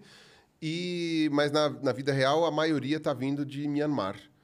Né, que inclusive tem um tráfico terrível ali, né, uma Ah, é exploração de mesmo? trabalho escravo, é uma coisa bem complicada lá com esse negócio do âmbar lá de Myanmar. Mas, e o pessoal vende como joia, né? Então não é só. A, a exploração científica é tipo 1% disso, né? A galera Entendi. vende como joia. E aí exploram a população, tal, não sei o quê, enfim, toda aquela coisa lá. E aí o que acontece? Quando você vai ver, a ideia ela não é possível. Porque você não vai achar DNA em, em insetos preservados, mas a ideia é genial. Né? A ideia é genial. É, não, é partir disso é legal pra Exato. caramba, né? No, no Jurassic World, eles já falam que eles usaram manipulação genética de outro jeito. É. Tipo Que eles- CRISPR lá, né? Já é pra eles esse falam lado, que né? eles usaram CRISPR, eles falam É. que eles acharam fragmentos de DNA nos fósseis, fizeram, sei lá, enfim, engenharia engenharia reversa. reversa, É, essas coisas isso todas e conseguiram. Né? Aí é mais especulação, porém é uma outra ideia que vai não vai dar para recriar ninguém, né? Isso daí a gente já está fora de cogitação, mas dá para você pegar uma informação ou outra de eventualmente conseguir eh, colocar num, num, paper, elucidar alguma coisa assim de diferente. Né? Tanto é que acharam, por exemplo, uma, uma parte de uma de preservação de um, de um fóssil, eu não lembro agora de qual espécie, talvez até um tiranossauro, que tinha uma área de colágeno preservada. Acho que era de colágeno, é. E eles viram que a, a disposição das fibras era igualzinha de um avestruz. Caramba. Então, tipo, olha, era aquilo que a gente imaginava que fosse, tal, não sei o quê. Mas não tem DNA ali. Na verdade, mal tem as mesmos... é, os mesmos elementos tem, mas você tem uma, ah, uma substituição de uma série de coisas lá. Então, quer dizer, aquilo lá não é mais essencialmente o que preservou, não é mais o tecido do ser Claro. vivo. Mas ele preservou características e estruturas que estão lá. A gente consegue achar célula preservada. Bom, senão não cavava petróleo, né? A Exatamente, célula preservava, preservada a gente consegue achar no registro fóssil. Mas a gente acha células preservadas em fósseis particularmente muito bem... eh, tiveram muita sorte, vai, digamos assim, a Entendi. gente consegue achar célula. Mas é a célula. A, a parte de fora, é a capinha da célula, não tem nada dentro, até onde a gente sabe. Ah, às vezes é o que eles chamam de. é, como é que fala? É, oh, meu Deus do céu. É, ah, filme de bactérias. Entendi. Que é assim: a bactéria foi para comer ah, aquela estrutura, aí morreu todo mundo. E a bactéria formou uma capinha em volta da estrutura, e Certo. por isso a estrutura se preservou, porque a bactéria tem Tá, ali uma resistência e tal. melhor. Então você tem muito filme de bactéria que preserva a estrutura de alguma célula, de alguma coisa assim, você consegue. Então, isso é uma coisa bem interessante que às vezes a gente consegue de preservações muito boas, assim, particularmente muito boas em algumas coisas. E a gente, com a tecnologia, está descobrindo mais e mais evidências dessas coisas.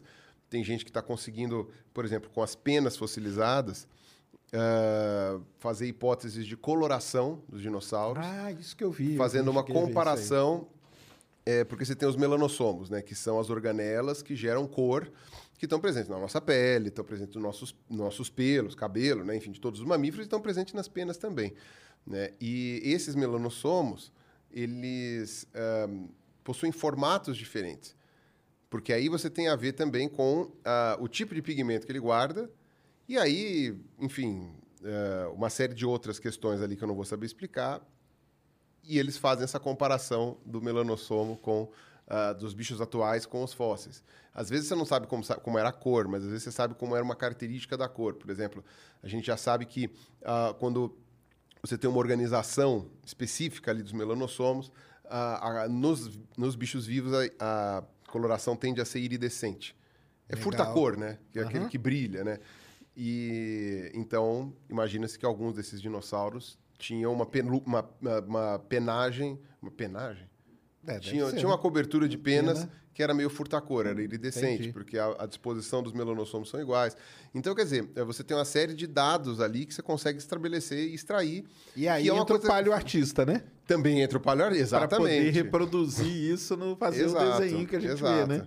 Agora, isso a criar o bicho vivo, de fato, Ah, aí é claro. diferente, né? Agora, se você pegasse, por exemplo, que nem o, o pessoal chegou a fazer esse experimento mais de uma vez. Ah, o gene para fazer dente, ele está presente nas aves atuais. O gene está lá. Só que ele está silenciado. Esse gene está silenciado.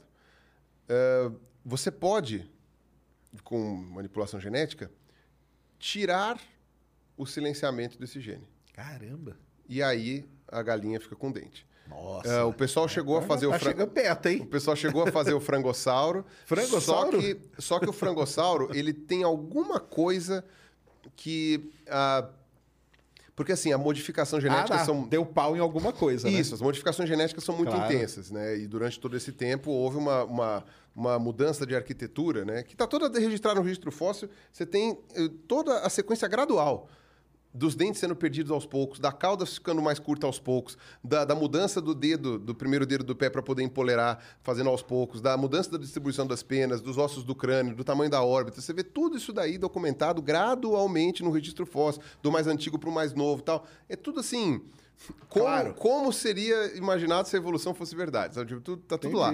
E, ou seja, previsão, né? Compro, é, é, como? Comprovada, né? É, tá- passou em todos os testes, né? A, a, a, a teoria. E aí o que acontece? Ahn, não é viável. Eles colocaram o frangossauro, fizeram, tal, não sei o quê, mas aí em determinada semana lá da- da- do, do ovo, lá da gestação, ele não é gestação, mas enfim, da- do crescimento lá dentro do ovo, morre Caramba. não nasce.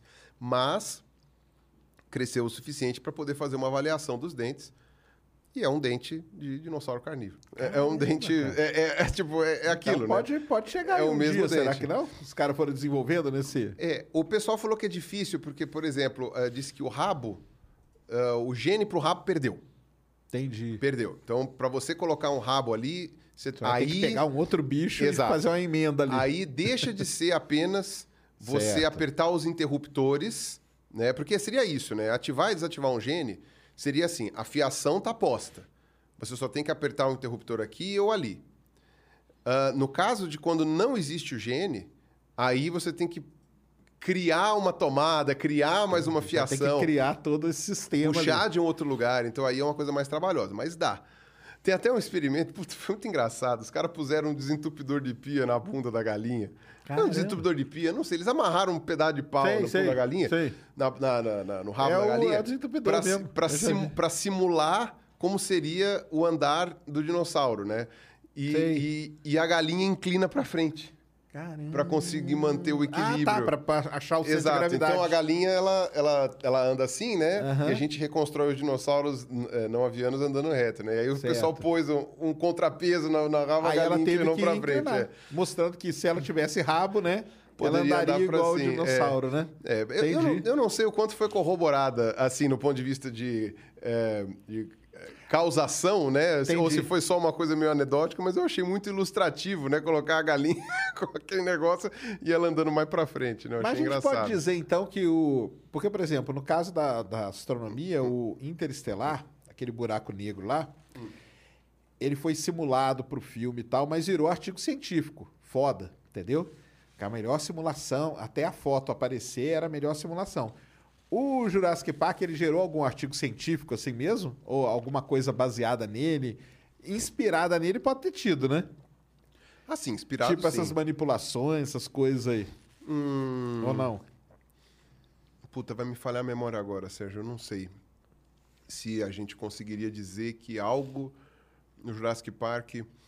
Porque, assim, o, o Michael Crichton, como eu falei, ele buscou consultoria o tempo todo. Ah, isso que eu ia perguntar. ele Então- teve uma consultoria de paleontólogos ali. Teve, teve, teve Entendi. vários.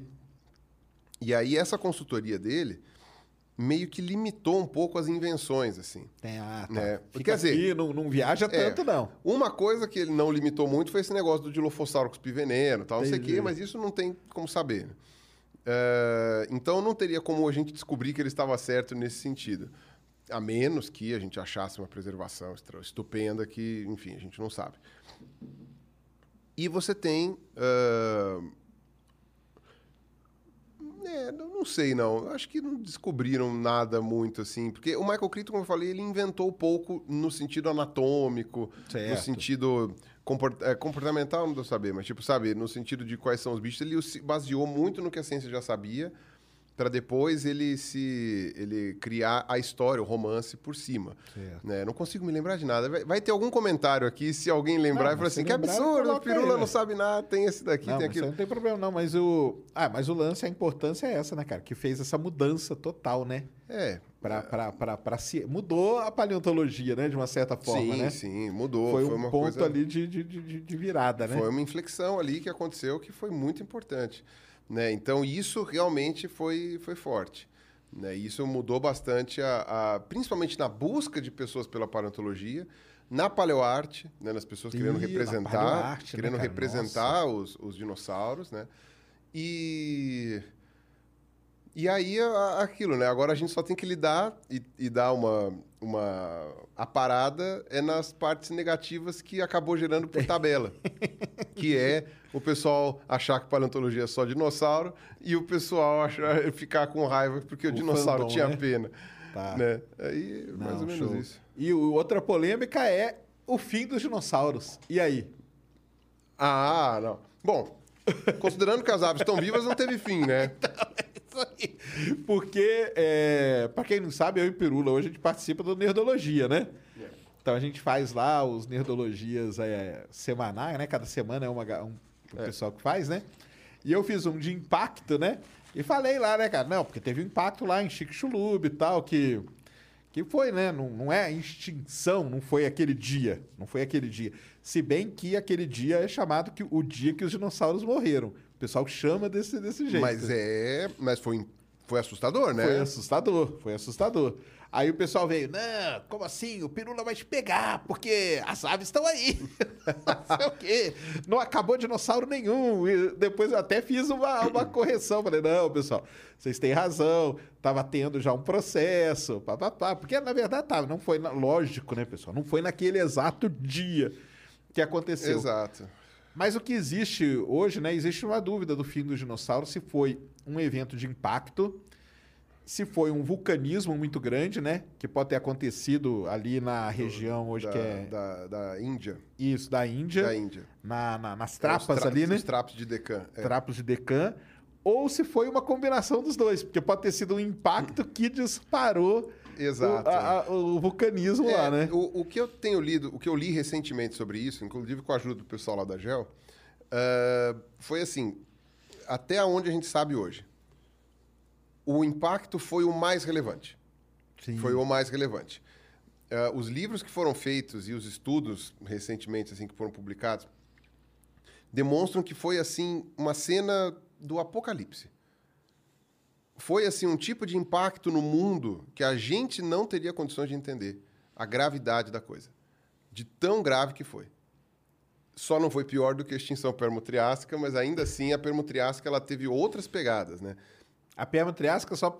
Ah, isso é uma coisa até legal pra gente explicar pro pessoal, né? A gente consi- considera, né, cinco grandes extinções em massa na Terra, né? É, A primeira é a. a permo-triássica. perma triássica, que foi quantos por cento do. 95, 95 96, por- acho. da É, vida. 95% de, da vida na Terra, né? Foi Da extinta. diversidade. É, não, da vida mesmo. né? É. Depois teve a. A segunda maior foi essa, dos dinossauros, de Xixulub. Foi a segunda maior. Xixulub. Mas entre, a entre do- uma e do outra, entre uma e outra, né? teve, entre uma e outra teve mais uma, pelo menos, que é a do Triássico pro Jurássico, mas ela é um pouco mais fraca. É uma das Big Five, mas é um pouco mais fraca. Mas a segunda mais forte foi essa do fim dos dinossauros. Então o Mesozoico, ele começa com a pior extinção em massa e ele termina, com a segunda, pior. Isso. Né? E o... Ali nos dinossauros, só para o pessoal saber, estima o quê? 75%, né? Mais ou menos, é isso? é mais ou menos 75% de toda a, a biodiversidade, com especial impacto para vertebrados. Isso. Para vertebrados ah, terrestres. Né? Os peixes, por exemplo, de água salgada. Na verdade, não, os peixes entre, em- como um todo, peixe ósseo, né? Que estou falando, é Actinopteris, ah, f- tiveram um impacto muito pequeno. Sim. Né? Ah, tubarões também tiveram um impacto muito pequeno de extinção. É, morre uma linhagem ou outra, mas no geral foi menor. Mas, em compensação, você teve a extinção, por exemplo, dos mosassauros, que eram lagartos marinhos gigantescos que foram extintos. Famoso nessa- mosasauro do filme. Exato, também tem no filme. Isso. Foi, foi, foi eliminado naquele ponto. Porque teve a do Ordoviciano também, né? Que a gente chama. Que Teve- é aquela. Ordoviciano, né? Que chama, o pessoal que chama? Que foi. É do- do Só que o que ela, ela foi grande. É do Ordoviciano. É, foram duas no Ordoviciano. Isso, foram duas. Foram duas. Só que o que acontece, que pelo menos que eu, que eu lembro, é que foi uma grande extinção em massa, mas restou muito, muita família, né? Isso. De, de bi. Então, É. aquilo lá con- continuou, não teve tanto impacto Continuou. por conta disso, e, né? e também tinha uma coisa, né? A gente tinha muito menos vida terrestre no Ordoviciano, Isso, né? é Então isso a coisa era muito marinha. Qualquer coisinha que afetava a água, afetava tudo, né? É. Ah, agora, no que diz respeito a- a- ao impacto de Xixulub, o que a galera fala, o que eu li, né, é que de fato foi o apocalipse. Aquele, aquele impacto foi muito violento. E fica aquela discussão das traps de Decan, né? Porque ah, as traps de Decan, se não me engano, ai, vai vai falhar a quantidade de, de a área, mas ela pega praticamente metade da Índia. É, praticamente metade mesmo. É, é assim, são milhões de quilômetros cúbicos de lava. Isso. Então é impossível que aquilo também não tenha causado um estrago monstruoso. Sabe? Se um vulcão que eh, a- entra em erupção lá na, na Islândia, bloqueia todos os voos da Europa, já não sei o quê, um vulcão entra em erupção aqui no Chile, a galera já não pode viajar para os Estados Unidos. Quer dizer, você já tem uma zona por causa disso, um vulcão, né? Imagina um que fez um derramamento suficiente para cobrir metade da Índia. né? Exato. Então, e tem também um terceiro fator, que foi uma regressão marítima violenta Isso. que teve. Que ninguém sabe direito por que que teve. A galera acha que foi o quê? Olha, olha que louco, né? A sequência pode fazer bastante sentido. A galera acha que foi um... ah, o assoalho oceânico sossegou.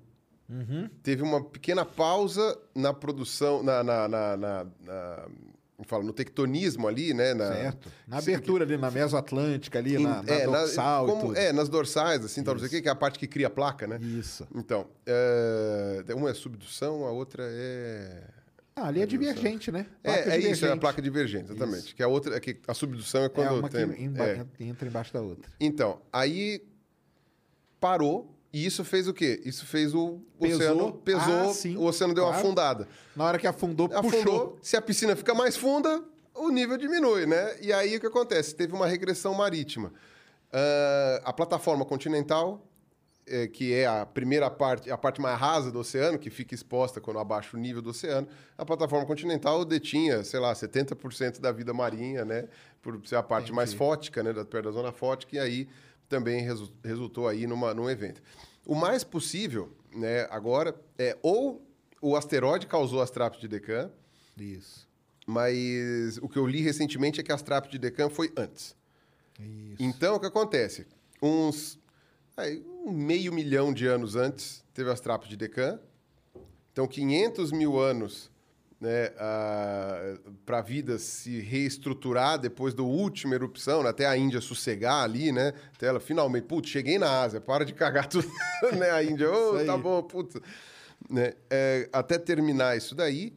E depois, 500 mil anos depois, cai um pedaço de pedra gigante do, do, do, céu e detona, e detona tudo, né? tudo, né? É. E, uh, e aí o interessante é o que, que sobrevive. Isso, isso o que, que é sobrevive, a gente observa alguns padrões.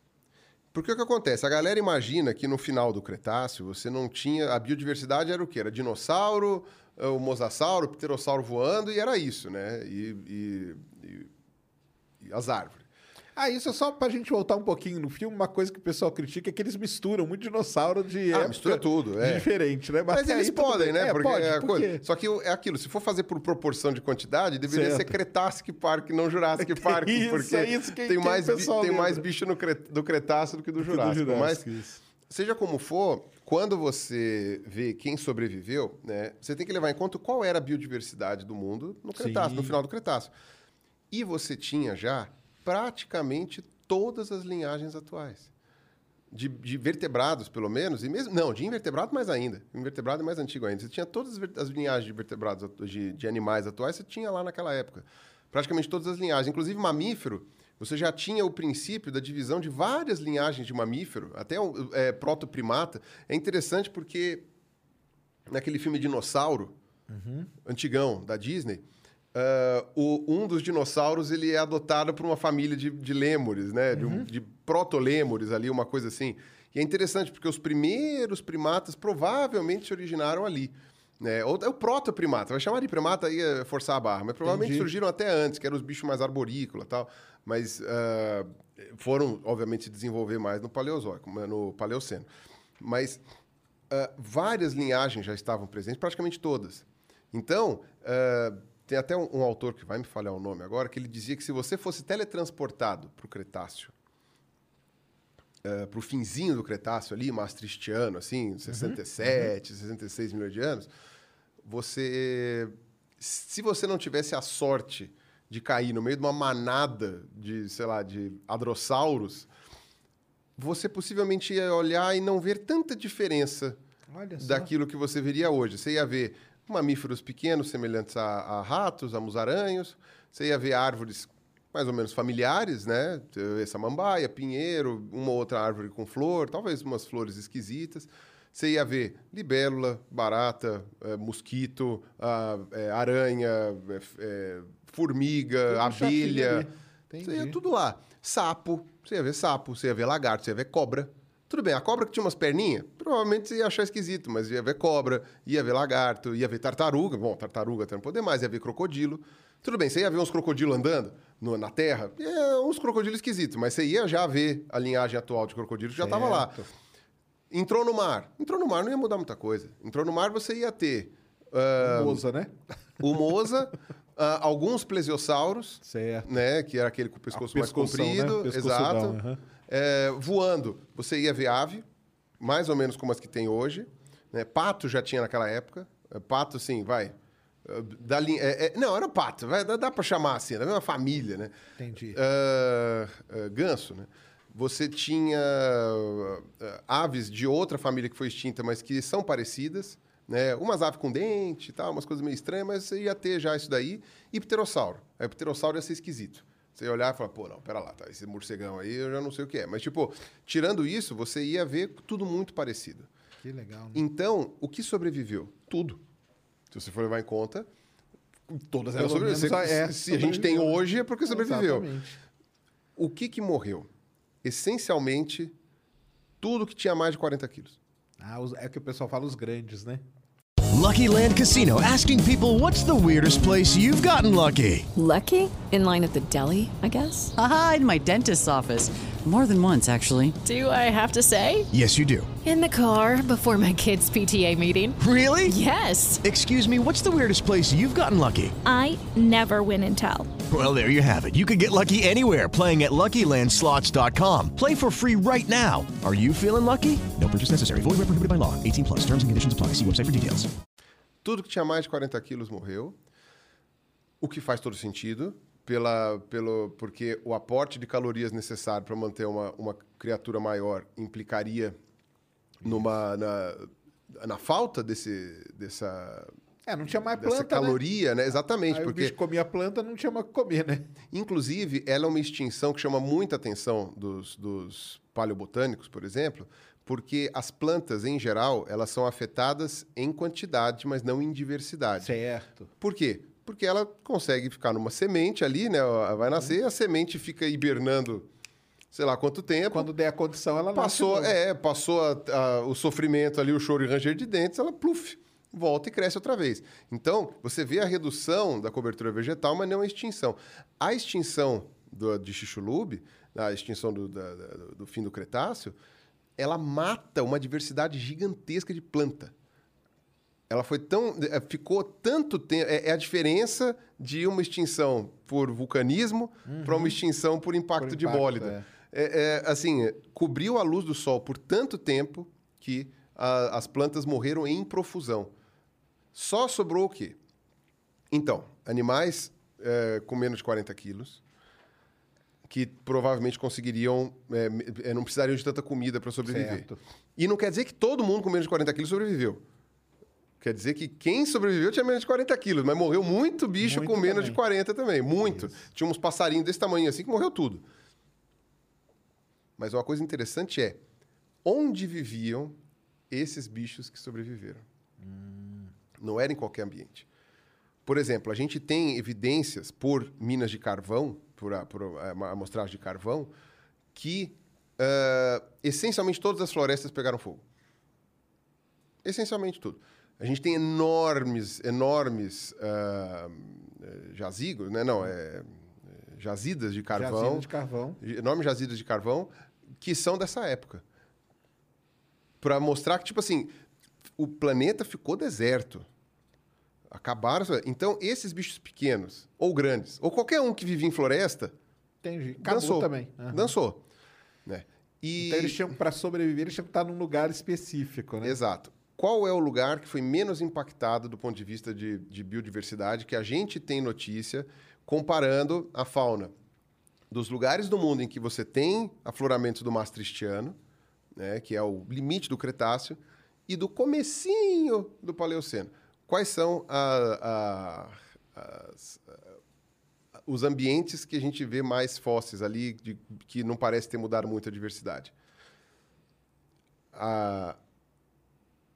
Vertebrados, como eu falei, vertebrados, eh, peixes, eh, actinopterídeos e, e tubarões, e água doce. Entendi.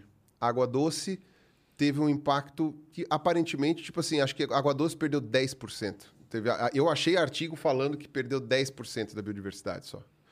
Então, óbvio que sofreu impacto, mas foi um impacto muito mais manejável.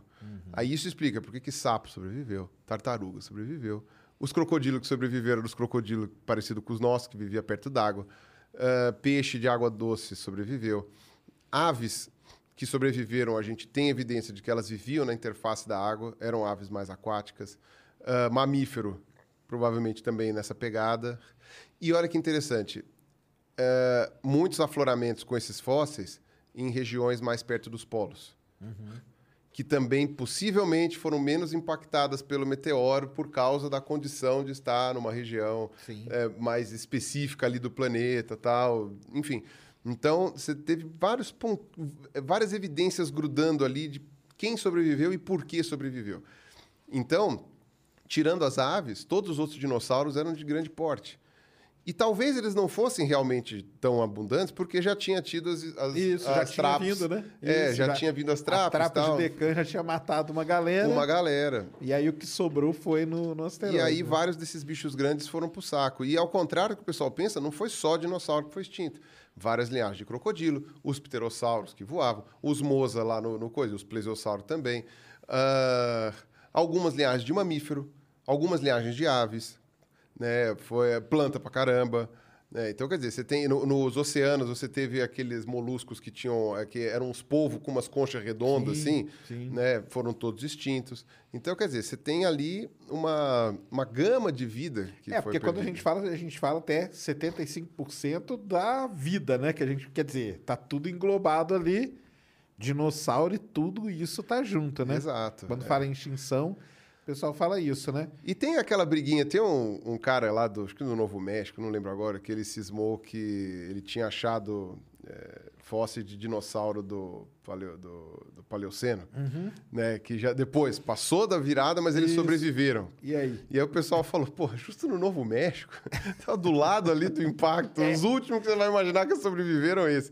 Mas não, era é, é aquela briga quando você tem dificuldade de fazer a datação absoluta e ela vira só Certo. relativa. Aí, e dá, aí, dá- dá um erro grande. e aí o pessoal consegue argumentar que, tipo, ah, não, essa camada Trocou. inverteu, Aham. trocou e tal, mas aí ninguém... O cara escreveu um calhamaço de artigo, um artigo de 200 páginas, galera, É um livro. galera leu, Não, não- não Mano, passou. você tá. tá...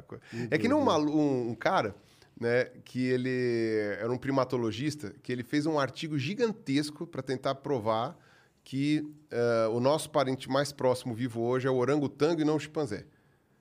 O que é uma loucura do ponto de vista biogeográfico, né? Porque o chimpanzé é asiático, o orangotango é asiático, então teria que mudar todas as, as teorias de dispersão humana, tal, não sei o que. O cara também fez um calhamaço assim, você ia imprimir, era um livro. O pessoal olhou aquilo, tipo, em 10 minutos quebrou 10 argumentos do cara lá e falou assim, mano, você tá, tá muito doido, cara, que que, é isso? coisa, Tal. né? Aí não foi pra frente, mas é aquilo, são, os, o- são aquelas ideias dissonantes que eu falo que são saudáveis. Né? Sim. Não é um doidinho do Jô Soares falando Não, bosta, claro. entendeu? É, é- é- são ideias dissonantes que são saudáveis. É um negócio porque- sincero, né? O cara tava pesquisando, chegou naquilo ali. Aí E eventualmente E ele ele também não fica revoltado se você for lá e mostrar pra ele que. Porque ele tá num ambiente científico e ele sabe como funciona. Não, né? e mesmo que ele fique revoltado, às vezes, você tentando rebater uma hipótese de uma, de uma coisa, você descobre um troço novo. Exatamente. Né? Eu costumava brincar, no- dentro dos dinossauros da minha área tem uma história, né? Que teve, na época que o pessoal estava discutindo se as aves eram dinossauros ou não, teve um grupo de pesquisadores que no começo não foram céticos. Justo, era uma hipótese nova, era uma coisa que realmente né, não tinha tantos dados para corroborar. Ele tinha, mas não tinham descoberto. Quando eh, desse grupo aí de pessoas que eh, eram contrárias à ideia do dinossauro ave, desse grupo de pessoas, um pesquisador, que é o Alan Feduccia, ele se destacou levantando vários pontos, alguns muito interessantes, alguns que nitidamente são fáceis de quebrar. né? E tentando responder aos argumentos do Feduccia, Pessoal. descobriram uma série de explicações que não se tinha ideia, que corroboraram que os dinossauros são aves. Ou seja, refutaram o Feduccia descobrindo uma coisa, descobriram uma coisa mais legal ainda, né? E, e aí foi assim. Então, tanto que eu até brinco, no começo o Feduccia fazia esses questionamentos, eram muito relevantes. Hoje, se for ver, o Feduccia tá, tá, tá vivo, ainda tá velhinho, tal, não sei o quê, já faz uns, sei lá, quantas décadas aí, as últimas aí, que ele só tá falando merda. Aí sim, aí ele tá chutando, ele tá querendo, sabe, tipo, Entendi. não me conformo. Ah, então qualquer merda que aparecer, ele vai falar que, tipo, não, tá vendo, tá vendo, eu tava certo. Não, cara, esquece, aceita que dói menos, joga toalha. Mas não, ele não quer jogar toalha, mas ele tá cada vez mais sozinho, né? Ele tem ele, dois alunos e acabou, né? Ele não, não sei lá quantos alunos, tô chutando. né? E Não, aí, então, entendi, quer dizer, ele entendi. não tem mais. a- Foi se isolando, né? Acabou Foi que se isolando, mas porque foi teimoso. Né? Porque ele não quis dar o braço a torcer e admitir que estava errado. Mas no começo, quando você não tinha realmente uma definição ali, as- os primeiros questionamentos dele foram relevantes, foram importantíssimos Sim. para descobrir. Então é importante, às vezes, você ter uma ideia dissonante dentro da ciência. Na verdade, é sempre importante Ah, não, claro. você ter uma ideia dissonante. É que a diferença é uma ideia dissonante dentro de uma proposta válida na ciência e que está ancorada com os dados, É diferente de você pegar os dados, juntar do jeito que você quiser e, e, e querer inverter. Porque é aquela coisa, você vai falar, ah, você tem a ditadura da, da academia que não deixa ideias novas. É óbvio que você vai ter resistência de ideias novas. As pessoas não querem eh, mudar de ideia. Mas se as suas ideias forem boas, as pessoas novas vão, vão querer. E se ela for boa de fato, elas vão conseguir provar, corroborar essa hipótese. Né? O exemplo maior é o da deriva continental lá, né? O Wegener, quando ele apareceu e ele... Todo mundo lembra desse exemplo do Wegener, né? Tipo, ah, ele apareceu, ninguém deu trela para dizer que os continentes andavam, entre aspas, e aí depois descobriram mais evidências mostrando que sim. Mas ah, o problema é querer subverter isso. É você vai para academia, fala as coisas. Ninguém acredita, por quê? Porque é uma bobagem. Aí você vai o quê? Vai para a mídia e começa a alardear. E aí as pessoas leigas passam a te conhecer mais do que aos acadêmicos que estão falando algo que presta. E passam Mas a aí, conhecer cara, essas pessoas que estão ali, tipo, sabe, delirando. E aí entra naquele negócio que eu falo. Por que acontece isso? Porque o cara da academia, ele fica aqui, ó. E o, ma- o cara que maluco entra aqui, ó. Entendeu? O cara da academia, ele cria esse, esse buraco, esse gap entre ele e o público, entendeu? Ele fala assim, ah, galera, já que vocês não querem mesmo, vocês não estão dando, deixa eu ficar aqui escrevendo meu paper, que é o que eu vou ganhar dinheiro e tal. Só que nisso vai abrindo esse buraco que dá a chance dos, do... Por que, que o cara entra e vai atrás da mídia e espalha essa loucura? Porque criou esse buraco. Porque se esse buraco aqui tivesse coberto pelo pessoal da academia de alguma forma, entendeu? Ó, tem um cara lá que tá pesquisando, mas ó, você, você e você, vocês vão fazer o trabalho tipo sujo. Vocês vão ficar aqui nesse meio conversando com o público, para não deixar ninguém entrar, entendeu? Exato. Isso eu percebi ah, muito quando foi esse lance do- da mudança climática. Sim. Porque quando eu fui tentar falar com os professores, nem todos os professores foram abertos a Exatamente. gravar uma entrevista, a falar coisas, por medo. A a gente também tem que levar em conta, né? Isso até brinco com o Reinaldo, né? Que alguns jornalistas traumatizam o cientista, né? Sim, Tem- sim, sim. Você fala conhaque de alcatrão, ele escreve catraca de avião e, tipo, é, aquela coisa. Mas, ah, levando em conta, né, des- eh, descontando essa parte, você tem também esse lance de que, por exemplo, o financiamento de pesquisa ele não vem você falando com o público. Né? O financiamento de pesquisa vem você publicando o paper e, e, e colocando a. É, é, o que eu, é que eu acho, cara. porque Eu acho fazendo- que o sistema tá, tá errado, entendeu? Outro não tá errado, mas tá incompleto. Incompleto. Entendeu? Isso, isso. Que é uma coisa que, em alguns países, a coisa vai, vai um pouco melhor. Sim. né? Então, como eu falei, eu tive dificuldade para gravar com professores aqui, às vezes, né? Para algumas coisas. Eu fui para o Canadá gravar uma entrevista com um professor canadense. Ah, os caras te convidam lá, cara. Não, é, é- essa, essa entrevista nunca foi ao ar, mas um dia ela vai, tá, gente? Não, não, não me cobre, ela tá até legendada já. Mas, ahn, cara, eu fiquei assustado. Como que o cara. O cara, ele, inclusive, ele deixou o laboratório dele preparado. É isso que eu ia falar. Os caras fazem isso. ele já cara. sabia coisas que eu provavelmente ia perguntar. E ele já deixa tudo ali. Já deixou a lâmina preparada, o negócio pronto, a amostra ali. E ele foi, ele dedicou, sei lá, duas horas e meia da vida dele. E ele tava, acho que, de férias. Porque ele tava, sabe, de bermuda, tal, não sei o quê. Acho que ele tava de férias. Mas ele falou, não, não, não, não sei o quê. E aí, quando eu fui embora, eu falei, nossa, professor, mas o senhor tinha tudo pronto para mim, né? muito atencioso. Aí ele falou assim: eu faço isso toda semana, problema não. Eu já deixo ali no cantinho, é super fácil. Toda semana eu repito a mesma coisa, pode ficar tranquilo. Porque é virou, é uma rotina deles lá, né, É cara? uma rotina. Agora a nossa aqui, você vai tentar falar com o cara, cara, é muito complicado. Aí o cara não quer falar. Aí tem, tem É. vários fatores que entram aí. Às vezes não quer falar por trauma. É, às, vezes, não quer não- falar por tal, às vezes não quer falar, cara, não vou perder tempo falando que você bando aí, cara, entendeu? E, e outra, também tem uma outra questão. Tá mudando, né? Antes que É. me acuse, tá mudando, tá é, melhorando. Tem, tem alguns pontos, né, que estão que tão surgindo. Pelo menos na, na, na- sua área, eu não sei, mas dentro, da, por exemplo, da astronomia, a gente já tem alguns professores que começam a se destacar fazendo esse trabalho. Mas aí qual que é o problema? Tem uma massa aqui que vai em cima deles, entendeu? Ah, sim. E aí vira aquela coisa. Você atrai holofote. Dentro da academia, cara. É. O cara, cara, para de ir lá, não vai lá. Tanto que eu até brincava antes, cara. Eu falava assim, cara, você falava de YouTube dentro da universidade que queriam te matar, cara. O que, que é isso? Sim, falava- não, é. O que, que eles lembram? Eles lembram do Felipe Bobeira, Neto xingando, exato, os entendeu? caras acham que era Você acha que bobeira. vai ficar lá xingando igual aqueles caras, entendeu? Não, Aí você tem que explicar. Ó, mas tá acontecendo isso, esse movimento aqui. Esse pessoal tá tomando espaço, não sei o quê. Cuidado. O pessoal from hell, né? Não É, o pessoal da. da- Isso, da- o pessoal from hell tá tomando espaço. Cuidado. E não sei o Não, quê. e é interessante, tinha um amigo meu que quando eu estava no doutorado ele era pós-doc. E ele ficou sabendo do meu canal e começou a assistir, né?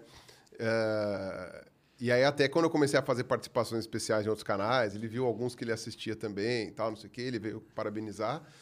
E aí ele falou, putz, aí eu abri o YouTube para assistir seus vídeos, mas eu acho que ele não tinha uma conta no YouTube. Então ele Entendi. abria com o YouTube deslogado. E aí eu vi vários outros vídeos. aí eu vi o vídeo do fulano, da fulana e do, e do, e do, e do- e do Beltrano. Eu não vou falar nomes porque agora são meus amigos, pessoas que eu conheço e tal. Ele ficou indignado. Ele olhou e falou: Meu Deus, esses vídeos são uma bosta!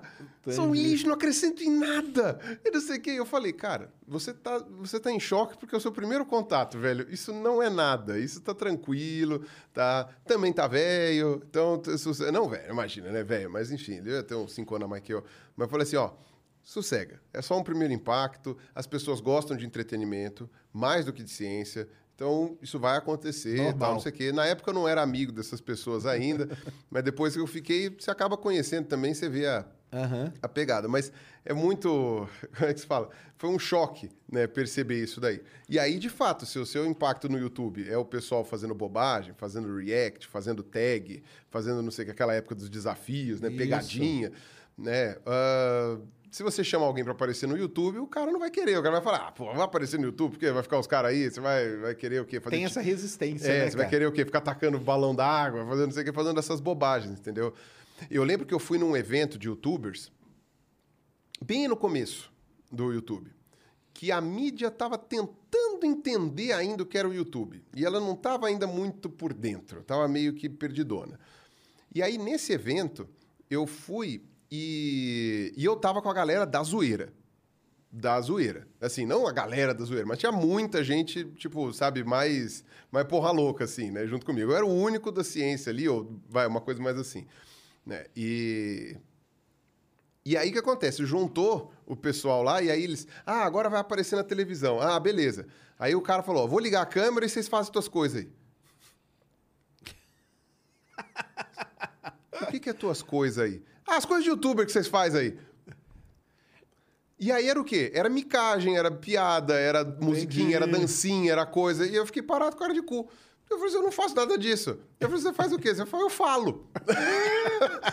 eu falo, eu não faço nisso. Não, mas você grita? Não. Ah, você... Não. Você dança Mas também? Não. não. Você faz o quê? Eu cheguei, eu podia falar, né? Tipo assim, na verdade, eu imito o Cortella, não sei o quê. Era o máximo que eu podia fazer, né? Tipo, aí, tipo, é isso. E aí é, ficou nessa, nessa coisa. Então, óbvio que o pessoal da academia ia ficar um pouco reativo a isso, né? Hoje está muito mais. É, hoje já tá, já tá eclético. melhorando. Tá Não, muito mais tá eclético. melhorando, já tá, melhorou muito. E até o Lattes, né? Hoje ele já tem ali um negocinho para divulgação, né? Exato. Ele dá A- uns a- pontinhos projeto ali, né? temático já, já prevê, né, se eu for pegar a FAPESP, já prevê uma porcentagem para divulgação do resultado. Isso. Agora, uma outra coisa também, e nesse ponto o pessoal da negação da ciência eh, tomou dianteira, é que assim, como o pessoal da academia, quando ia comunicar com o público, estava mais acostumado a lidar com jornalista, né? Sim. Salvo o trauma dos jornalistas que falavam coisa, né? Mas, tipo, ah, o que, que você fala para o jornalista? Você fala para o jornalista, nós descobrimos isso. Ah, e por que, que isso aqui quer dizer o quê? Porque isso é assim. Era isso que tinha que falar com o jornalista. Ia dar cinco linhas no jornal, no máximo meia página, uma coisinha assim. Ninguém ia, não, não ia dar uma coisa tão explicadinha assim. Então, salvo alguns jornalistas um pouco mais detalhistas, então o Reinaldo, o Ayrton, né, o Salvador, Salvador, o, o Tufani, que faleceu recentemente, né? Tipo, to- todas essas pessoas aí, tirando essa galera, desculpa se eu esqueci. Ah, o Carlos Ors. Ah, bom, agora eu vou ter que ficar lembrando de todos, vai ser complicado. Mas, salvo essas pessoas, né, a maioria dos, dos coisas eram uma, reportagens curtas. Esses professores, eles nunca tiveram a a, a pressão ambiental para explicar de maneira mais detalhada aquilo que eles sabem. Porque o jornalista, em geral, ele só perguntava o básico. E o básico era uma coisa mais simplificada. Quando que o professor explicava? Na aula, dando aula. Sim. Né? Era ali que ele dava uma coisa um pouco mais. Mas aí você tem tempo, aí você tem ah, material didático, aí você tem ah, provas, tem testes, tem coisas. Tem aluno, que tem professor que nem dá aula, né? Quem dá é o aluno tal. Então, quer dizer, você tem tudo isso. Para falar com a mídia, você não tem. Para fazer vídeo no YouTube, você não tem. Você não tem tempo, você não tem essas coisas. Quer dizer, eu fiquei criando minha, minha, minha, minha escala de tempo para ver se conseguia. Mas, é, e aí você tem tudo isso. Então, nesse caso, a mídia sofreu... A mídia, a academia científica sofreu um soco na cara. E até eles acordarem atordoados desse Isso. soco, demorou. E aí o que, que tinha? Tinha eu, tinha você, tinha o Átila, tinha o. o ah, tinha o Iberê, se você for levar em conta. Tinha. Quem mais está bastante tempo fazendo vídeo pro, pro YouTube? Ah, não, tem essa galera. O Filipão, o Felipe, o próprio Felipe, né? É, o Felipe, sim, o Felipe, o Pedro Lousa, O Pedro Lousa, é, o. Pedro Lousa um pouco depois, né? Mas a galera mais, mais é, primeira, a mais velha guarda, assim, tinha essa galera. E essa galera foi. é, foi, é, foi quem apareceu como bote salva-vidas ali para falar: gente, me ajuda, a gente não tem a menor ideia do que está acontecendo. É isso mesmo. Sabe quem ajudou no começo, né? E, e uma pessoa que não tem nada a ver com isso, mas que foi chamado por alguns laboratórios para tentar fazer vídeo para o YouTube divulgando a pesquisa? O Carlos Ruas. Ah, sim. O Carlos Ruas. Eles falaram: puxa, ele faz eh, história em quadrinho. Que é um jeito Vamos maneiro. fazer a coisa. Ah, não, eu vou trazer ele aqui por causa do livro dele. Ele vai vir aqui, ele já tá Ah, marcado. sim, que não, É legal o pra Ruas- caramba. Isso. Muito legal. E aí o que acontece? O Ruas fez isso, porque era. E óbvio, foi uma coisa acertada fazerem isso, mas era uma coisa meio desespero de tipo, a gente não tem a menor ideia do que a gente vai fazer para divulgar o nosso trabalho. Putz, tem um cartunista aqui que eu gosto. Ah, vamos chamar ele para fazer um desenho. Tipo, é uma ideia que parece bastante simples para nós hoje, mas que não era tão simples assim para quem nunca teve a pressão Exatamente. de divulgar para o público, né? E eu falo de pressão não é nem por vontade. Vontade sempre teve algumas pessoas que faziam. Né? Eu sempre cito o Anelli, lá da Geociências, né? Você deve conhecer o Certo. Anelli, que faz um monte de. tem um monte de livros de divulgação. Aliás, o Anelli é uma pessoa legal para chamar aqui também para podcast. É, ele é. Então, e o Anelli tem um monte de livros didáticos. O pessoal me pergunta: Ah, Pirula, você tem algum livro para criança que fale de dinossauro? É, o livro do Anelli. Digita Luiz Eduardo Anelli, você vai achar um monte de livros. Deve ter uns 15, 20 livros já. É, ele, Anelli- ele era uma voz ali, né? Mas É. era solitário, né? o Anelli era considerado o esquisitão, Exato. entendeu? A galera olhava torto pra ele, falava assim, ah, fica falando com criança. Sabe? É, é, então, isso é uma coisa... Aquele alossauro que tá montado na frente da GEL... Isso. Foi o Anelli que conseguiu, É. entendeu? Então, é uma coisa é, muito interessante quando você olha isso daí. Que tinha umas pessoas na academia que estavam, obviamente, dispostas a fazer esse tipo de comunicação. Mas, além do veículo, que não estava tão bem disponível como o YouTube, você também tinha essas dificuldades da resistência e da falta de eh, incentivo. Sim. Né? Eu lembro que eh, um- de professores falando que o tripé da USP né, é, é pesquisa, Ensino, ensino extensão. e, e extensão. Né? E aí o que acontece? A parte da, da extensão não contava ponto para progressão de carreira. É isso que eu falo. Não contava ponto. Tipo, Porque eh, você podia fazer que extensão. Tá, tá você- esquisito. É o sistema que tava errado, né? Agora os caras começam a dar ponto pra isso. E aí é bom. E aí o que acontece? Você pode fazer uma mesa que tem dois pés. Só que aí, para ela ficar em pé, você tem que pôr um pé aqui e um pé aqui, no centro. Você pode fazer uma mesa com três pés. Mas aí os pés têm que estar igualmente distribuídos. Se você pega uma mesa que foi feita para funcionar com três pés e só dá força para dois, ela vai vai, tombar. É. Ela vai tombar. É, é assim, é, é física. É lei da física. E é isso. A USP... A USP não, mas eu estou dando o exemplo da USP porque é de onde eu vim. É. Mas, tipo, se você tinha esse tripé, né, extensão, é, ensino e pesquisa, é, é, foi feito para funcionar como tripé, que nem o tripé dessas câmeras aqui. Você tira um pé, caiu.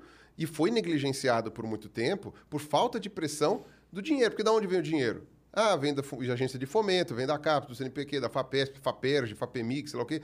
Ah, Então, tá, você vai... Ou de alguma empresa privada. Você vai pegar esse fomento? Tá. Esse fomento, o que, que eles querem? Ah, eles querem uma... um, sei lá, um- tantas publicações, eles querem tantas coisas, eles querem que você, sei lá, façam, construa um laboratório, eles querem é, que você oriente tantos alunos, que você faça tantas defesas. Nunca tem ali Ou o- você quer uma né? patente, né? Por exemplo, no caso Exato. de ciência mais aplicada, a gente quer uma patente para colocar na empresa, e tal, não sei o quê.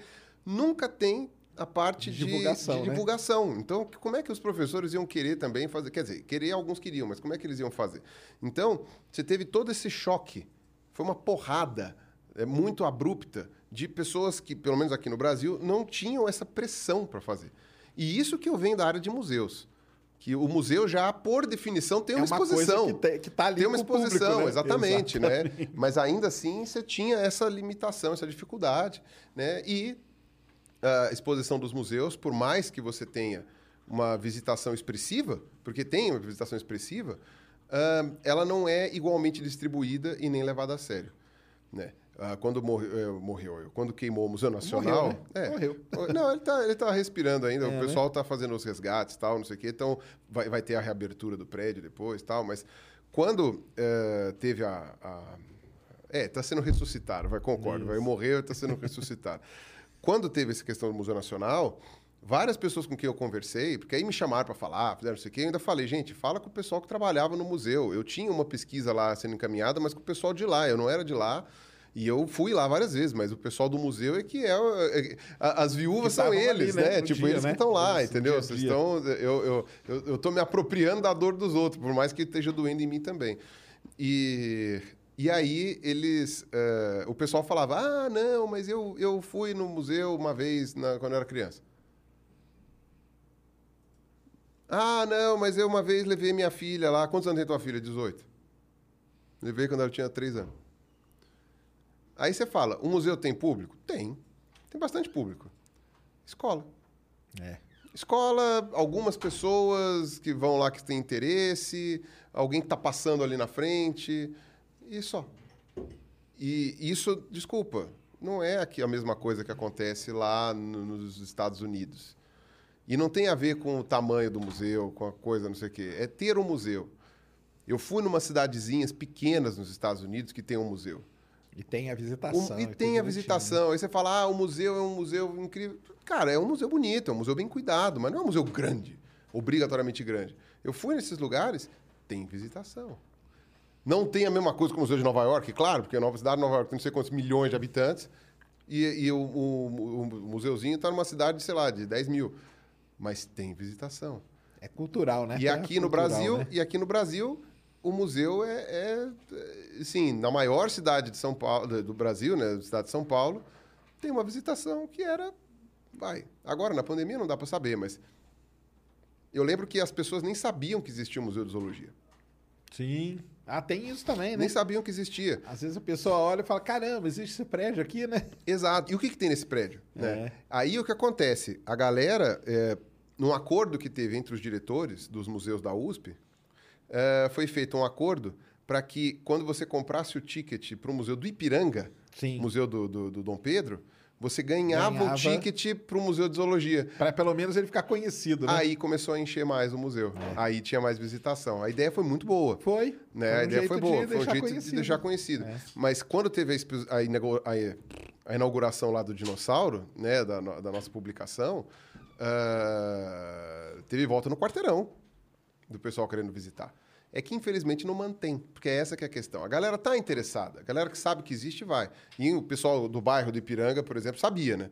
A galera do bairro do Ipiranga é até meio bairrista mesmo, né? Tipo, eu estou no bairro, não sei o Do quê. museu, né? Começou- o Brasil começou aqui e tal, não sei o quê, aquelas coisas É orgulho, né? Dá é, orgulho o de pessoal falar do bairro, né? Então eles queriam ir no Museu de Ipiranga, tal, ir no Museu de Zoologia também, pá.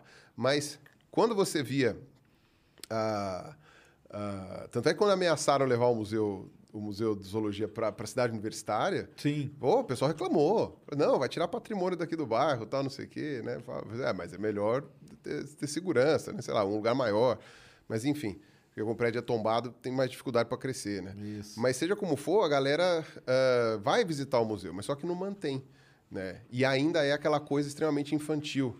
Certo. É, eu, essa minha série dos dinossauros é uma série que demorou muito para ser feita e é uma coisa um pouco mais trabalhosa. E não saiu, como eu falei, não saiu do jeito que eu queria. Não saiu da maneira como eu queria, tive que enxugar tudo, tive que fazer de outro jeito. A identidade visual que eu tinha pensado não era essa, a maneira como eu ia fazer, trilha sonora, nada disso era disso que eu tinha pensado. Tá legal. Eu tive que mudar tudo do projeto. Claro, no- o roteiro eu tive só que enxugar, não mudei, mas tive que enxugar para conseguir adequar para essa nova, que era o possível. Entendi. né? Só que eu tenho a sorte, a incrível sorte de conhecer pessoas extremamente talentosas, extremamente capazes, né? E conheci pessoas, né? Então, por exemplo, a miniatura, quem fez? Foi esse rapaz aí, o, Ma- o Matheus Gadelha. Quem que fez ah, a identidade visual da, a- da, da coisa, Que né? tá legal, tá foi, legal. Foi, o- foi o de Vasca. Ah, o de Vasca. Foi o de então Vasca. Pronto, aí. Né? O de Vasca é um que se você. Eu queria que você chamasse Eu também. vou chamar ele aqui, cara. Eu fiz uma zoeira com ele um dia, não? Eu tenho que chamar ele aqui para pedir desculpa, né, de Vasca? É, então. O de Vasco é uma pessoa legal para você, pra você trazer, porque ele é uma pessoa muito mais ah, antenada do que as pessoas. Assim, você fala, ah, o cara é um artista, um desenhista, né? Mas é que é designer muito mais que isso, né? Muito mais, É, muito mais. E o de Vasco é interessante porque ele é um cara muito interessado, ele sabe um pouquinho de tudo. Sim. Né? Ele sabe um pouquinho de tudo e muitas vezes, como ele é muito focado também nas coisas, né? Eu- quer dizer, é o focado que não é focado, né? Tipo, eu devia estar trabalhando, mas eu estou aqui focado nisso. Mas Lucky Land Casino asking people what's the weirdest place you've gotten lucky? Lucky? In line at the deli, I guess? Haha, in my dentist's office. More than once, actually. Do I have to say? Yes, you do. In the car before my kids' PTA meeting. Really? Yes. Excuse me, what's the weirdest place you've gotten lucky? I never win and tell. Well, there you have it. You can get lucky anywhere playing at LuckyLandSlots.com. Play for free right now. Are you feeling lucky? No purchase necessary. Void where prohibited by law. 18 plus. Terms and conditions apply. See website for details. ele é focado mesmo, então ele sabe muita coisa de um monte de, de, de- de assuntos, né? E ele tem umas ideias muito doidas, porque é que nem o Carlos Ruas, né? É, é artista, cabeça de artista é, é assim, aberta, é, né, é, cara? tem É assim. outro papo, outro e papo. aí o que acontece? Ele fez essa identidade visual e aí ele perguntou, mas Pirula, eu, eu posso te ajudar, mas só que você tá com pressa, né? Eu tava com muita pressa. Ele falou assim, "É, o, o que que eu faço? Né? Eu falei, ah, Divasca, me ajuda, senta aí fazer um brainstorm. Eu falei assim, olha, minha experiência com o cliente é, me fala o que você quer. eu falei, ok. Aí, o que eu falei, eu posso te dizer o que eu não quero. O que, que eu não quero? Ele falou assim, o que, que você não quer? Eu falei, eu não quero nada que lembre o Jurassic Park. Se eu estou tentando desvincular Entendi. a imagem essa- da paleontologia... dá essa quebrada es- aí, tá Exatamente, certo. tem que ter uma certa separação. E eu não quero nada infantil. Certo. Porque também tem isso, dessa infantilização da paleontologia, né? Que inclusive é aquela coisa, né? Que foi, curiosamente, né? Foi aí entrar nas polêmicas todas, não sei o quê, né? Mas foi aquilo quando eu encontrei o, o Marcos Pontes, né? Que eu também que eu, era teu grande amigo, né? E, tipo, enfim, deu essa, essa coisa. O Marcos Pontes, ele falou: você sabe que a, a primeira área que quando pergunta para a criança o que, É, que ela quer quer ser ser astronauta. astronauta, a segunda é, paleontólogo. Né? Então eu falei assim, ó, a gente está juntando aqui né, um astronauta com um paleontólogo, é uma coisa interessante, porque são as duas áreas que as crianças mais querem ser. Aí você fica perguntando, por que, que só quando é criança? Exato. Então, mas é por isso que eu gosto de perguntar. Por que só quando é criança? Isso, porque chega algum momento que perde, cara.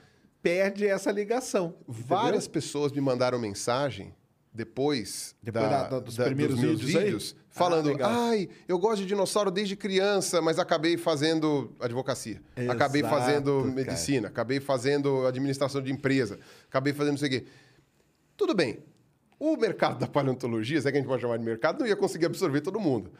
Mas ahn, por que, que as pessoas não vão para aquilo que elas gostam?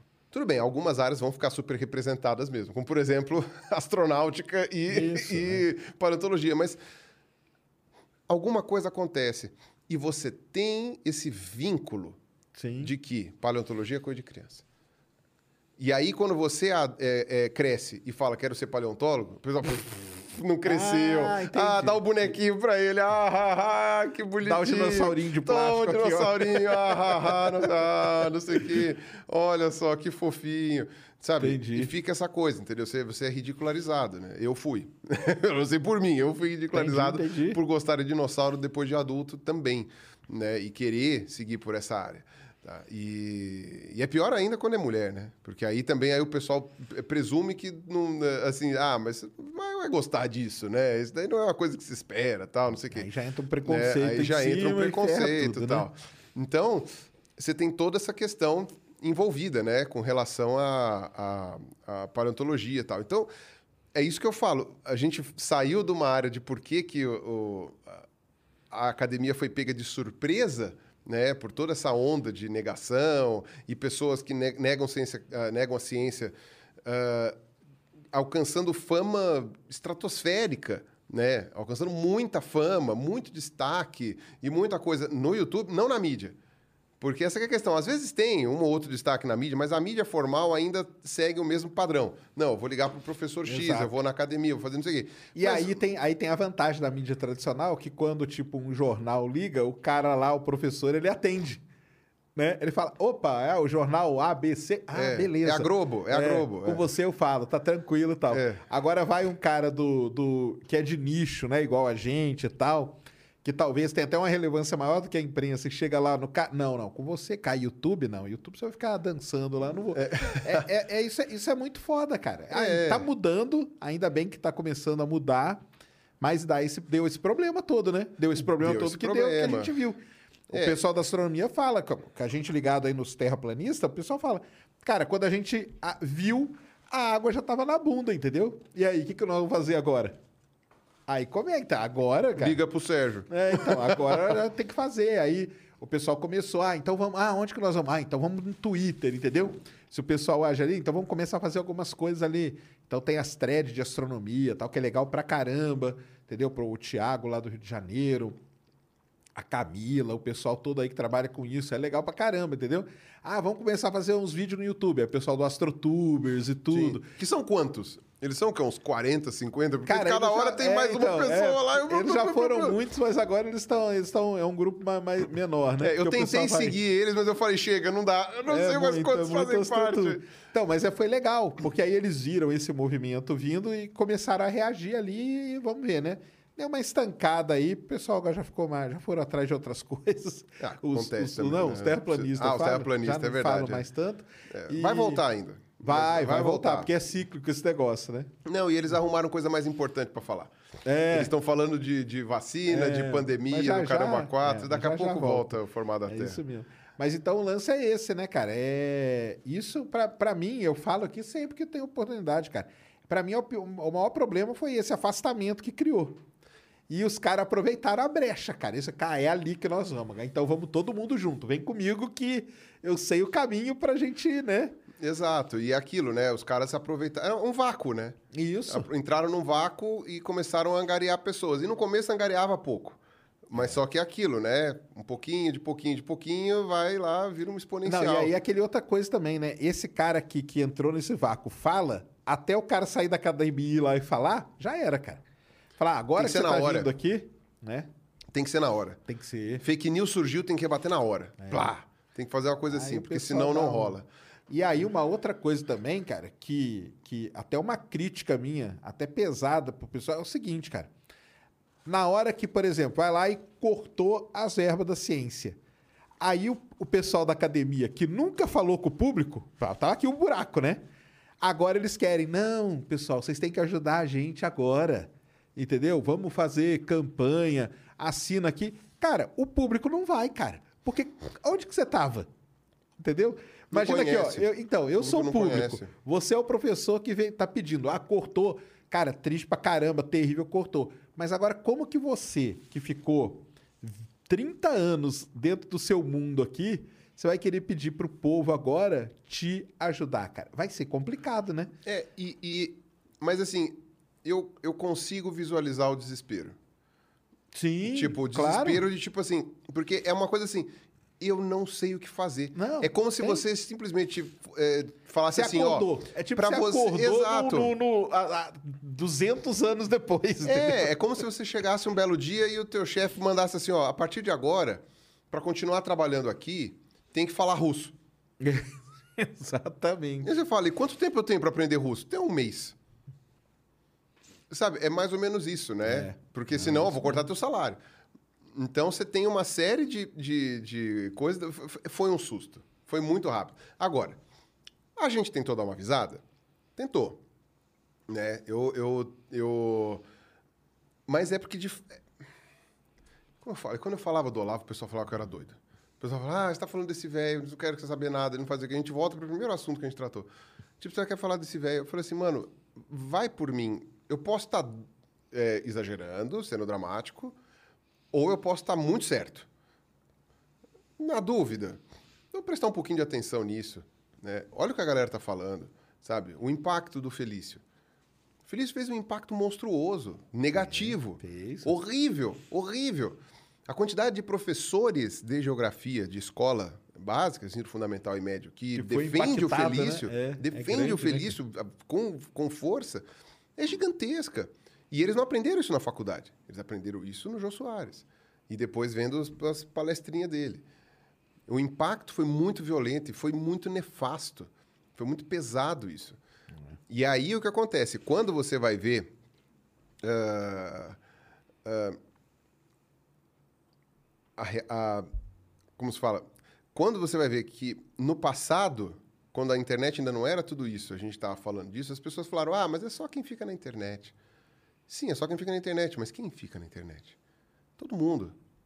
O ponto de inflexão que eu detecto, e eu digo por mim porque até 2019 eu tinha um celular flip. Né? Eu não usava o smartphone, eu tinha um celular flip, eu fui forçado a usar o smartphone em 2018, 19, é, 19. E para mim o ponto de inflexão foi quando todo mundo passou a ter smartphone. Porque você tinha ainda um nicho que usava a internet. Era um, um núcleo de pessoas que tinham acesso à banda larga, ou seja, moravam em lugares que tinham acesso, né? Sim, moravam claro. no interior, que era mais raro tal. Ah, pessoas que tinham ah, talvez um poder aquisitivo maior para poder pagar os planos de banda larga, para ter um computador em casa. É, eram pessoas mais assim. Então acabava seguindo sempre o mesmo padrão, né? Ah, que usava a internet. Depois que veio o smartphone, o smartphone popularizou. é, depois que barateou o smartphone, né? Porque o smartphone é antigo, mas depois que ele barateou, aí começou a pegar pessoas. Democratizou, onde- né? Aí Democratizou. tem, quem, não pronto. tinha, quem não tinha acesso à banda larga passou a ter uma coisa, o Wi-Fi passou a ser um pouco mais ah, ah, Exato. disponibilizado. Ahm, como se fala? Era, é, Não, aí até as acumulava falam, né? função. Você quer usar o YouTube, você não paga, né? Todas essas Exato. coisas, né? E Como aí- acumula função o celular, ele é mais útil do que um laptop. Então, às vezes, para você comprar um computador, você não tem muito para que fazer. O celular não, porque ele li- liga, ele telefona, você fala com as pessoas, você faz isso aqui. Então, eh, é- ele é mais fácil de carregar. E quando barateou, então a galera começou a ir. Agora, hoje, você tem mais celular do que gente no Brasil. Definitivamente, você tem mais linhas de celular do que, de do que a quantidade de habitantes do Brasil. Né? E, então, é, esse tipo de popularização do smartphone foi o ponto de inflexão. Foi quando deixou de ser aquele assunto de tipo, ah, mas esse é o pessoal da internet que fica debatendo, para virar tipo, hum, tá todo mundo debatendo. Exatamente. né? E isso foi uma coisa muito assustadora, porque foi muito rápido. 2014. É. Para mim foi assim, começo de 2014 foi quando começou a virada. E aí você via a ascensão, os picos cada vez maiores de, de gente falando bobagem e, e explodindo. Né? Você vê cada vez os picos cada vez maiores a partir de 2014. Blá, blá, blá. Aí no começo era uma ondinha, você falava, caralho, mano, os caras estão falando muita bosta, mas aí esquecia. Aí de repente viu uma ondinha maior ainda. Eu falei, "Ah, caramba, os caras estão falando Porque aí muita eles bosta. que começaram lá." a se unir. Eles também, cara, uma outra coisa. é, eles aprenderam a usar o algoritmo, cara. Sim. Entendeu? Aí você fala, galera, se a gente for todo mundo junto, o negócio vai empurrar a gente pra É, cima. E aí fazer vamos. uma coisa que não é muito Vamos elegante vamos. aqui. Calma. Comer os vegetais, coma seus vegetais, crianças. Isso, é importante. Pronto, chega. E aí o. Eles souberam usar isso, né? A favor deles. Hum. Melhor do que ninguém, cara. Isso é o que eu brinco. Em toda, toda conversa que eu faço, eu acabo falando isso daí, né? Todo mal converge para Mordor. É, é o que eu falo, eu sempre falo isso daí, eu falo pro Reinaldo, que tra, tradutor do Tolkien e tal. Ah, todo mal converge para Mordor. É, era meio evidente, assim. Quando eu comecei a ver, tipo assim, ó, Mordor começou a se agitar, aí tinha ali uma fumacinha em Isengard, começou de novo a, a funcionar, aí lá nas- na montanha de Erebor o dragão acordou, aí os orcs começaram a descer das montanhas, sabe? começou a perceber coisas assim, de repente tava todo mundo indo para o mesmo fluxo. É, era esperado. Eu esperava que isso acontecesse. Eu, eu falei assim, olha, vai acontecer. E, na verdade, assim, no começo eu não esperava que fosse desse jeito. Quando eu percebi as primeiras movimentações, eu falei, fudeu, vou encontrar todo mundo. Eles vão se encontrar, vai virar um megazord e vão É, começar a fazer um monte de merda. né? É e foi. É foi exatamente isso. Exatamente isso que aconteceu. E aí que, que cagou a, barca, né? Aí- agora, como que a coisa vai se desenrolar a partir da- daqui para frente? Não sei, porque o que importa hoje é narrativa. né? Eu, eu- o que eu brinco é assim, antes eu era um formador de opinião, agora eu sou um confirmador de opinião. Me ouve quem já, já acredita em mim, quem não acredita quer que eu morra. Fica Então, mais difícil, né? é, você expande menos o público. A menos, é, quer dizer, é um pouco menos difícil quando você fala sobre assuntos que as pessoas ainda não encaixaram na sua teoria da conspiração favorita. Né? Então, lançamento de foguete, Ah, não. dinossauro. Foguete, o pessoal tem muita gente que fala que nem existe. Dinossauro. Ah, não, sim. Mas estou falando assim, muita Não, gente. sim, claro, né, claro. Dinossauro, foguete, essas coisas. E muita gente ainda não encaixou na sua teoria da conspiração favorita. Não acharam ainda uma, Mas né? v- vão achar em algum momento. e aí o Serjão. Ah, não, o Serjão é desses foguetistas. aí. É, fogueteiro. Ah, não, gente é, o, o, o pirula é dinossaurista. Não, não vale. Entendeu?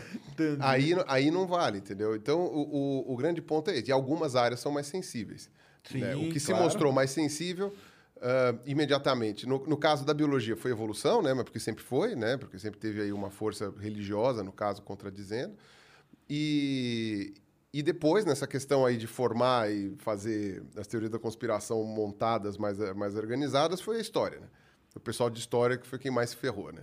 É, que, que foi a primeira coisa que o pessoal começou a relativizar, foi tipo assim, ah, não, mas isso não aconteceu assim, não. Ah, não, mas isso não é desse jeito. Sabe, tipo, ah, ah, ah não sei o que, mentiram pra mim. Então, aí a coisa começou a ficar complicada e eh, aí as outras áreas acabaram indo também Ah, vem, né? na, na- na- onda, né? Foi na onda, É né? Então, aí a, a, a coisa foi aumentando, aumentando, aumentando. E aí eh, vai, vai juntando, né? Vai concatenando. A Terra plana foi um dos ápices, né? Isso. Porque a Terra plana é um conjunto de muitas teorias da conspiração, né? Junta, Então o né? pessoal É, junta exato. tudo. Ah, negação do aquecimento global, criacionismo. Aí, eh, como é que se fala? Ah, A ida do homem pra Anti- lua. Antivacina e do É. homem lua. Aí Aí começa a juntar um extraterrestre, não sei o quê, não sei o que lá.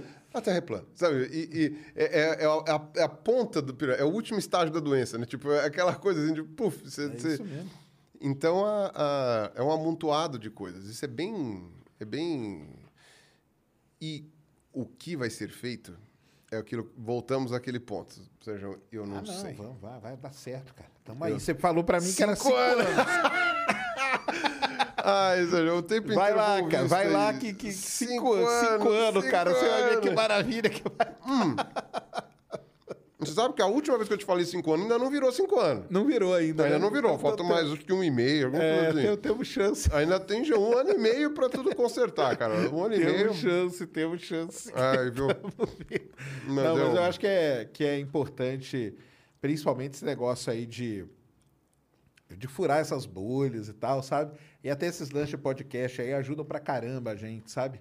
Então, agora que. Agora você vai começar também a fazer uma, uma jornada aí nos podcasts também, a gente espera, entendeu? É, agora que. Agora que deu uma aliviada, Agora né? que já da vacinado e tal. Vacinado. Mas mesmo assim, eu vou chegar. Vai eu fiz o teste uma- antes. Eu fiz o teste agora há pouco, né? Isso. Agora, antes de sentar aqui. Mas eu vou ficar dois dias até fazer o teste de novo daqui dois dias. Se aparecer qualquer coisa, não saio mais. Sim. né? Se não aparecer nada, aí vida que segue. né? Eu tô tomando meus cuidados aqui Ah, não, pra tá, fazer tá certo, coisas. tá mas- certo. E, não, mas eu acho que agora, com, dando essa aí, o pessoal começa a ir. Isso é bom, cara. É muito bom, entendeu? Porque vai e fala com pô, aquele negócio, né? Começa a dar aquelas furadas ali, e aí você pega um pessoal daí. Porque às vezes o pessoal não conhece, né? Fala, pô, tem aquele cara lá que. é- Ah, cara, aquele cara não é tão maluco, não, ó. Ele tá falando uns negócios interessantes, entendeu? É, Então, tem um lado bom. Não, é, na verdade, é que nem é tentar achar lado bom da pandemia, né? É uma tragédia, mas que eventualmente uma outra coisinha ah, você, você pode aproveitar. Ah, eu, ah, o lado bom de ter tido tanta gente falando mal de mim é que aquelas pessoas que tiveram a paciência de me ouvir depois falaram, ué, mas ele não é ruim. Né? Então, às vezes, furar uma bolha nesse sentido é tipo assim, ah, eu não vou com a cara desse... É, mas esse é o cara? É, eu É, achei que cara. ele ia cuspir fogo, achei que ele ia, sei lá, mostrar o saco. Não, ele é... Então, Normal, tá na tem essa vantagem, né? Da, da- essa vantagem. Não tem, é como eu falei, não tem vantagem nenhuma. É igual o lado positivo da pandemia, não tem. Mas, mas tem, eh, sabe, uma outra coisinha que você pode, eh, talvez... Aproveita ali, né? eh, aproveitar, isso. Você pode aproveitar para não ser uma tragédia total, pelo menos você aproveita uma coisinha ou outra, né? Então, de fato, é... Eu, eu acho que é, é, tem, é isso que tem que ser feito. Eu gostei bastante dessa ideia quando você surgiu com esse podcast aqui, que eu falei assim, ah, É, não, que bom é que vai ter uma, uma parte de, sabe, voltada mesmo para a parte científica, que aí a galera pode se interessar e, tipo, ir atrás, é, querer ouvir mais. Exatamente. Se- Isso é uma coisa também que eu falei pro Yuri uma vez. A gente se pega muito em números também. Sim. Porque número é importante. Óbvio que é importante, né? Que nem dinheiro. Também pega dinheiro, também quero dinheiro, sabe? Tem, tem isso. Porém, a gente esquece um pouco de qualidade. Que a passa a não ser tão relevante assim. Não estou falando nem de, de engajamento. Estou falando de qualidade mesmo. A gente não sabe dessas almas que estamos salvando, que estamos resgatando,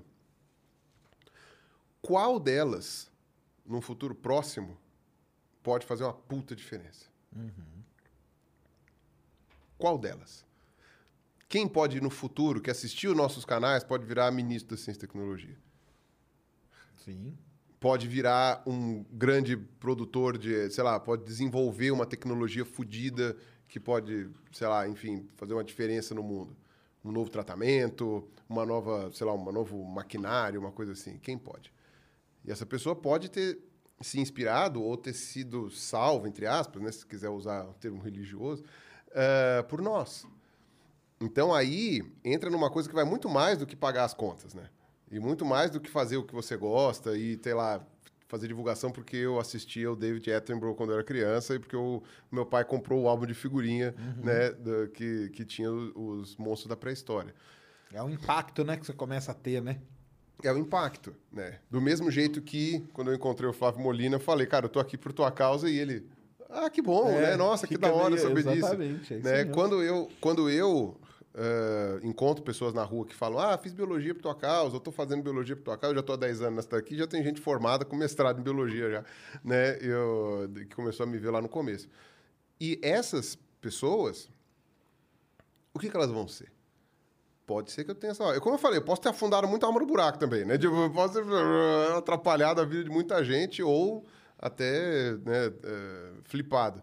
Mas eu, eu, sei lá, talvez no futuro, quem sabe a gente não vê aí pessoas que nos acompanharam, pessoas que nos assistiram, fazendo uma diferença positiva no mundo e, eventualmente, sendo a diferença né, alcançando, talvez, um público que a gente não vai alcançar nunca, mas que eles vão conseguir alcançar no futuro. Né? Vai saber como vai estar o futuro. Né? Exatamente. Então, eu acho que nesse ponto vale algo mais além do que o nosso. do que o, do que a- a- o agora. Né? Ah, sim. Talvez haja uma coisa no futuro que possa fazer a diferença, entendeu? O próximo, se, se, se houver, né? Eu acho que vai demorar muito, né? Um próximo astronauta brasileiro pode ser um cara que começou, porque, começou era, vendo, porque era é. fã do Space Today, cara. Pode ser. Pode Vai saber. sim. E alguém que, que não vire ministro de preferência, nem que não faça um monte de cagada. né? Mas, enfim.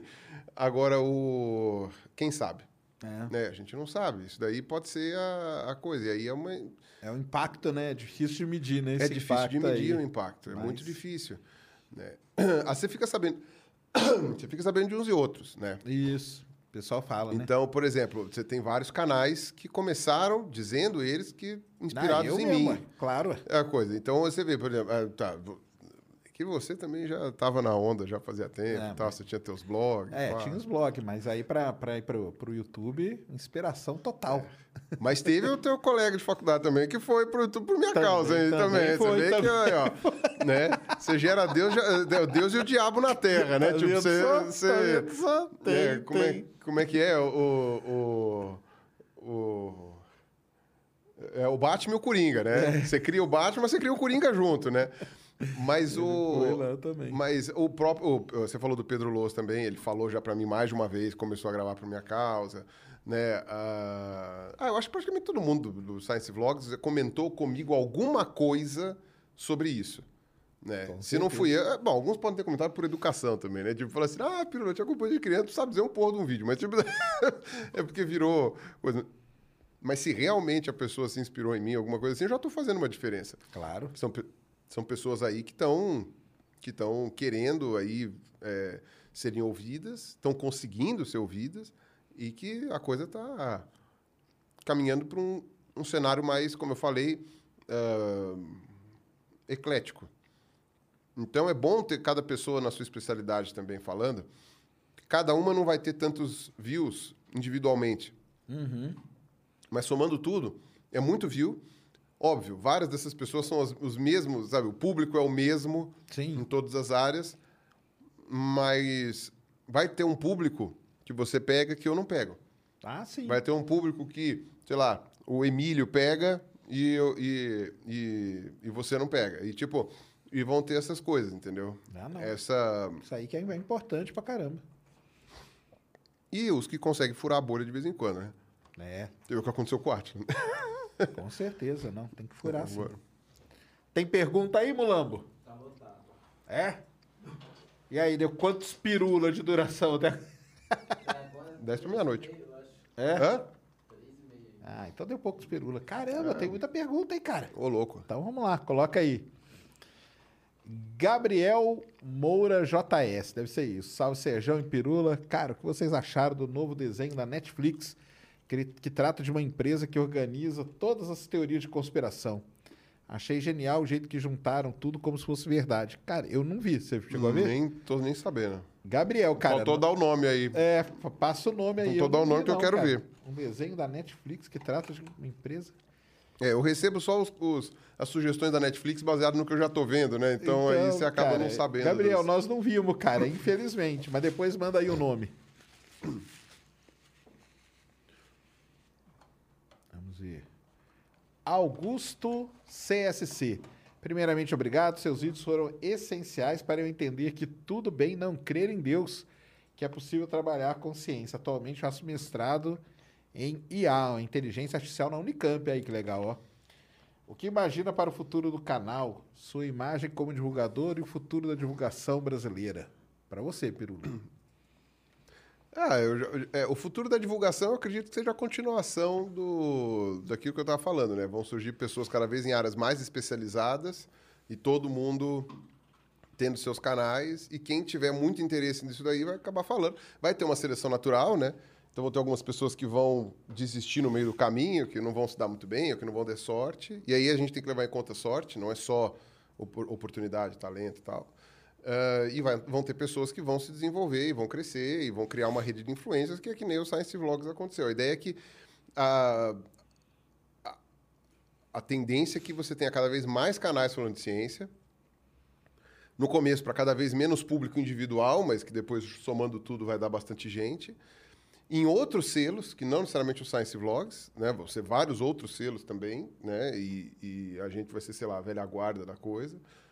E o futuro do meu canal, cara, putz, eu queria, eu queria fazer só as coisas que eu quero fazer, cara. Tem a série aí, né? Tem, a, série, que tá essa série que tá rolando. Quantos vídeos vão ser? Pode falar? vão ser 16. 16? 16. Então vai ser legal pra eu caramba. quero, eu quero voltar. Já saíram dois, né? Saíram dois, saiu o segundo hoje, estão todos gravados, a edição é que demora. Entendi. E tá editado, tá legal. Chroma key, tudo, né? Que você gravou. chroma key, dessa vez o chroma key tá, tá- Show tá de bola. mais, mais verossímil. Mas, É, dessa o, mas o, o que acontece? A, o, o meu canal no futuro, eu não sei. Eu vou tentar manter aqueles vídeos que eu estava gostando de fazer no começo de 2020, começo de 2021, foi começo desse ano, começo de 2021, que eu, no fim das contas, acabei não conseguindo manter por causa de uma série de outros motivos, né, entre olhos no meu estômago. Mas aí eu, eu vejo depois eh, que eu quero voltar a fazer, que é a série sobre reconstrução de crânios. eh, Legal pra caramba. Colocando a, os- a- a pele, as coisas, vendo o que, que a gente consegue fazer para deixar a coisa... eh, como que a gente trabalha, fazer isso com vários crânios. Eh, quero fazer... Quero voltar a fazer a minha série sobre ilhas, que eu gosto dessa história, da história das ilhas, né? As ilhas perdidas e tal, não sei E o que, o as coisas lá. PRC. Como O chama? PCR Evo. PCR. PCR Evo, né? Principais dúvidas em relação à evolução. Eventualmente pegar algum grupo também e contar a história da evolução deles, que nem eu fiz das baleias, fiz dos crocodilos, agora estou fazendo dos dinossauros. Talvez pegar algum outro grupo que eu acho interessante, né? E, e colocar ali, mostrar a ideia da evolução, porque as pessoas têm pouca ideia de diversidade, né? Então, às vezes, é bom você mostrar animais que elas não conhecem e tal. Esse é o do dinossauro, é baseado naquele livrão lá? Dino... Como chama? Dinossauria? Como chama Ah, aquele? o, o The Dinossauria? Não, o qual? O... É, isso aí. O livrão é o de dinossauro que chama, Ah, né? tem, tem um livrão chamado The Dinossauro, já é meio antigão. Não, já. eu falo, a sua série é meio inspirada nesse livro aí. Até que não. Esse livro já está meio antigo, né? Ele é, acho que, a última versão, não lembro agora se é de 2008, uma Uhum. coisa assim. Porque depois a professora Osmolska faleceu. Mas é um livrão bonito, né? É um livrão bonito, é um livrão lindo e tal. E aí eu... Mas sim, Ah, bom, tá. tem. Eu usei... Tem alguma coisa, eu mas tá usei ele, atualizada, sim, né? Sim, é, tá bem atualizada.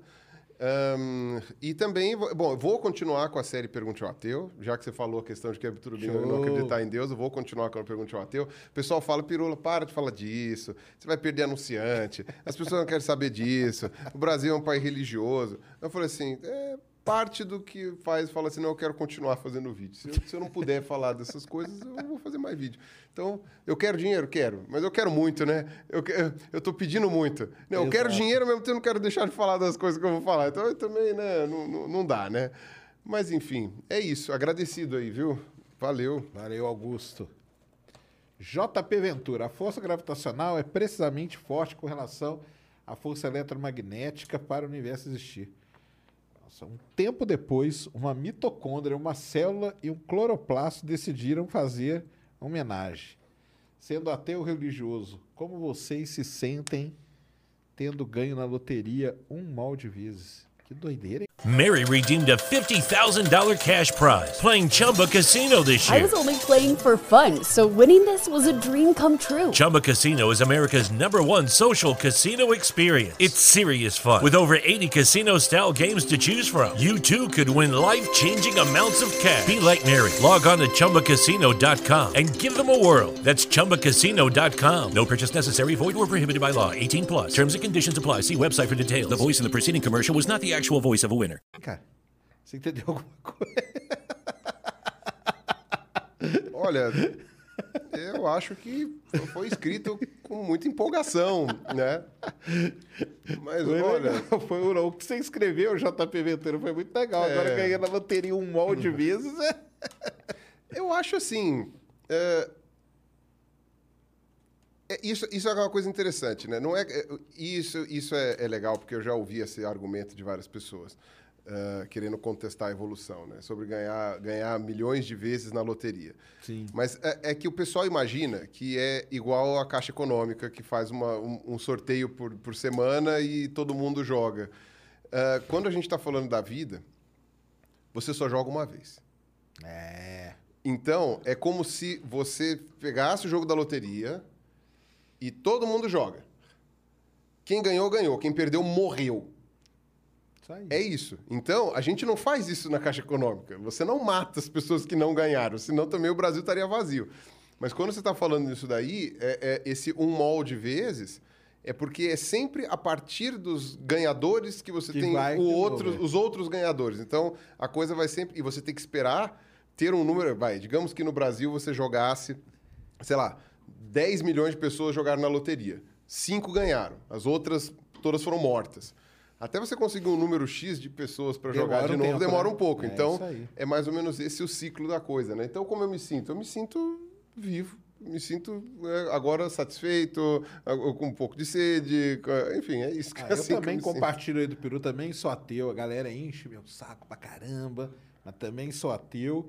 E sou pior ainda, cara. Porque eu acho que só tem a gente no universo, assim, de vida inteligente. Você, você, é, você é aeteu. Aí, é, exatamente. Aeteu. Você... O pior, de- a pior espécie.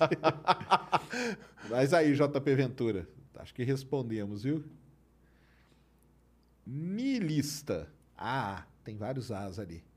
Ultimamente ando muito interessado na astrobiologia, na geologia histórica da Terra. Legal.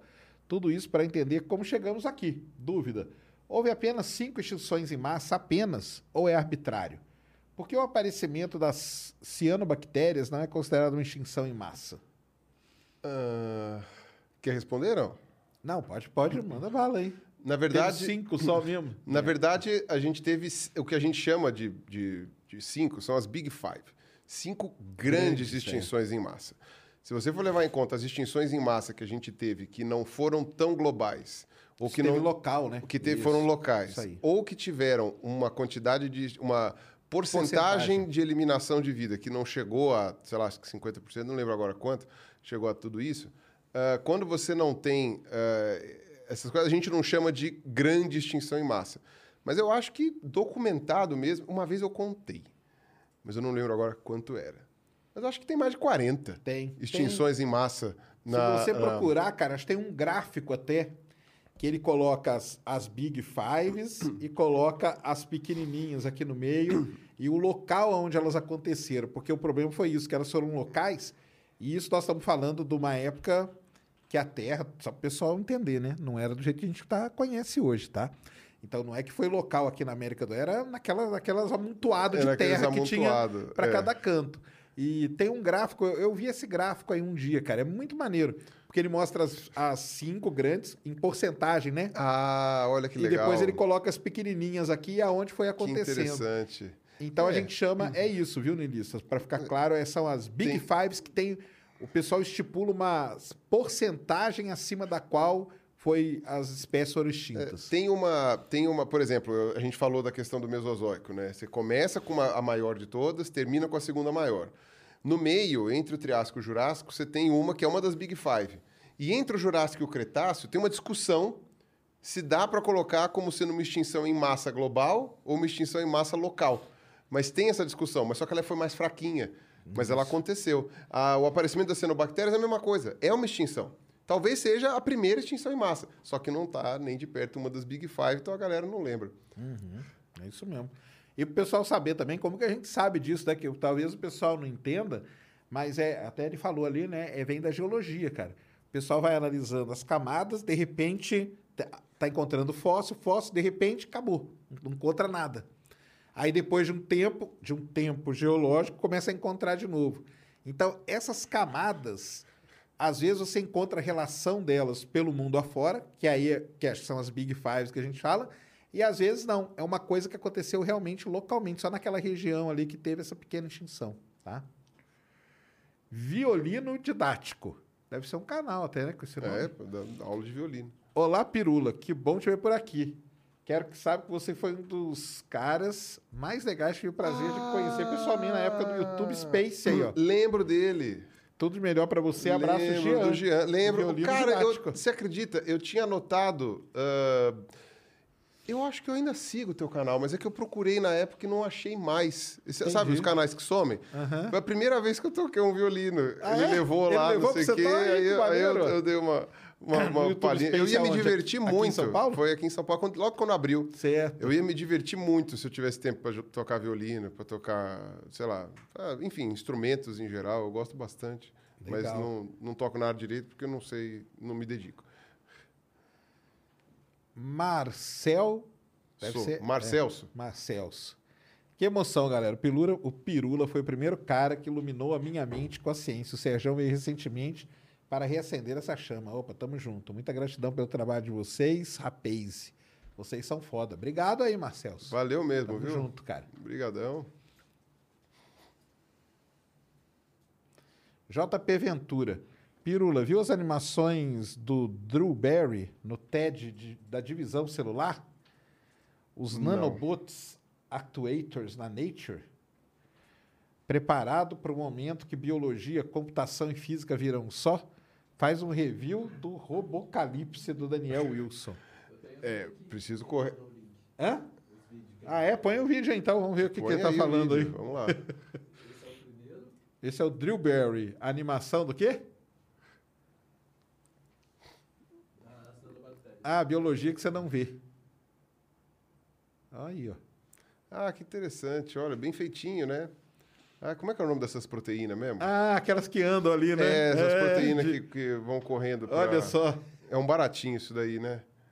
Demais, cara. Ah, porque ele tá falando que isso aí é tudo gerado em computação, né? É.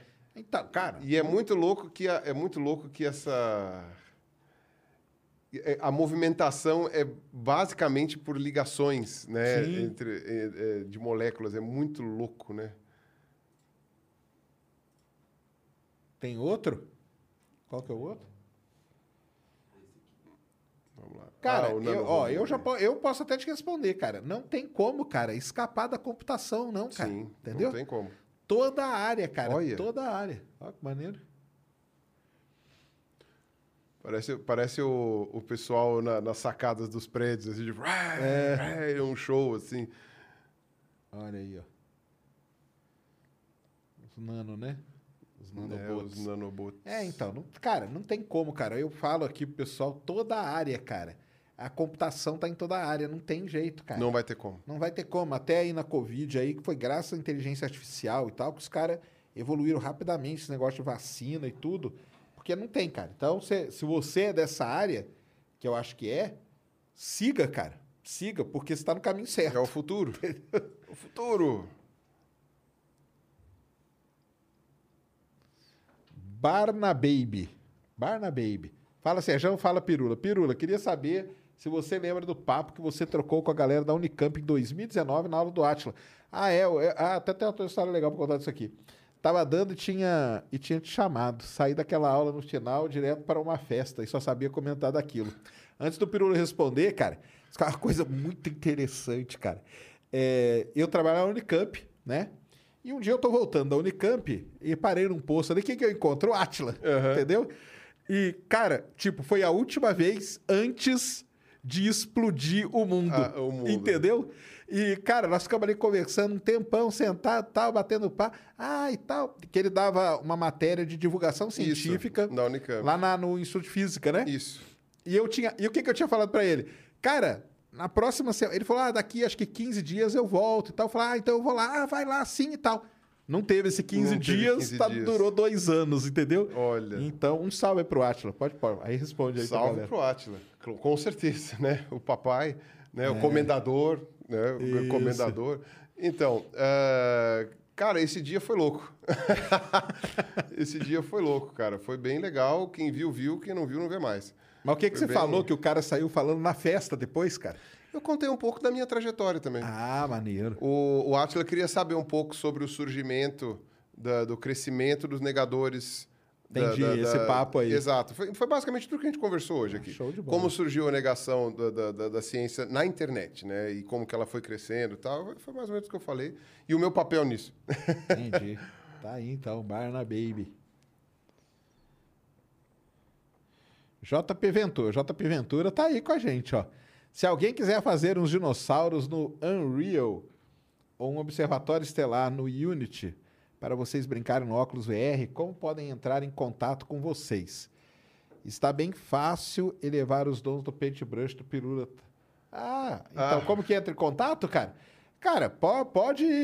Comigo pode entrar em contato aí no Instagram, no direct do Insta. Você coloca lá, JP Ventura, que você é o cara do, de criar o, o Observatório Estelar. Você, pelo que você está escrevendo aí nas perguntas, você é um cara que trabalha com computação mesmo. Porque ele está fazendo simulações, ó, tá Simulações? Para o óculos de realidade virtual. Mane... Cara, eu acho maneiríssimo. Entra lá que eu, que eu iria gostar de ver, sim. É, eu, eu também, eu, eu respondo, às vezes eu olho no direct, às vezes eu perco, porque é muita gente, mas assim, o meu problema só é o, é o tempo, né? É o meu tempo, mas se você quiser alguma coisinha que eu possa fornecer dados, sei lá, alguma coisa assim, Olha ele aí de novo, ó. comigo. Infelizmente, o tempo de meia-vida do DNA é de 521 anos. Então, sem, sem um buraco de minhoca, ou um ET, ou tenha visitado a Terra, no ID no DNA.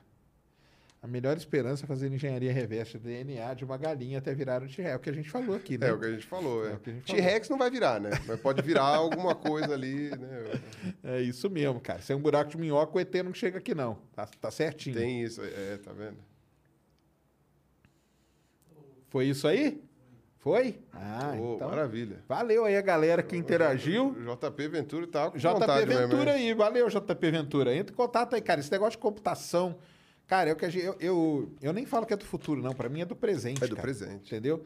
Computação hoje você não faz, cara, nenhuma profissão você sobrevive nela. Você beleza? sabe como é que o pessoal tá mais fazendo? Tem até um rapaz que comentou nos- no, no meu vídeo agora, que eu tava vindo de táxi, que eu, eu vi, que a... Ela perguntou, ah, mas vocês só preparam o fóssil por fora? E como é que fica por dentro e tal, não sei o quê? Por que, que vocês não fazem uma ressonância? Eu falei, não, mas Tem a galera ah, hoje, hoje meio que você não publica se você não não, tiver, tiver né? feito uma tomografia. É tudo na base da tomografia, e aí você, obviamente, você pode preparar ou não, né? O pessoal já faz tomografia do, do bloco inteiro, às vezes, tem os cortes, e aí você faz a reconstrução, tal. A galera hoje faz reconstrução da, da- do encéfalo, né? Dos bichos, né? O que tinha lá dentro, tamanho do cérebro, se tinha o bulbo olfatório, se não tinha, pá. Então, quer dizer, ah, você tem aí essa parte que é o que hoje todo mundo faz, é o CT scan, né? Que eles falam. Você escaneia o bicho e consegue ver um monte de estruturas lá. E a coisa está ficando cada vez mais, mais ah, como se fala, mais detalhada, né? mais acurada. Até os tipos de, de escaneamento estão conseguindo pegar mais detalhes. E o- a computação por trás, que pode refazer, né? reformular o negócio, tá, tá incrível, cara. Tá incrível. Uhum. O pessoal consegue agora... eh, Por exemplo, o bicho está amassado. Faz o escaneamento, os caras desamassam o Entendi. bicho. Reconstrói, né? Desamassa Igual o na bicho, geologia a gente é. faz reconstrução estrutural, você consegue fazer do, Exato. do Pega sim. um por um e, tipo, tu, tu, tu, tu, e remonta o negócio. Muito legal. Muito legal. Interessante mesmo. Cara, deu aí, Mulambo? Deu? Deu. A Nath mandou mensagem mandando você imitar ele. Ah, não, isso daí. Isso só Pode imitar, cara. Essas coisas têm que ser, essas coisas têm que ser feitas de maneira espontânea. Exato. Não é uma coisa assim, não. Mas rola. É uma. De vez em quando sai nos, no- nos vídeos. Eu, eu fiz um. Outro dia eu fiz. eu- é, faz muito tempo que eu não imito o Sérgio. Eu fiz isso outro dia numa, numa live também. Mas É. precisa Aliás, um tá- salve lá pro Emílio, pro pessoal do Blablalogia também, né? Sim, sim. Toda quinta-feira. Toda quinta-feira tá ao vivo lá com live Ruas, né? Isso. E, o, e, o, e a, a Camila tá fazendo. Tá fazendo um lugar, né? Pomodoro de manhã também. é. Isso, isso. Estamos o tempo todo em live, cara. Você entra lá no Blablalogia, tá sempre tendo live lá. Tá legal demais. Cara, fala aí como que te acham nas redes, ó, pra quem não conhece, fala aí como te encontram. Ah, Instagram, YouTube, ah, Twitter. Twitter, Pirula. Você voltou pro Twitter, né? Voltei. É, Instagram, Pirula, Twitter. é, in- Instagram, é, YouTube, Twitter, Pirula 25, com dois L's. E Facebook, canal do Pirula. E TikTok não tenho. Então vai fazer dancinha? Não, vou fazer dancinha no TikTok. É, que mais? Tem um grupo no Telegram agora, mas eu não sei como é que compartilha para saber o que é, mas é o é, como é que é? Canal do Pirula Oficial, eu não lembro agora. Eu criei um grupo no Telegram aqui, Ah, legal. que é para você ser notificado. Mas você vai deixar o, Tudo, tá, o né? link tá o quê? Nos vídeos? Pro pessoal entrar? É, que eu ainda não fiz descrição? mais vídeo para isso daqui, mas vou. Peraí. ah, Coloca lá nos eu vídeos novos aí onde do... que tá o. É que você consegue fazer uma. É o t.me. Ah, tá. Então esse aqui, ó. T.me barra pirula oficial. Aí, ó. Pronto, pirula com L só, pirula oficial. Isso aí. checado. Aí tá lá o grupo do Telegram. E assistam a nova série dos Assista dinossauros. a série que tá demais, cara. Vai- tá vou tentar- bonitinho. tentar fazer sair aí com, sei lá, uma ou duas vezes por semana, vamos ver o que eu consigo. E meu vídeo dos 10 anos. Veja o vídeo de 10 anos, isso aí. Meu vídeo dos 10 anos do canal, que deu trabalho para fazer, gostei bastante. E é isso. Acho Show que de é assim bola, que me acham. Cara, foi, foi, cara, excelente o papo. Espero que o pessoal tenha gostado, né? Ah, tomara que tenham gostado. Gostaram aí, Mulambo? Gostaram demais? Ah, que Então, bom. show de bola. E no Agan, cara, e vai ter mais papo, hein? Vai ter mais papo. Tem muita coisa pra Nossa falar ainda, senhora, cara. é, Tem, tem, tem bastante coisa. tem bastante coisa, Vou sim, treinar cara. a língua. É, Pirulão, muito bom, cara. Sérgio, Brigadão. Ainda Obrigado, nem falamos de? Iron Maiden, cara, que a gente é fã, né? nem falamos do Iron Então, Maiden, vou trazer o rapaz. Pois aqui, que é fãzão também. É. Aí nós vamos bater um papo com, com, ele. com propriedade, né? É. Tipo, estudou e tudo, É né? legal Uma demais. Muito, muito da hora. Então é isso aí. Galera, amanhã, Iberê, hein? Manual do Mundo. Então apareçam aqui que Olha, hein? Iberê vai estar aqui. Eu acho que é o primeiro lugar que ele vai falar depois que o submarino amarelo dele Aquilo funcionou. foi incrível. Sensacional. cara. Aquilo foi ele virou incrível. notícia no mundo, cara. No mundo. Porque existe uma comunidade dessa galera que faz submarino amador. Entendeu? Uma, uma comunidade pesadíssima aí pelo mundo. Que coisa. E- Ele virou notícia do mundo. Amanhã o Iberê tá aqui. E sexta-feira o Altair. Ah, o Altair também, Então, né? cara, é a O- semana aí, ciência na veia pra todo mundo. O Altair, que você nunca... nunca é, é, não tem limite o que esse cara sabe, né? Ah, ele, você acha que ele foda, sabe só até aqui, ele sabe mais, né? É incrível, né? A quantidade de coisa que o Altair, que o Altair sabe. É muito né? legal. Cara, o Iberê eu fiquei bem assustado com aquilo lá, cara. Fiquei muito impressionado com aquele negócio É. Do submarino, cara. Não, ficou Foi, demais. uma, foi o maior do it yourself que É. eu vi no YouTube. No- no- no- até hoje, cara. O cara fez ele mesmo. Amanhã eu vou perguntar pra ele os bastidores aí, porque foram anos, hein, fazendo o submarino. Foram anos. E vai vir um foguete agora, hein? Agora é o foguete. Amanhã nós vamos cobrar ele aqui do foguete. Vamos pra, vamos pra Lua. Tá Pelo menos vendo? pra estratosfera já dá pra ir. É, então. E põe um terraplanista pra ver se a Terra é Põe, redonda. põe, põe um aí, na- põe um na, na, na- na ponta. Galera, é isso aí. Pirula, brigadão então de novo, cara. Valeu, Valeu, demais. Galera, até amanhã, 8 horas, estamos aqui de novo. Um grande abraço. Fomos.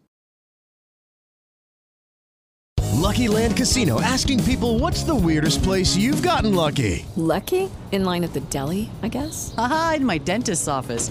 More than once, actually. Do I have to say? Yes, you do. In the car before my kids' PTA meeting. Really? Yes. Excuse me, what's the weirdest place you've gotten lucky? I never win and tell. Well, there you have it. You can get lucky anywhere playing at LuckyLandSlots.com. Play for free right now. Are you feeling lucky? No purchase necessary. Void where prohibited by law. 18 plus. Terms and conditions apply. See website for details.